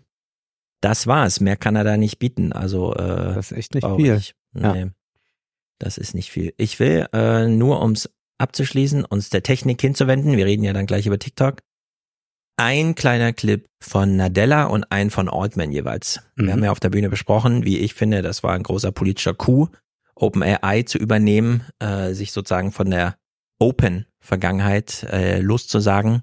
Äh, wir sind jetzt for Profit und wir wollen es mit äh, Microsoft machen und den Markt einmal komplett abschließen. Niemand soll mehr glauben, dass man gegen Microsoft und OpenAI irgendwas erreichen kann. Ähm, Nadella sitzt auf der Bühne mit dieser neuen Selbstherrlichkeit, die er da hat, die wir ja auch in den Gesprächen mit Sarah äh, Kara Swisher und so gehört haben. Er macht eine interessante Definition für uh, was das ganze AI, diese AI-Wende jetzt bedeutet. One of the things that's sort of a real privilege of, for me is to be able to come to a forum like this, to have a chance to meet with people in retail, people in pharma, people in banking, people in every sector of the economy across every region of the world and say, wow, digital technology is being used in profound ways. That means this is a general purpose technology. So, anytime when there are real breakthroughs in general purpose technology and the frontier is shifted, yeah. I think that broad ability to have renaissance, right, which you'll have better medical outcomes, you'll have better educational outcomes. General Purpose Technology, mhm. also so wie der Universalcomputer ja. oder die Dampfmaschine. Naja. Ich würde schon sagen, dass das hier äh, keine schlechte Wortfindung ist dafür, ja. General Purpose Technology, und dass äh, damit allein schon ein echt großer paradigmatischer Wandel äh, markiert ist. Sam Altman sitzt hier in so einem Panel zusammen mit dem Chef von Salesforce und so weiter, also alles ganz oben aufgehangen. Und er ist wahrscheinlich der Einzige, der sagt, naja, mit OpenAI und so weiter, so gut ist es jetzt auch nicht. Äh, also da sieht man auch die äh, Selbstherrlichkeit hier so drin spiegeln. Ich spiele es mal nur aus Amüsement. For you, what are the things it can do most effectively, and what are the things we need to understand that it cannot, cannot do? You know, I, I think a very good sign about this new tool is that even with its very limited current capability and its very deep flaws, people are finding ways to use it in it for great productivity gains or other gains and understand the limitations. So a system that is sometimes right, sometimes creative, often totally wrong. You actually don't want that to drive your car. Um, but you're, you're happy for it to, uh, you know, like help, help you brainstorm what to write about or help you with code that you get to check. Welche Strategie ist das? Ist das zu sagen, oh, ist eigentlich gar nicht so schlimm, was wir hier machen, ist eigentlich ganz harmlos? Ja, also während alle da sitzen, von der Leyen, der Chinese, Li, äh, Macron, Macron sowieso, ähm, man hört heraus, dass sie es mega finden, hm. dass sie es nicht in Abrede stellen, dass es die Welt verändern wird und dass sie selbst irgendeine kleine Rolle damit spielen, so Hm. und so weiter. Die müssen sich also alle, die Bedeutung liegt nicht bei ihnen, sondern sie müssen sie an sich heranziehen, sich andichten. Sie müssen sich selber den Nimbus verschaffen, semantisch, obwohl alle da sitzen und denken, ja, Macron, ich weiß nicht genau, ob du darüber, also ob du weißt, worüber du sprichst. Mhm. So, bei von der Leyen ja auch. Man kann sich ziemlich sicher sagen, ohne jemanden an ihrer Seite, irgendeinen Personal Assistant, würde die nicht mal ein YouTube-Video hochgeladen kriegen. Ja. So. Bei ihm ist völlig klar, er weiß, wovon er spricht. Ja. Wenn er jetzt die Limitierung eingesteht, dann weiß man, bei ihm ist man an der richtigen Adresse. No Bullshit. Mhm. Also ein bisschen mehr No Bullshit. Bei den anderen kriegt man halt nur das, was man halt so sagt, wenn man viel Geld ha haben möchte oder was auch immer. Und er kann einfach jetzt diesen Nimbus ausspielen, dass an ihm eh kein Weg vorbeigeht, aber ihm geht's wenigstens ehrlich zur Sache. Mhm. Weil die Leute sitzen ja da und wissen, das hat Limitierung und es ist auch sehr oft falsch. Nur wenn der Macron das jetzt auch noch sagt, äh, dann sagt er ja, also unsere AI ist nur so halb gut. Dies wird auch häufig falsch sein, aber bringt trotzdem eure Milliarden und so. Er hat ja die Milliarden schon. Er, er hat ja mit seinem Nadella-Deal alles geregelt. Von daher äh, bringt er sich wieder in so eine Solitärsituation. Ja, Die. No-Bullshit-Solitärsituation, Position von Sam Altman. Mhm. Der wahre Führer unserer Welt.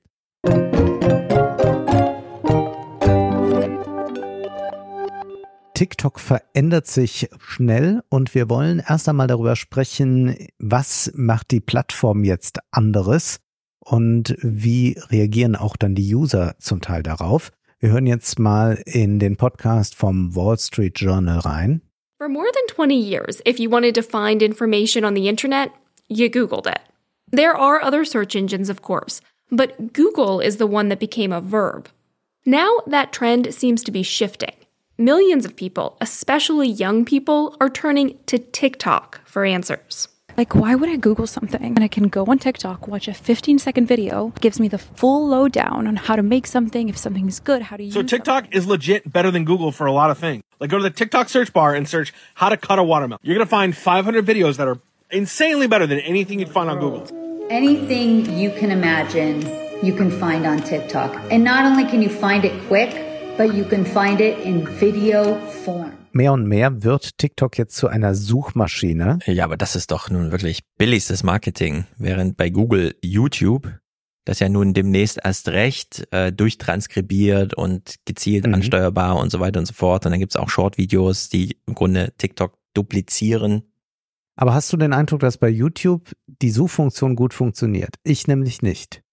Also ich kann zum Beispiel sagen, dass ich gesucht habe nach dieser Konferenz, der Investorenkonferenz in Indien Mhm. und ich gebe das ein und mir werden aber zugleich auch noch Videos von Jürgen Drews angezeigt und man Bei denkt, TikTok das kann jetzt gar nicht sein.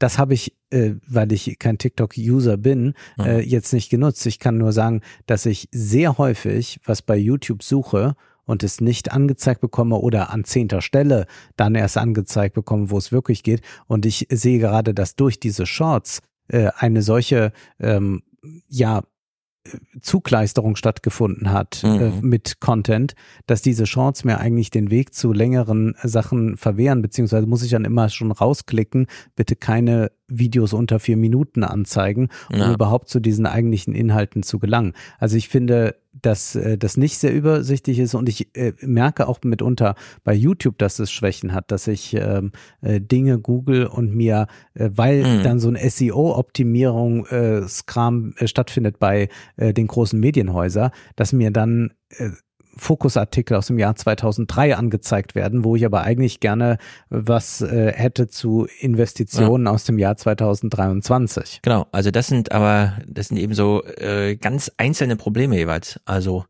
die Google-Suche wird geflutet mit künstlicher Intelligenz erzeugten, generierten Zeug.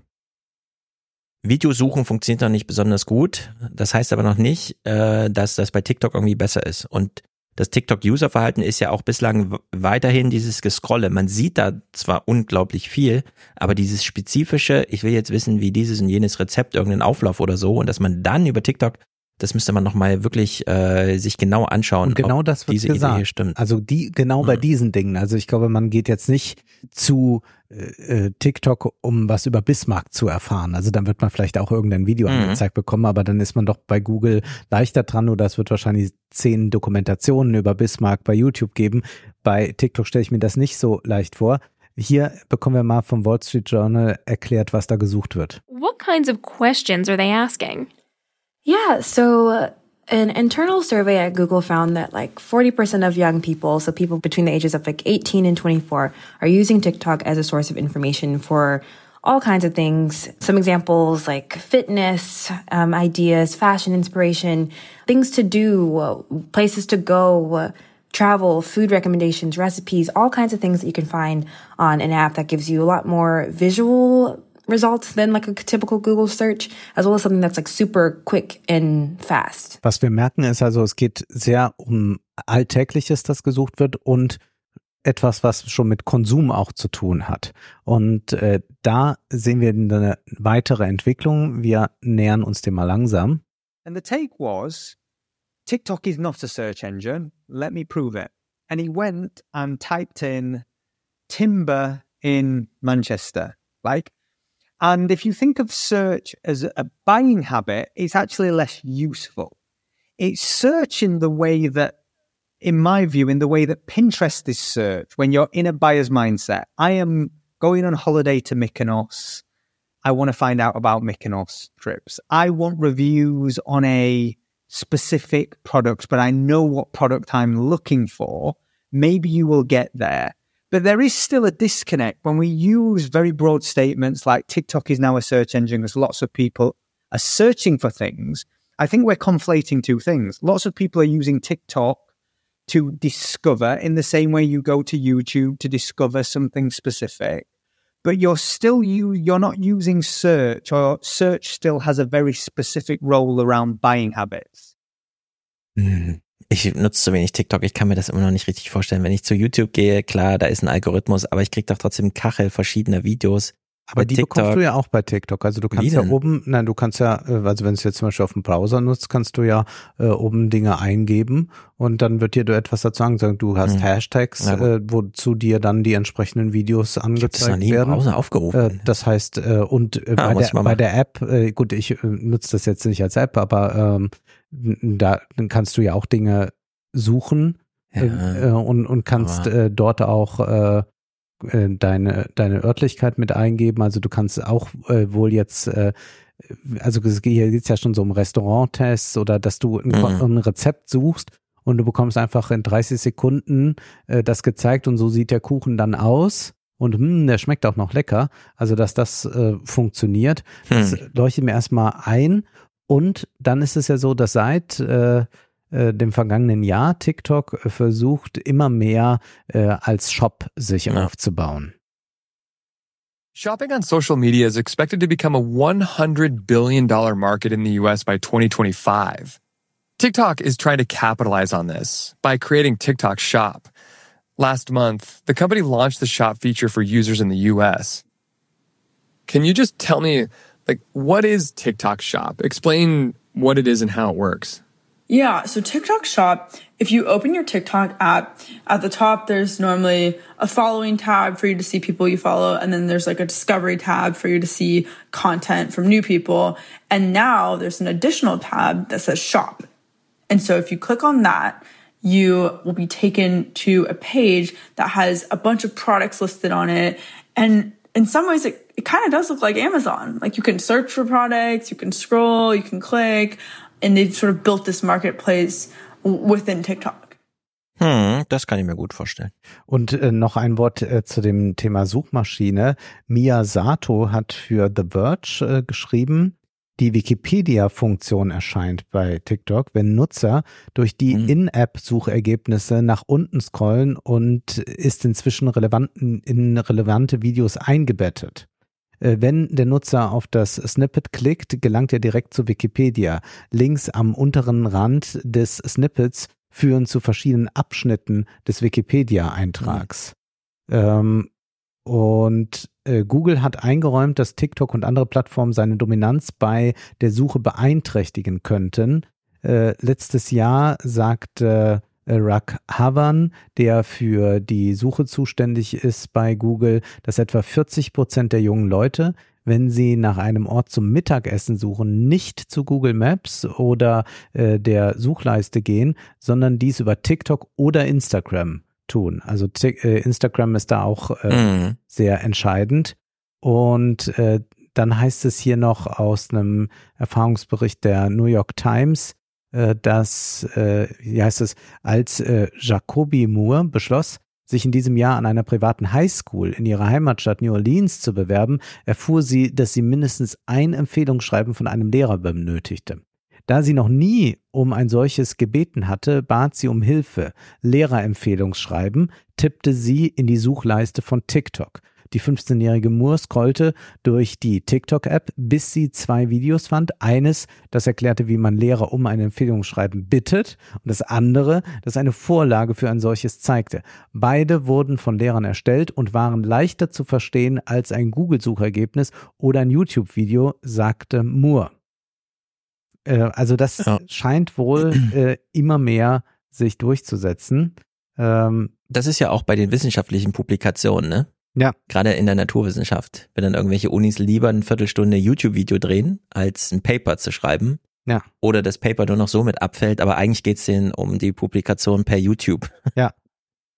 Kommen wir mal zu, äh, nochmal zu diesem Shopping zurück. Ähm, hier hören wir noch vom Wall Street Journal folgendes. They are just serving as like the marketplace right now. They are working on setting up warehouses to eventually be able to ship stuff, but right now sellers are shipping their own product and keeping their own product. And in an effort to compete with Amazon, they are telling sellers they have to ship items within three days of receiving an order.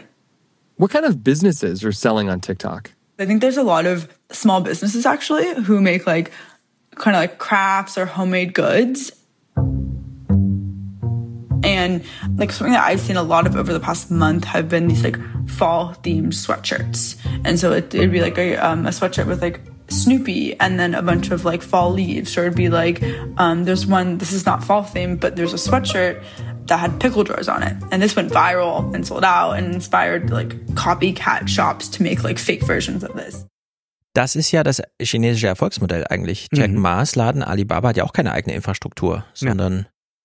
das ist halt nur die Vermittlungszentrale. Ja. ja. Und danach Shopify und der ganze Kram wird halt, muss selber gemacht werden. Man überlegt dann auch, äh, ob man vielleicht bei TikTok auch mit Logistikzentren arbeitet, aber andererseits, warum soll man sich den Klotz ans Bein binden? Das und hat ja auch gerade Jack Ma, wo ja. du das jetzt ansprichst, sie sagte ja, sie so kleine Produkte, äh, handgemachtes. Mhm. Bei Jack Ma war das ja damals ähm, zu hören, dass äh, sehr wichtig war für Alibaba, als die alte Corona-Krise, also aus den Nullerjahren da war, ähm, dann mussten die Leute auch versuchen, ihr regionales Zeug zu verkaufen. Und das war der äh, Peak, wo das erstmal äh, so klar wurde, Online-Shopping ist das Ding. Ja. Und dann und dann haben die äh, plötzlich damit angefangen und das hat dann äh, dafür gesorgt, dass das Vertrauen dafür entstand und dass also die regionalen äh, oder oder handwerklich hergestellten Dinge auch verkauft werden konnten. Und das hat sich ja dann bei dem äh, bei bei der äh, vergangenen Corona-Krise wiederholt, also dass da wieder ganz stark auch wieder das Regionale adressiert wurde Mhm. oder das Handgemachte. Und von daher kann man sich das gut vorstellen und auch dieses Versprechen, du kannst dir so ein kleines Business hier aufbauen. Genau. Und das eben, äh, also das ist ja unter allen, wir haben ja auch die Bücher dazu gelesen, Monopolisierungsdiskussionen, die es gibt, ist ja diese Entkopplung Ja. von Suchmaschine hier, Lager da und so, dass das unterschiedliche Leute sind, die dann auch in einem anderen Wettbewerb miteinander stehen, als immer nur gegen Mhm. Amazon am Block, en bloc sozusagen konkurrieren zu müssen. Ist gar nicht so verkehrt. Ja.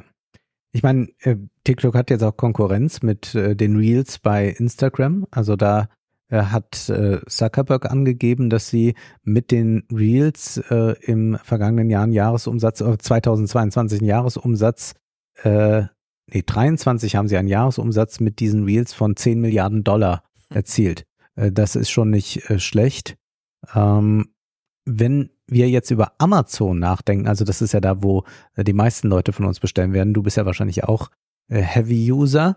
Ähm, Ich will es immer wieder sagen, weil es immer wieder zu Kontroversen führt. Ich bin ein ganz großer Amazon-Fan, weil ich diese Infrastruktur mittlerweile wirklich für eine ganz wesentliche Einrichtung und damit meine ich einen Begriff aus dem deutschen Kartellrecht meine.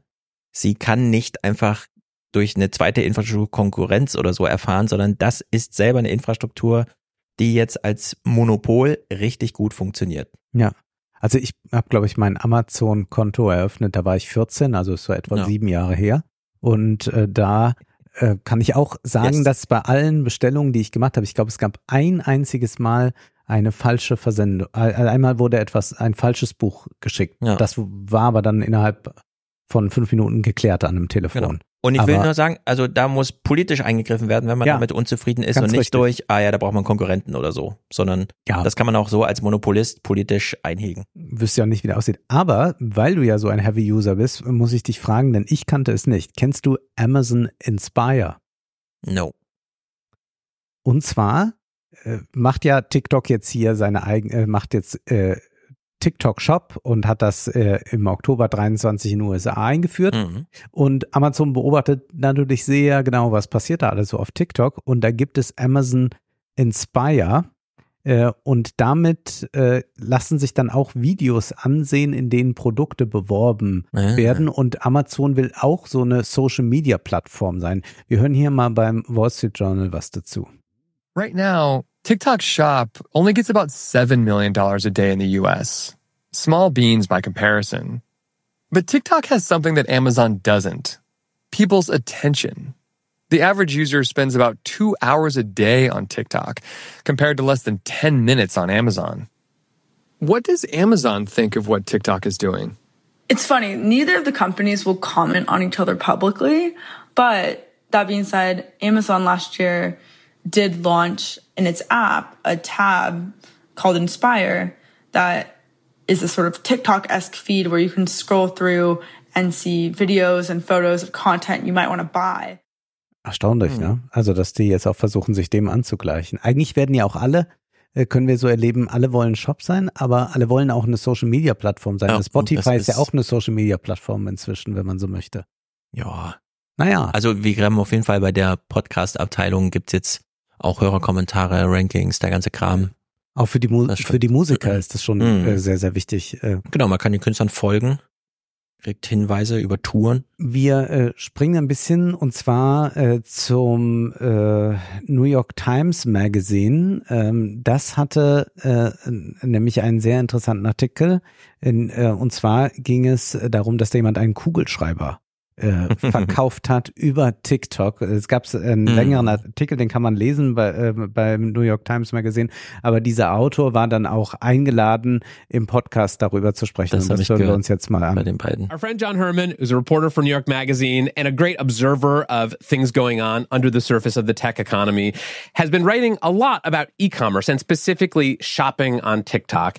And he recently did what I thought was a brilliant experiment where he became a TikTok seller and attempted to sell his used mechanical pencil on TikTok.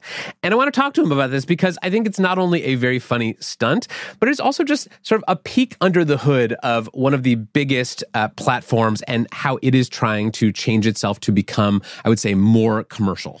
Hören wir uns dieses Tutorial mal an. Also wer möchte vielleicht auch äh, gebrauchte Bleistifte dort oder Kugelschreiber verkaufen? John, how do you sell a pencil on TikTok? Right. So you look at the TikTok store and you see something that looks like an e commerce storefront, a place with listings, with sellers. It looks kind of professional, right? On the back end, it's a little bit more like signing up to sell something on like eBay or Poshmark. It's kind of primitive. Um, I logged in with my regular TikTok account. I uh, declared my intention to become a seller. They asked me a few questions. I had to verify my identity. I had to provide government ID. Zunächst mal nicht viel anders als bei eBay, aber dann Mhm. entscheidend ist dann, wie TikTok äh, da äh, mit den Verkäufern umgeht, beziehungsweise was der Verkäufer tun muss oder kann. Next thing I reached for was a pencil on my desk. Uh, it was just a thing. And so I listed the pencil. I took five or six images. I uploaded them. I plugged in a few keywords, you know, mechanical pencil, um, vintage. You know, I didn't want to lie about it. I mean, vintage makes it sound much cooler than it is. To Well, yeah, fair. I'm selling something. What do you? um, and TikTok offered to generate my listing for me. Das fand ich auch interessant, dass die dann nochmal äh, da äh, das äh, optimieren können. Upgrade your writing game with the classic mechanical pencil. This retro and vintage inspired pencil is a must have for any office or school setting. This used product comes without a battery or cord, making it easy to use anywhere. And with no warranty needed, you can trust that this mechanical pencil will last through all your writing needs. That's a really great way to describe something I'll- not having a I'll warranty say it. in That's general. a good pitch. That's a good Um, pitch. Don't settle for an average writing experience. Upgrade to the classic mechanical pencil today. That is entirely generated from a very short list of, of descriptive keywords. Erstaunlich, oder? Ja, ich find's auch unter diesen, also ich habe immer noch so einen Professor aus Bielefeld im Ohr, der damals meinte, mit eBay wurde es möglich, aus jedem Regal, egal wo es steht, ein Verkaufsregal zu machen. Mhm. Also man sitzt zu Hause im Ja. Wohnzimmer und plötzlich ist das eine Markthalle. Ja. So, und dann hatten wir aber nur eBay. Und eBay hat ja sehr streng geregelt und es war auch sehr teuer. Und ich bin jetzt nochmal die äh, Möglichkeiten durchgegangen. Ähm, bei Shopify Ja. klickt man sich ja seinen eigenen Shop, so wie man sich bei WordPress einfach seinen Blog klickt. Und bei Shopify ist der Blog schon richtig groß drin. Also man hat das Regal, wo man die Sachen und dann, das sieht ja aus wie eine Amazon-Seite, also man kann verschiedene Größen, verschiedene Farben, man klickt alles und weiter, wie man es so kennt. Und daneben dieses, und jetzt erzählt die Geschichte dazu, Mhm. das Blog. Und äh, wenn man sich so die YouTube-Videos anguckt, wie Shopify-Shops eingerichtet werden, ist man ja wirklich kurz davor zu sagen, ich nutze das einfach als Blogging-Plattform, weil dann habe ich gleich einen Shop dran. Auch für digitale Güter. Ja, ja. Also ich habe jetzt zum Beispiel die Rechte an den Audioversionen meiner Bücher, die kann ich einfach einsprechen. Und wenn ich dann das nächste Buch schreibe, begleite ich das eben auf einem Shopify-Blog mit lauter aktualisierten und daneben steht einfach, so wie bei Koro Doktorov, einfach die Bildergalerie seiner Bücher, kann man bei mir einfach draufklicken und sagen, Audiodatei runterladen. Ja, Aber wer für spricht so das so bei viel. dir ein? Naja, ich müsste halt Ach so, produziert werden. ja, Irgendwer ja, spricht ein, ich, die AI oder was auch immer, aber es ist ja ein äh, Gut, das Käufer fände, wenn man es Ja. anböte. Und äh, in, in dieser Maxime finde ich dieses, er sitzt am Schreibtisch, sieht einen Stift und es ist so einfach, den Pfeil zu bieten, dass er es einfach macht. Ja. Äh, finde ich, äh, das ist keine schlechte Entwicklung. Es fehlt noch so ein bisschen das Zahlungssystem, Ja. aber äh, darum kümmert sich ja dann in dem Falle wieder der Monopolist, was ich nicht so gut finde. Aber äh, die, dieser, diese Idee, alles auch zur Ware machen zu können, finde ich jetzt gar nicht so schlecht. Mhm. Ja, ich äh, würde sagen, dass wenn, wenn Leute sich von irgendwas trennen oder so, dass, also da, da sehe ich jetzt auch erstmal nicht das Problem. Also ich kann immer nie diese Differenz sehen, dass man äh, stationären Handel immer als äh, schützenswertes Gut äh, wie äh, Seehundbabys oder so ansieht, während Genau. man alles, was im Internet verkauft wird, immer als das Teufelszeug markiert. Das verstehe ich nicht. Nur, äh, Stefan, muss ich dir jetzt sagen, ja, mit äh, Shopify ist das so, da könntest du das als Mhm. Blog machen. Aber wenn du jetzt erfolgreich bei TikTok sein willst, musst Dann du was anders anders, machen. ja. Da wollen wir dich als Home Shopping Europe äh, Moderator Mhm. sehen. Dann musst du nämlich Folgendes machen. Das erklärt hier John Herman. But when I got to the end of the process, TikTok prompted me to sell the product. And I thought, okay, I'll go live. Um, that's seems like the thing that people do. And so I pressed the button, and within seconds, I had more viewers than I had followers. I've got basically no followers. This is an account that I use for work, for testing things out. Um, never posted before, but I had hundreds of viewers. I, the most I saw concurrently was 360 something. Over the 10 or so minutes that I streamed, uh, TikTok's analytics told me that I had more than 1,200 viewers. And I can't emphasize enough how boring and, and stupid this stream was.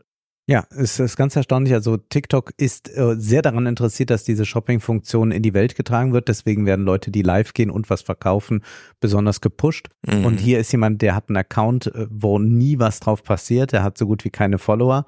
Aber sobald er da live geht, ah. irgendeinen Stift verkauft, äh, sind 360 Leute da. Also 360 Leute bei einem Livestream sind richtig viel. Also wir wissen bei, äh, wenn, wenn jetzt mhm. äh, Tilo einen Livestream macht äh, mit Jung und Naiv, äh, dann, dann ist das bei guten Gästen, ist das so 2000, zweieinhalbtausend. Also kann man jetzt hier mal sehen, hier sind 360 Leute, weil da irgendein Na. Nobody einen äh, Stift verkaufen will. Da muss man aber auch sagen, es ist vielleicht gerade die Goldgräberzeit. Ja, ja, klar. Denn die wollen ja die Funktionen pushen. Ja. Also jeder, der da gerade live geht mit ich verkaufe was, ja.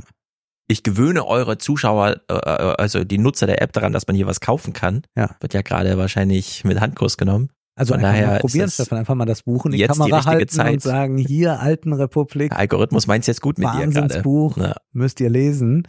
Ja, und äh, der Versand ist dann auch ganz interessant. What did you sell it for? I sold it for one dollar. I got 69 cents of that uh, that has not yet been deposited into my bank account. TikTok paid for shipping that was a little more than four dollars as part of their promotional schemes to promote TikTok Shop. Wait, so on an item that cost a dollar that you made 69 cents of, TikTok subsidized the entire cost of shipping that pencil? That's right. It was listed as having free shipping. Uh, I had no say over that, but all potential customers saw that this was one dollar free shipping. And TikTok then lost at least four times the value of the product on this sale. Yeah, and which I think, yeah. to be honest, the product was probably worth about 15 cents. Die gehen all in. Wir haben das Buch gelesen über Amazon, Ja, wo äh, klar war, Ja. innerhalb eines Monats hat äh, Amazon 400 Millionen Dollar miese gemacht, nur um den Windelmarkt zu übernehmen. Ja. Den Diaper Market. Und wenn das hier wieder so eine, äh, dann ist, muss man, ist wirklich gerade, also jetzt kriegt man gerade sein Zeug los, Ja, ja. ohne äh, Transportkosten und so weiter. Das, TikTok kümmert sich drum. Die Hauptsache, Aber die konsolidieren jetzt den Markt. das sollte man jetzt nutzen, glaube ich, wenn man irgendein cooles Produkt hat. Echt erstaunlich. Man bräuchte ja, ja, natürlich dann mehr als einen Stift. Ja, du kannst, so du kannst 100 wirklich klein, ganz kleine billige Produkte verkaufen, weil das, die Sache ist ja dann, solange die das so machen, also irgendwann werden die das Ah. ja enden, das ist ja total ruinös. Aber ich sag mal, es gibt ja viele Produkte, die zwei, drei Euro kosten, die man im Ja. Internet nicht bestellt, weil man sagt, ah ja, Versandkosten Ja, ja, und so weiter. Und äh, damit äh, geht es ja. Krass. Ähm, wir hören nochmal, wie das so in China schon läuft.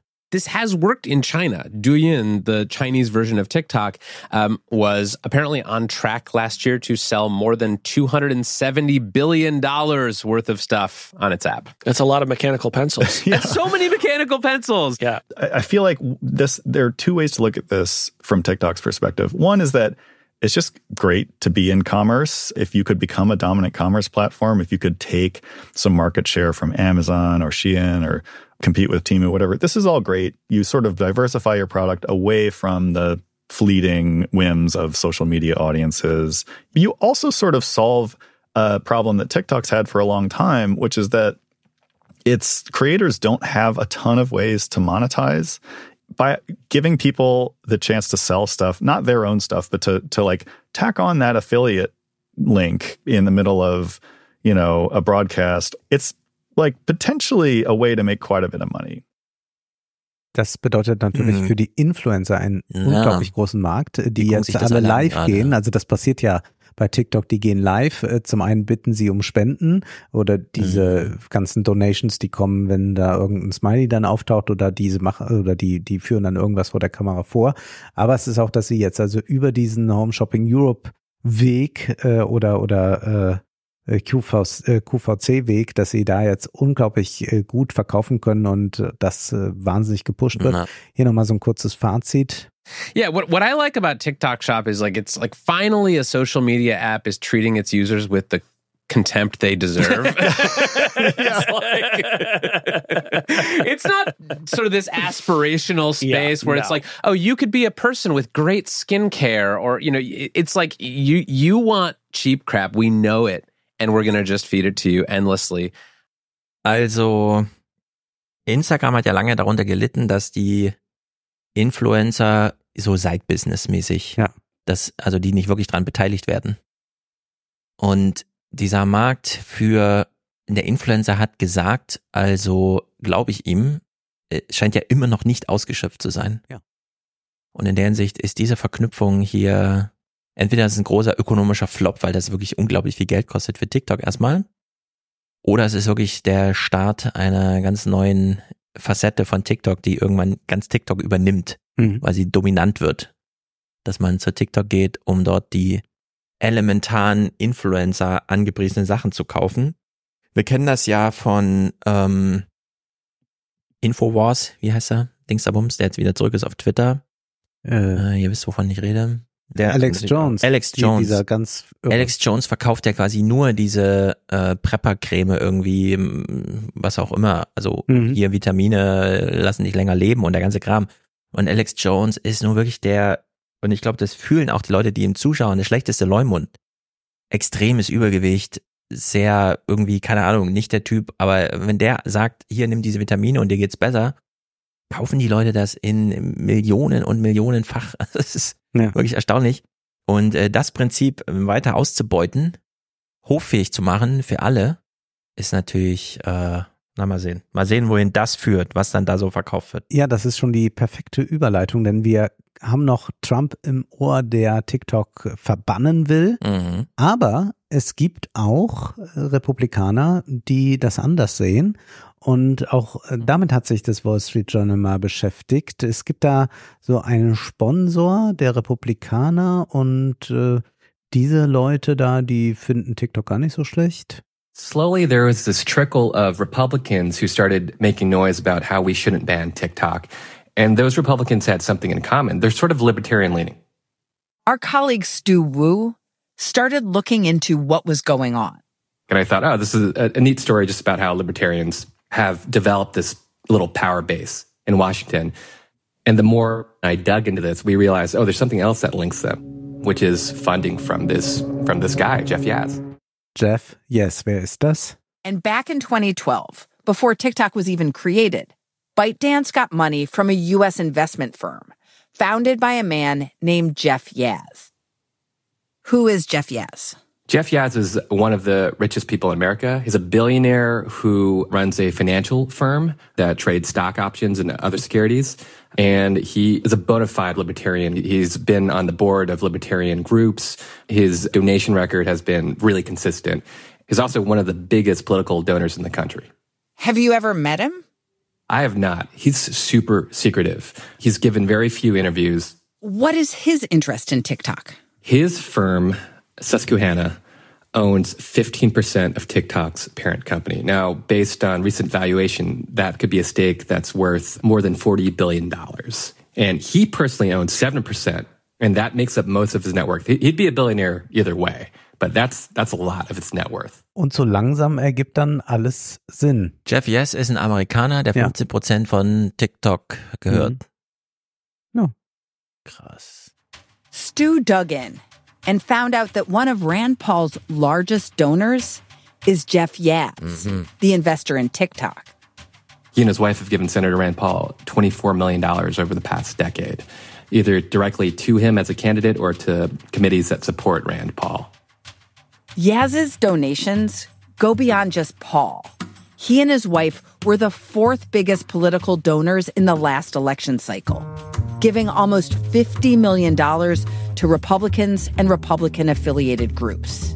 And many of those lawmakers who Yaz has supported have recently come to TikTok's defense. When you look at the Republicans who have come out publicly and said, we don't want to ban TikTok via this bill, something that binds them together is that they all receive political backing from Jeff Yazd, either directly from political donations from Yazd and his wife, or through this political committee, the Club for Growth, which he's a big supporter of. Warum ist das nicht ein viel größeres Thema? Also Mhm. gut, man findet natürlich Artikel jetzt darüber, aber das ist doch ein Riesending. 15 Prozent von TikTok, das ist ja wirklich sehr Weltherrschaft quasi. Ja gut, ich meine, TikTok gehört zu ByteDance, also ich nehme an vom amerikanischen TikTok. Also das ist ja nochmal so ausgekoppelt, Mhm. damit die da ihr Geschäft machen können. Jetzt habe ich mir jetzt nicht angesehen, Aber wenn wie da die 15 genaue Prozent Struktur ist. 46 Milliarden oder so sind, Ja, das schon, ja, das stimmt. das muss schon die Ja, muss schon. Mother sein. Ja, Also keine Ahnung, aber es ist wirklich crazy. ja, also jedenfalls viel Geld unterwegs.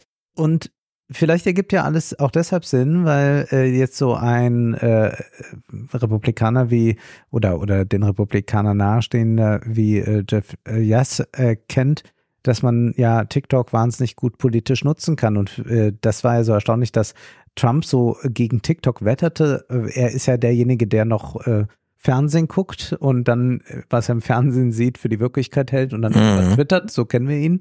Und man kann aber doch eigentlich feststellen, dass äh, TikTok für rechte Inhalte doch ideal ist. Und ähm, mir schickte es dann jemand und ich erinnerte mich dann selbst an, dass ich den Vortrag ja mal schon vor ein paar Monaten gehört hatte. Äh, mir schickt es ein Hörer nochmal. Ähm, die AfD beschäftigt sich ja auch mit TikTok. Wir hatten schon mal Ja. Clips von Maximilian Krah gespielt.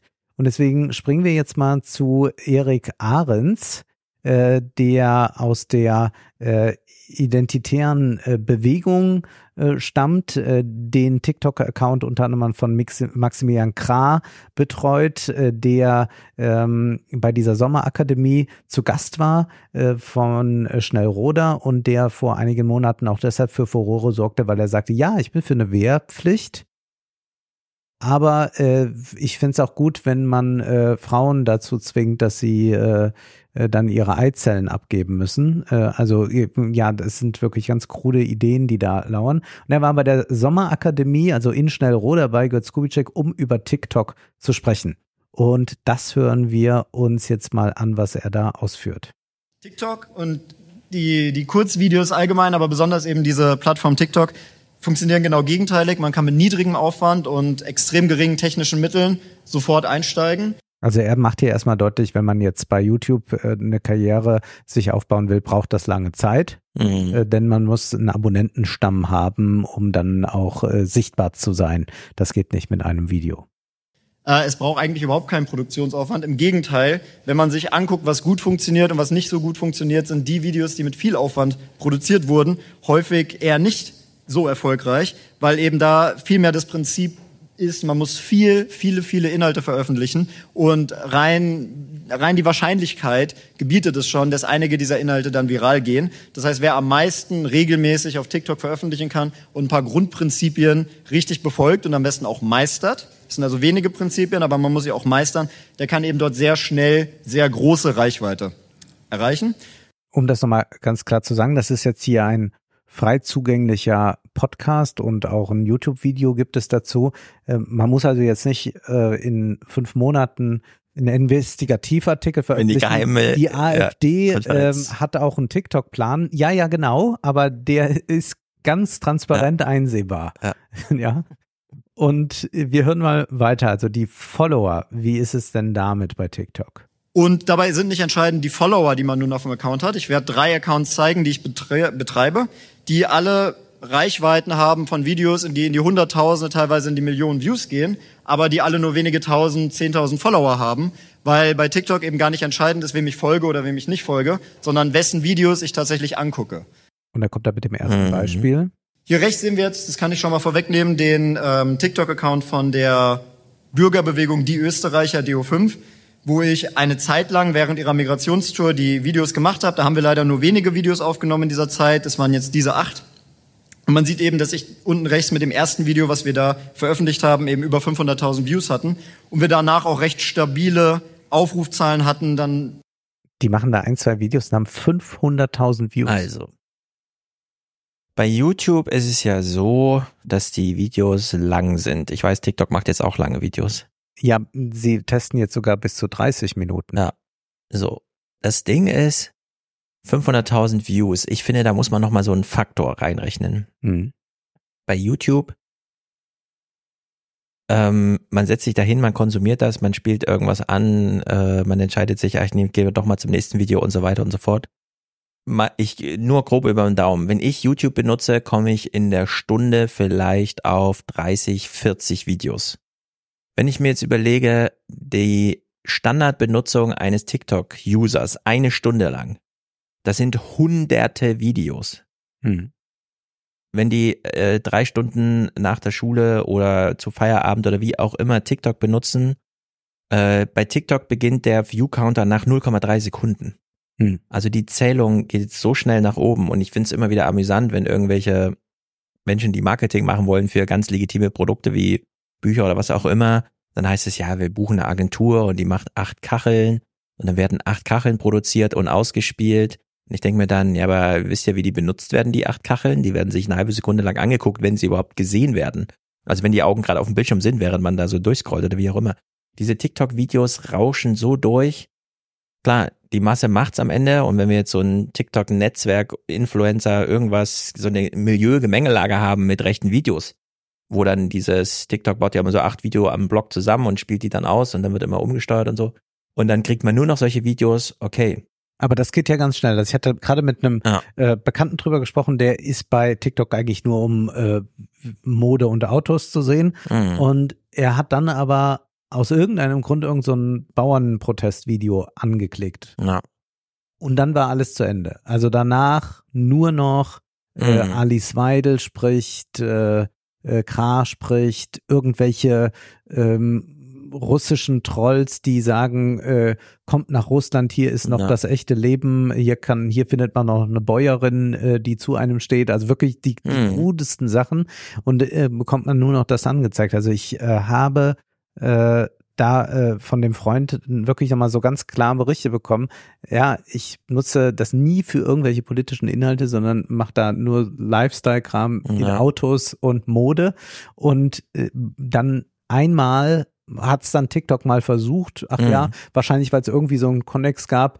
Ja, jemand, der äh, sich äh, irgendwie einen Sportwagen von BMW ansieht und Ja. noch teure Lederschuhe. Äh, vielleicht ist er auch noch rechts. Gucken wir mal, gehen wir mal so mit Ja. rein. Also und, Scott Galloway ist der Meinung, dass sich die Chinesen da einmischen und die amerikanische TikTok-Bevölkerung bewusst äh, ideologisch zersetzen wollen.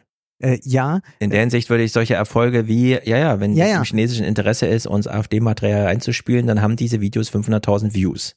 Man kann natürlich auch sagen, also wenn sollte, dann wäre ja so ein Bias im Algorithmus. Ähm, wenn man mal nicht davon ausgeht, sondern nur sagt, ja, der Algorithmus testet ähm, halt, was funktioniert, das funktioniert, dann finde ich es aber erstaunlich, also weil, weil es nicht mehr auf diese Follower ankommt, dass man es schafft, mit einer Werbung oder einer Berichterstattung von einer Veranstaltung, mag sein, dass diese Videos dann ein bisschen catchy sind, aber dass man es schafft, 500.000 Leute, auch wenn es dann nicht Leute sind, die komplett durchgesehen hat, aber dass überhaupt solche Zahlen Ja. generiert werden, ist ganz erstaunlich. Er macht dann ein weiteres Beispiel für irgendeine andere rechte Veranstaltung. Das ist ein anderes Beispiel jetzt hier, das Beispiel äh, des Kanals von der Gegenuni. Da hatten wir einfach mal testweise probiert, ja, es funktioniert bei einer aktivistischen Bewegung, die Österreicher. Kann man denn auch jetzt so ein Projekt über TikTok bewerben?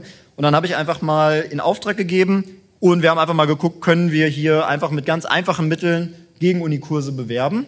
Hier in dem Fall Geschichte der Kreuzzüge oder das Nibelungenlied, also hier oben links, wo Kultur steht, das habe ich gemacht zum Nibelungenlied und es hat super funktioniert. Also mit den richtigen, mit den richtigen Zusammenschnitten einfach aus äh, ja, ein paar Bildern, ein bisschen Text und der Musik kann man eben auch jetzt ein rechtes Projekt, was die Reichweite angeht, extrem stark boosten und zwar von heute auf morgen. Ja, 50, 100.000, 200.000 Aufrufe haben die da. Und er erklärt ganz gut dieses Prinzip und er erwähnt dabei jemanden. Wenn es aber eine Person ist mit einem Gesicht und einem Namen, die noch niemand kennt und die schafft, sich eben über TikTok eine gewisse Reichweite, eine gewisse Bekanntheit aufzubauen und dann dieser Kanal gesperrt wird aus irgendeinem Grund, dann kann diese Person sich einfach einen neuen Account machen und kann, weil sie ja schon bekannt ist in der Zielgruppe, innerhalb von kürzester Zeit dieselbe Reichweite erneut erzeugen. Und das ist eben der Grund, warum jeder den Namen Andrew Tate kennt. Das hat er nämlich die letzten zweieinhalb Jahre so gemacht. Während er von jeder Plattform gesperrt war, haben er und seine Helfer einfach die ganze Zeit mit neuen TikTok-Kanälen immer wieder neue Videos hochgeladen. Und jedes dieser Videos auf jedem dieser neuen Kanäle ist immer wieder viral gegangen, weil der Name und das Gesicht und die Botschaft hier entscheidend waren und nicht eben dieser einzelne Account. Das heißt, das Deplatforming kann in dem Sinne nicht äh, stattfinden, Ja. wenn man weiterhin zur Öffentlichkeit sprechen will. Da ist TikTok dann geht aber das. eigen, ne? Also wir haben bei Kuchen TV gelernt, wenn du gesperrt bist bei Twitch Ja. und du tauchst in einem anderen Stream auf bei irgendwem, wird der auch gleich gesperrt, weil du bist ja, gesperrt. Das ist bei Twitter auch. Und bei Trump TikTok konnte nicht. sich nicht einfach einen anderen Account machen und da weiter twittern, sondern da ist man als Person Ja. non grada dann. Und äh, das ist krass, dass man da bei TikTok Ja, beziehungsweise, ähm, sie, wenn, wenn Andrew Tate macht das ja nicht selbst, also irgendwelche Leute laden da jetzt irgendwas Mhm. hoch. Also es sind ja weiterhin, äh, ich will es mal so vergleichen, bei, bei Twitter, es sind ja weiterhin äh, Trump-Videos erschienen bei Twitter. Mhm. Das heißt, und die wurden auch ganz, äh, Ja. die wurden geguckt, weil man den ja schon kannte, sagte, ach hier, Trump kenne ich ja schon, klicke ich auch nochmal an, auch wenn er das jetzt selbst nicht gepostet hat. Und, und dieses Prinzip, das wir bei Twitter schon finden, ist eigentlich dabei bei TikTok noch besser. Und dieser Maximilian Krah äh, war ja äh, jemand, den man überhaupt nicht kannte, wenn man sich nicht mit äh, äh, den Rechten beschäftigt. Und er ist dann da bei äh, TikTok und wird von äh, dem Ahrens hier betreut. Der geht dann auch kurz darauf ein. auf Maximilian Krah, also der ja nun Listenkandidat Nummer eins ist für die Europawahl 2024 bei der AfD. Und wir haben jetzt in den letzten drei Monaten einige TikToks veröffentlicht und machen das auch weiter. Und wir haben eben genau diese Prinzipien angewandt. Wir haben eine Botschaft, die den Zuschauer direkt anspricht innerhalb der ersten Sekunden, so dass das Video eben angeschaut wird, dass es auch mehrfach angeschaut wird, mit Musik unterlegt. Also wir haben so gesehen alles richtig gemacht. Und man sieht, was für Reichweiten man dann erzeugen kann, wenn man alles richtig macht. Also wir haben in den letzten zwei Monaten zweieinhalb Millionen Unique Viewers erreicht. Das heißt, zweieinhalb Millionen Menschen haben unsere Videos gesehen. Das sind Mhm. ganz äh, erstaunliche Zahlen. Und Crazy. jetzt muss man auch mal hören, wie jetzt die Rechten darüber reden. Also wir haben das ja auch schon immer mal so thematisiert, was das eigentlich mit äh, Menschen macht. Und hier wird überhaupt kein Hehl daraus gemacht, dass man Menschen manipulieren will. Vielleicht wundert man sich, warum das jetzt so plötzlich abgeschnitten ist. Das hat einen Grund. Also er hat jetzt ein Video gezeigt und das fängt Mhm. ja dann, äh, hört dann einfach da in dem Vortrag direkt auf. Denn auf der Plattform ist es in diesem Moment so, dass das Video sofort wieder vom Neuem anfängt. Das heißt, es entsteht faktisch ein hypnotischer Effekt, wo der Zuschauer dasselbe Video mit derselben Musik und derselben Botschaft mehrfach hört und ihm sozusagen suggeriert wird, auch wenn er vielleicht beim ersten Mal gar nicht auf alle Einzelheiten geachtet hat, dass ihm das eben suggeriert wird und diese Botschaft immer und immer tiefer in sein Bewusstsein eindringt. Hypnose. Ich musste äh, der, direkt Mhm. daran denken, äh, an äh, die Filme der 20er Jahre, an von äh, Caligari zu Hitler, von Siegfried Krakauer, also wo äh, äh, ähm, man quasi ähm, sagt, man muss die Massen, also oder Dr. Mabuse ist ja auch der Hy- Hypnotiseur, also man muss die, die Menschen hypnotisieren und dann äh, sind sie zum Faschismus zu allem bereit. Und das wird hier ganz transparent gemacht. Äh, hier wird gesagt, ja klar, das hat eine hypnotische Wirkung, so machen wir das. Ja, wobei die Nutzer wissen, die Videos beginnen immer wieder von vorne, also scrollen sie ja schnell weiter.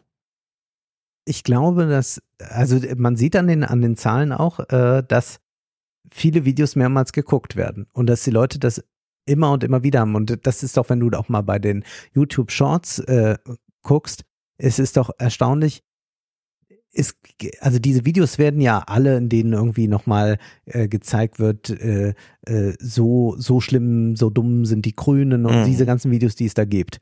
Äh, Ja. Die äh, fördern ja keine neue Erkenntnis in dem Sinne zutage oder, oder sie, sie recyceln auch so diese Auftritte, irgendwie Versprecher von Baerbock oder Mhm. Habeck sagt irgendwas. Das recyceln sie immer und immer wieder. Also ich glaube, es geht schon äh, den Leuten, den Anhängern darum, wie auch den Produzenten dieser Videos so in so ein hypnotisches, ja, äh, da sieht man es wieder. Also man muss sich immer wieder mal so neu aufstacheln, wie man sich irgendwie mit, mit guter Laune Musik gute Laune schafft, um dann am Abend auszugehen. So kann man sich auch wieder so den, den Hass neu drauf schaffen und äh, wirklich auch die, das Vokabular, das hier verwendet wird, ist so erstaunlich. Wir nochmal Ahrens. Also, wenn man sich jetzt hier von Statista einfach mal die Nutzerzahlen im Jahr 2022 anguckt, dann konsumiert über die Hälfte der 14- bis 19-Jährigen in Deutschland TikTok. Durchschnittlich übrigens 90 Minuten am Tag. Das heißt, man hat eigentlich 90 Minuten am Tag ein Fenster in deren Gehirn, wo man da reinsenden kann, ja? ins Gehirn einsenden. Also, was würden wir sagen, wie lange wird ein TikTok-Video geguckt im Schnitt? Alle TikTok-Videos insgesamt im Schnitt. Oh. Man scrollt schon ziemlich schnell. Also fünf Sekunden? Ja, wahrscheinlich. Fünf Sekunden. Jetzt müssen wir ausrechnen. Fünf Sekunden, das hieße ja äh, zwölf Videos pro Minute, das mal 90. 90 mal 12, also wir sind bei 1000, irgendwie 1000 Videos. Also ich kann heute diese Beispiele, ich habe noch unterhaltsame Beispiele, aber das machen wir vielleicht mal im Live-Salon. Ähm, da gibt's, also es gibt immer mehr Formate, wo man sicher sein kann, dass diese Videos ganz geguckt werden, weil die darauf hinauslaufen. Also die laufen auch auf Mhm. Pointen hinaus. Ich glaube, was du stark meinst, ist so das, was Younes Zaro oder so produziert. Irgendjemand macht was mit Farben oder irgendeine äh, lässt eine Drohne wo rumfliegen und äh, Ja, sowas irgendwie. so diese ganzen Spektakelvideos. Man müsste sich nochmal Äh, genau das die Rabbit ich, Holes angucken. ich glaube, das ist das, was so, was so äh, gewischt wird. Aber hier, also die Tatsache, dass TikTok, äh, wie mir jemand sagte, der bei TikTok aktiv ist, nicht, n- nicht, äh, nicht bei den Rechten, äh, dass TikTok jetzt gerade äh, zwei bis drei minütige Videos gut findet Ja. und auch präferiert, dass man zehnminütige Videos jetzt schon hochladen kann und die gerade Tests machen, ob man auch mit 30 Minuten arbeiten sollte zeigt ja, dass sie offenbar eine Audience haben, die äh, bereit ist, länger dabei zu bleiben. Und wenn jetzt hier gesagt wird, ja, da senden wir da ins Gehirn rein, das ist ja so Inception, wie wir Mhm. das äh, immer mal hier thematisiert haben. Also was man denen ja äh, äh, lassen muss, beziehungsweise was man auch als klare Gefahr erkennen muss, äh, die sind nicht äh, blöde, sondern die arbeiten sehr strategisch da. Äh, insofern sollte man sich das äh, sehr ähm, genau vor Augen führen. Auch wie man wiederum darauf reagiert. Also er bringt dann das Beispiel, dass ja da äh, Kra dann sowas sagt, du kannst stolz auch auf deine Großeltern sein und du kannst stolz auf deine Geschichte sein, diese ganzen Videos. Und das wird ja dann von den Medien wieder aufgegriffen. Ja, er Mhm. zeigt dann hier so wie ZDF oder NZZ so Artikel dann haben. Äh, hier wird äh, im- bei TikTok von von Maximilian Kra äh, auf deutsche Vergangenheit äh, so und so eingegangen. Und die greifen das hier ganz selbstbewusst auf. Er bringt dann so Beispiele mit und sagt Folgendes. wir zwingen letztlich, also das ist jetzt hier ein ZDF-Ausschnitt, der kam vor ein paar Tagen, über die Umfragewerte der AfD, da zwingen wir sie sozusagen unsere eigene Botschaft dann auch darzustellen, weil sie können es eh nicht totschweigen. Ähm, und ja, sie berichten dann auch darüber. Also in der Neue Zürcher Zeitung jetzt natürlich auch wieder negativ in diesem Frame. Die AfD will den Schuldkult abschaffen. So sieht die erinnerungspolitische 180-Grad-Wende aus. Und wir denken uns natürlich, ja, so sieht sie aus. Ja, also das ist nicht, äh, also Ja. Katharina Barley hat so eine Rede Mhm. jetzt gehalten auf dem Parteitag, du jetzt verziehst schon in Ja, das ist ja- Also wir, ich habe gar keine Clips mitgebracht, das hat ja, hat ja äh, keinen Zweck äh, mehr, aber sie steht dann da und sagt, die AfD hat sich entlarvt und dann denke ich mir, nee, die Ja. hat sich nicht entlarvt, die macht, was sie immer macht. Vor allem diese Parteitagsreden, die am Ende irgendwie 3000 Views auf YouTube haben oder so. Ja. Also hier muss man echt sagen, die AfD bespielt wahrscheinlich 85 Prozent aller politischen Kommunikation, die abseits des Fernsehens stattfindet. Ja. Deutschlandweit. Weshalb ja auch äh, dieses, was wir vorhin von Quent gelesen haben, diese Vermutung, wir sind die schweigende Mehrheit und so weiter, Mhm. so krass unterstrichen wird. Weshalb es so relevant ist, so viele Menschen auf der Straße zu sehen. Das sieht man ja dann auch bei TikTok, dass da einfach viele sind und so. In der Hinsicht äh, ist das schon ein krasser Vorsprung, den die Partei da hat. Ja. Wir hören noch einen äh, letzten Clip. Martin Sellner hat auch in Schnellroda bei der Sommerakademie einen Vortrag gehalten, ging auf äh, die neuen Medien ein. Der Vortrag ist aber nicht so interessant. Sellner geriert sich ja immer als so ein Wiedergänger von Heidegger und Ernst Jünger. Ja, ja. Es bleibt aber dann doch sehr substanzlos. Aber eine Sache fand ich doch ganz erstaunlich, die er da von sich gab in Bezug auf Twitter. Die technische Disruption und Kommunikationsrevolution ist der Dreh- und Angelpunkt einer metapolitischen Wende und, das würde ich wirklich behaupten, der Kauf von Twitter durch Elon Musk und die Öffnung von Twitter teilweise für rechts ist wahrscheinlich insgesamt in der Wirkung ein wichtigeres Ereignis weltweit als der Wahlsieg von Donald Trump und wird noch längere und größere Folgen und Konsequenzen haben. Ja, das ist Quatsch. Das ist Quatsch, weil, äh, weil Twitter so wichtig für die Leute nicht ist. Also äh, Twitter ist nicht so. Sind Twitter niemand. Haben wir doch bei Triggerpunkte, Ja, also wegen, es war so wegen Irrelevanz ausgeschlossen. Äh, ich würde aber äh, sagen, man sollte die äh, Wirkung äh, dieser äh, rechten Metapolitik und Politik auf äh, TikTok und Twitter nicht geringschätzen in dem Form, aber äh, ja, Also TikTok schon auch ist noch super relevant. Mächte. Scott Galloway betont ja immer wieder in Amerika, Die jungen Leute unter 25 benutzen TikTok mehr als alle anderen Medien zusammen. Und damit sind alle Medien gemeint. Ja. Von Social Networks auf ihren äh, Displays, äh, Fernsehinhalte, über welche Streaming-Plattform auch immer. Alles zusammen ist weniger als TikTok. Haben wir noch einen Moment oder machen wir schon Schluss? Haben wir noch einen Moment? Wir haben noch einen Moment. Du willst nichts mehr zeigen, dann hätte Jeff ich noch Bezos was. verschieben wir. Äh, wir verschieben wir? machen ja, wir machen ja äh, immer vorm Salon auch eine Folge. Ja. Mittlerweile, die wächst ja immer ein bisschen mehr. Äh, die hat nicht so hohe Abrufe wie der Monatsend-Podcast. Also das, was da als Teaser äh, so erscheint, ist eigentlich doch nochmal eine kleine Folge. Ja, da werden wir Jeff Bezos nochmal würdigen, weil ich fand das echt interessant, was er da gesagt hat. Dann machen wir das äh, im Teaser, dann äh, bringe ich nämlich äh, das nicht noch einmal mit, sondern wir machen es jetzt hier. Wir sprechen noch kurz über YouTube. Also heute machen wir mal Mhm. richtig digital. Und zwar ist dir da auch vielleicht was aufgefallen bei YouTube mit den Mikrofonen? So geht es zumindest Tom, äh, Tom Nicholas. Äh, Und der hat darüber ein sehr langes Video gedreht auf seinem YouTube-Kanal. Over the past 12 months, a new mania has been sweeping YouTube. A plague, passing from host to host, from video to video, until it has all but consumed the platform. I'm talking, of course, about YouTubers holding microphones. It's hard to put a finger on exactly when this affliction began to take hold. YouTuber haben Mikrofone In der Hand. In der Hand. Das ja. ist sein Ding. Und welche Mikros? What makes things worse is this. Ah, See, one of the most popular microphones to hold for the YouTubers who hold microphones is the lavalier microphone, the lav mic to its friends. And this is particularly brazen because this microphone, this tiny little microphone, this is specifically designed to be as invisible as possible. Äh, wir äh, Das stimmt. sehen das überall. Also die Leute haben dieses winzige Ansteckmikrofon. Ich habe ja auch so eins in der Filmanalyse, aber ich habe Ja. am, äh, am Revers natürlich. Aber die Leute tragen es jetzt in der Hand. Und dann stellt man sich ja die Frage, hm, warum machen die das jetzt eigentlich? Und er äh, leitet das äh, ziemlich gut her. Und zwar gibt es da so eine US-Plattform, die auch so, ja, wahrscheinlich wie Neos äh, bei uns in Deutschland ist. Äh, die heißt PragerU. Und äh, dort werden ja solche komischen rechten Inhalte äh, fabriziert und die produzieren, die machen Fernsehen auf YouTube und machen das so hyperprofessionell und er sagt jetzt Folgendes dazu. If there's one thing that's harder to escape on YouTube than people holding microphones, it's PragerU. Not only does Dennis Prager's right wing misinformation machine manage to pump out videos on a near daily basis, but there's a whole subgenre of reaction and response content in which creators debunk and critique the organization's propaganda. These videos are hugely popular, often far outperforming other videos by the same channels. So, und wie sehen diese PragerU-Videos aus? Because the idea that PragerU's videos are bad is kind of hard to substantiate. From a technical point of view, they're nothing if not perfectly proficient.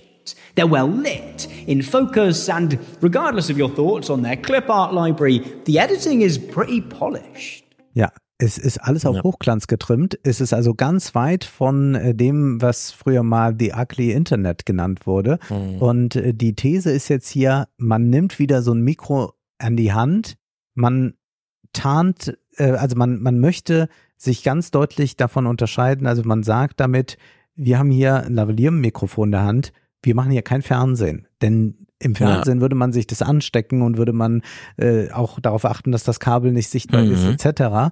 Äh, aber als wirklicher YouTuber macht man das nicht. Er sagt weiter. But to many within YouTube's core user base, that same polish is seen as evidence of a lack of taste. And it's this which makes mocking PragerU so much more fun than ridiculing any of YouTube's many other right wing channels. When we laugh at PragerU, that laughter is perhaps the laughter of relief. Style here becomes a social weapon, marking PragerU as alien and other to YouTube.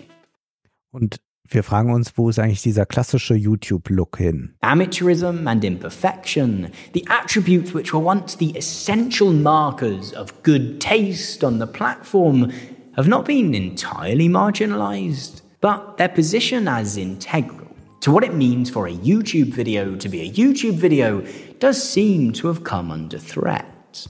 And this is the backdrop against which YouTubers started holding microphones. Das hätte ich eben zu TikTok noch erwähnen können. Immer mehr Fernsehsender gehen zu TikTok, veröffentlichen mhm. dort überlegen jetzt auch oder tun es äh, bisweilen schon, eigene Formate für TikTok zu entwickeln. Die großen Häuser, die großen Medienhäuser sind also da präsent.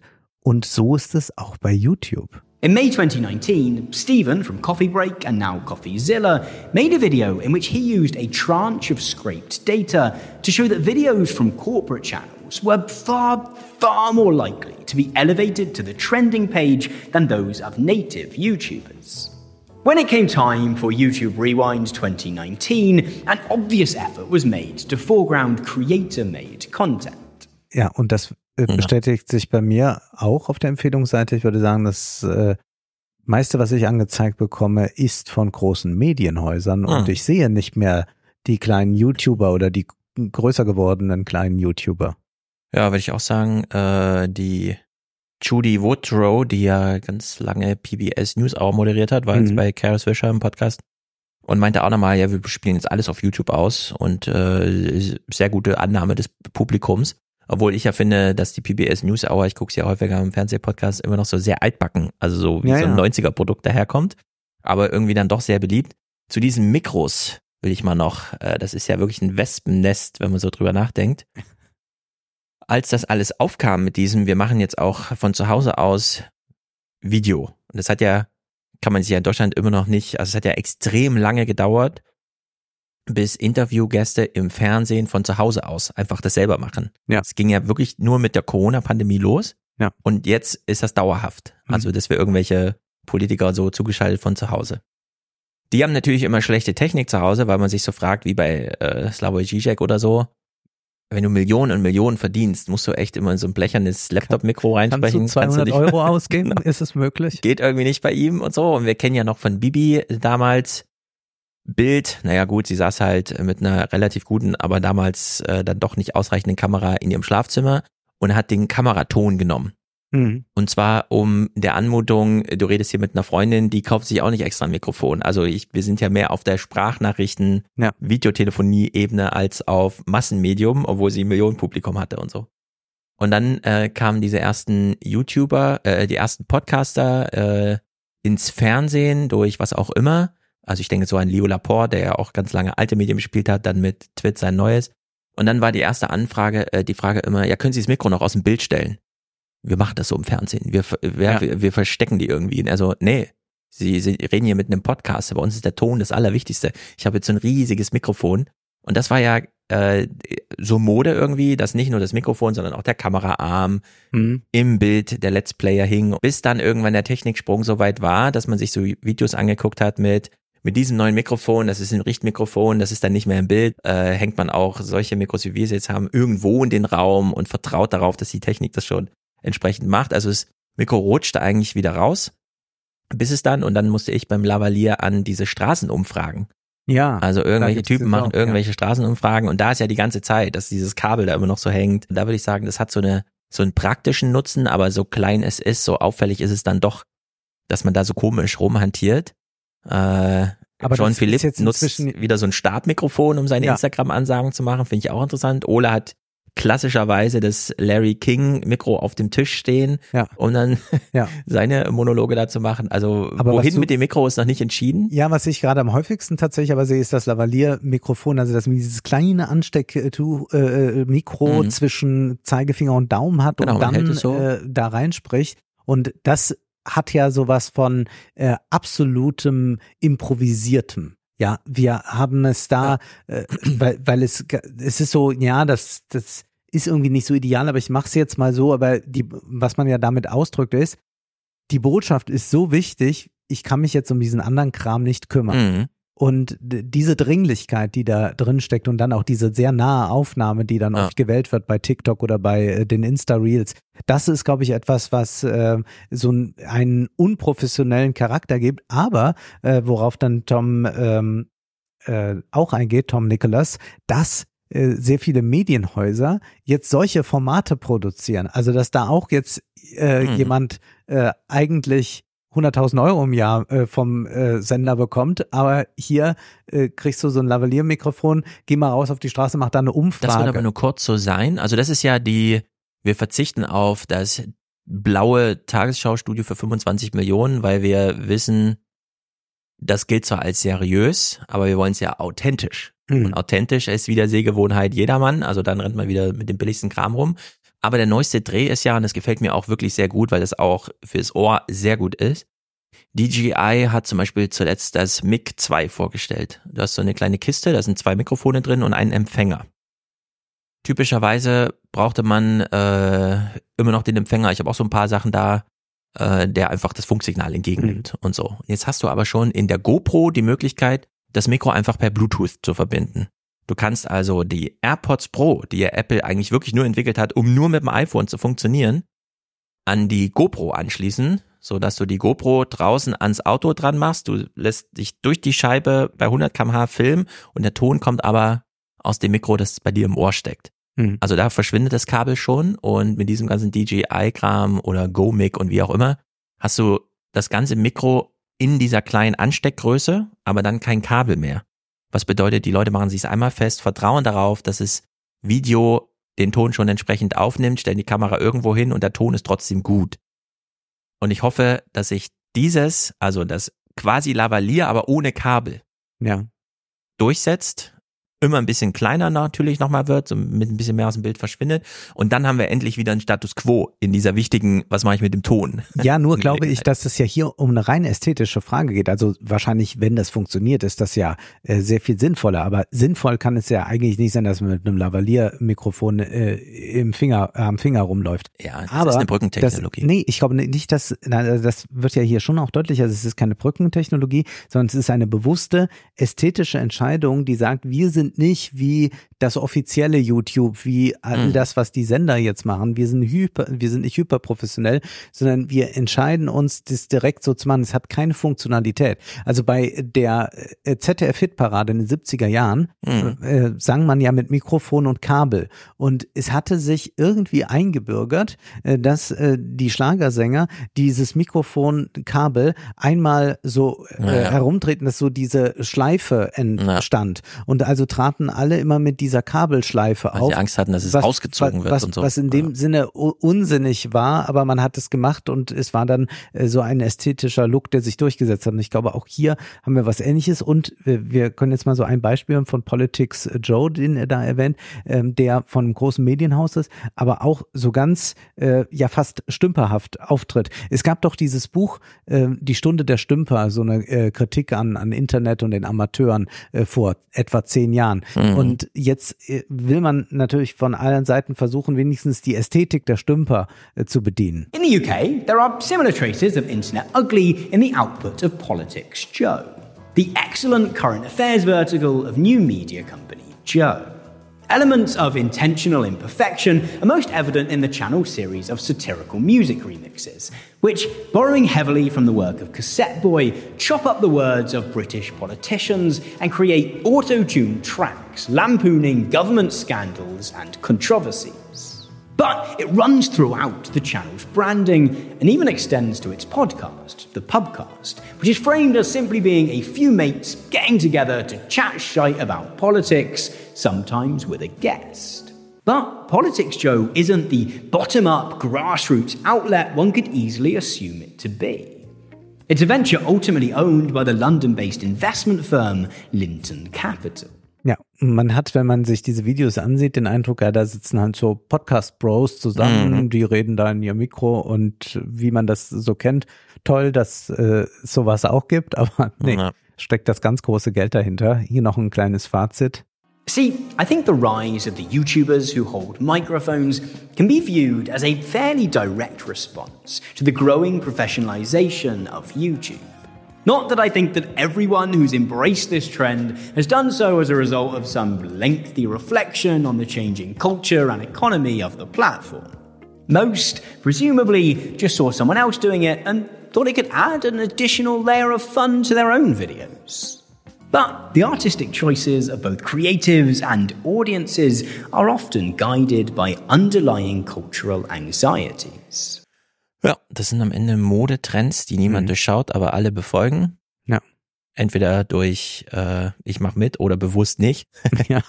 Aber solange es gut klingt, finde ich schon mal gut und die Richtung geht in es klingt gut. Also der gute Ton ist, wir sind aus dem Bibi-Zeitalter endlich raus. Es ist nicht mehr zu anstrengend. Ja, das ist äh, schon wichtig. Videos ja. zu hören. Ja.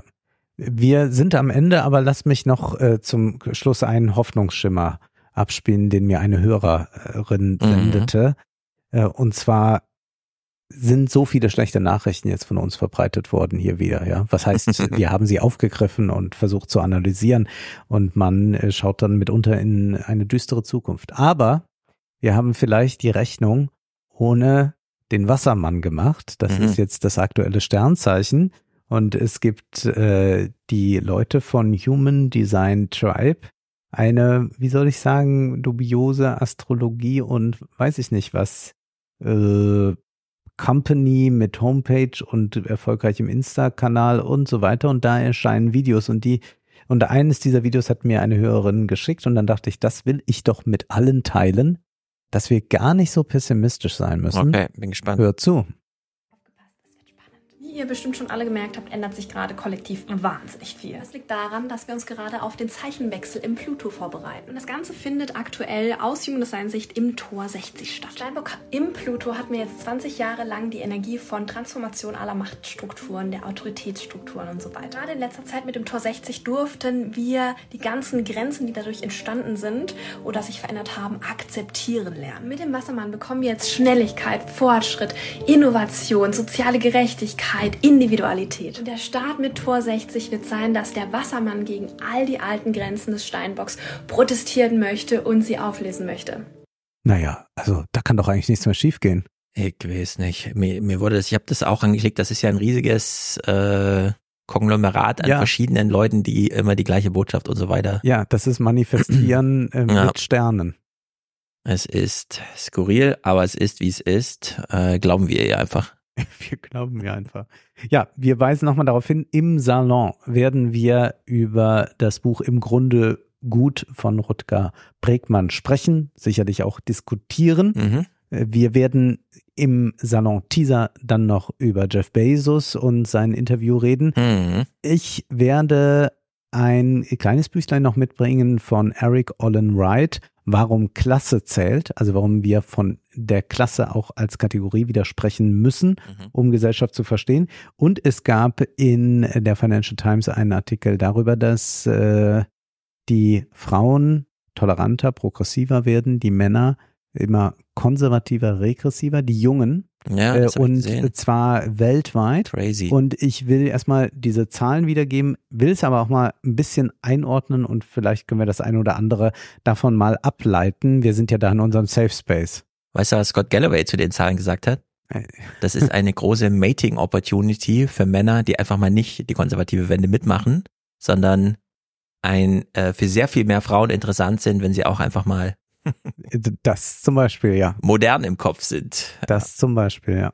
Sehr- Hast du schon was im Auge, was du uns mitbringen wirst? Äh, nur den angekündigten Alexander Thiele, Mhm. der greift sich ja die Ah, ja. Äh, gängigen, ähm, also konkreten europäischen Visionen für eine Veränderung und Reform der Europäischen Union auf, wo auch immer sie publiziert werden, geht sie dann durch und nennt das ja defekte Visionen oder so. Mhm. Also, äh, wer weiß, wir kriegen nochmal ein Update zum Thema, was sollten wir jetzt von der Europäischen Union halten, kurz bevor wir relevante Teile ihres Personals neu bestimmen.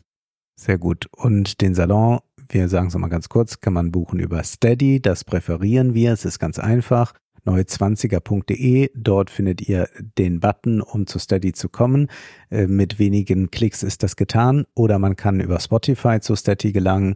Man kann auch über Apple den Podcast buchen. Oder wenn man schon dort ist, bei Patreon. Und dann sehen wir uns im Februar und gucken mal, mal ob der Mensch tatsächlich im Grunde gut ist. Ja, so ist es. Sind wir gespannt. Bis denn.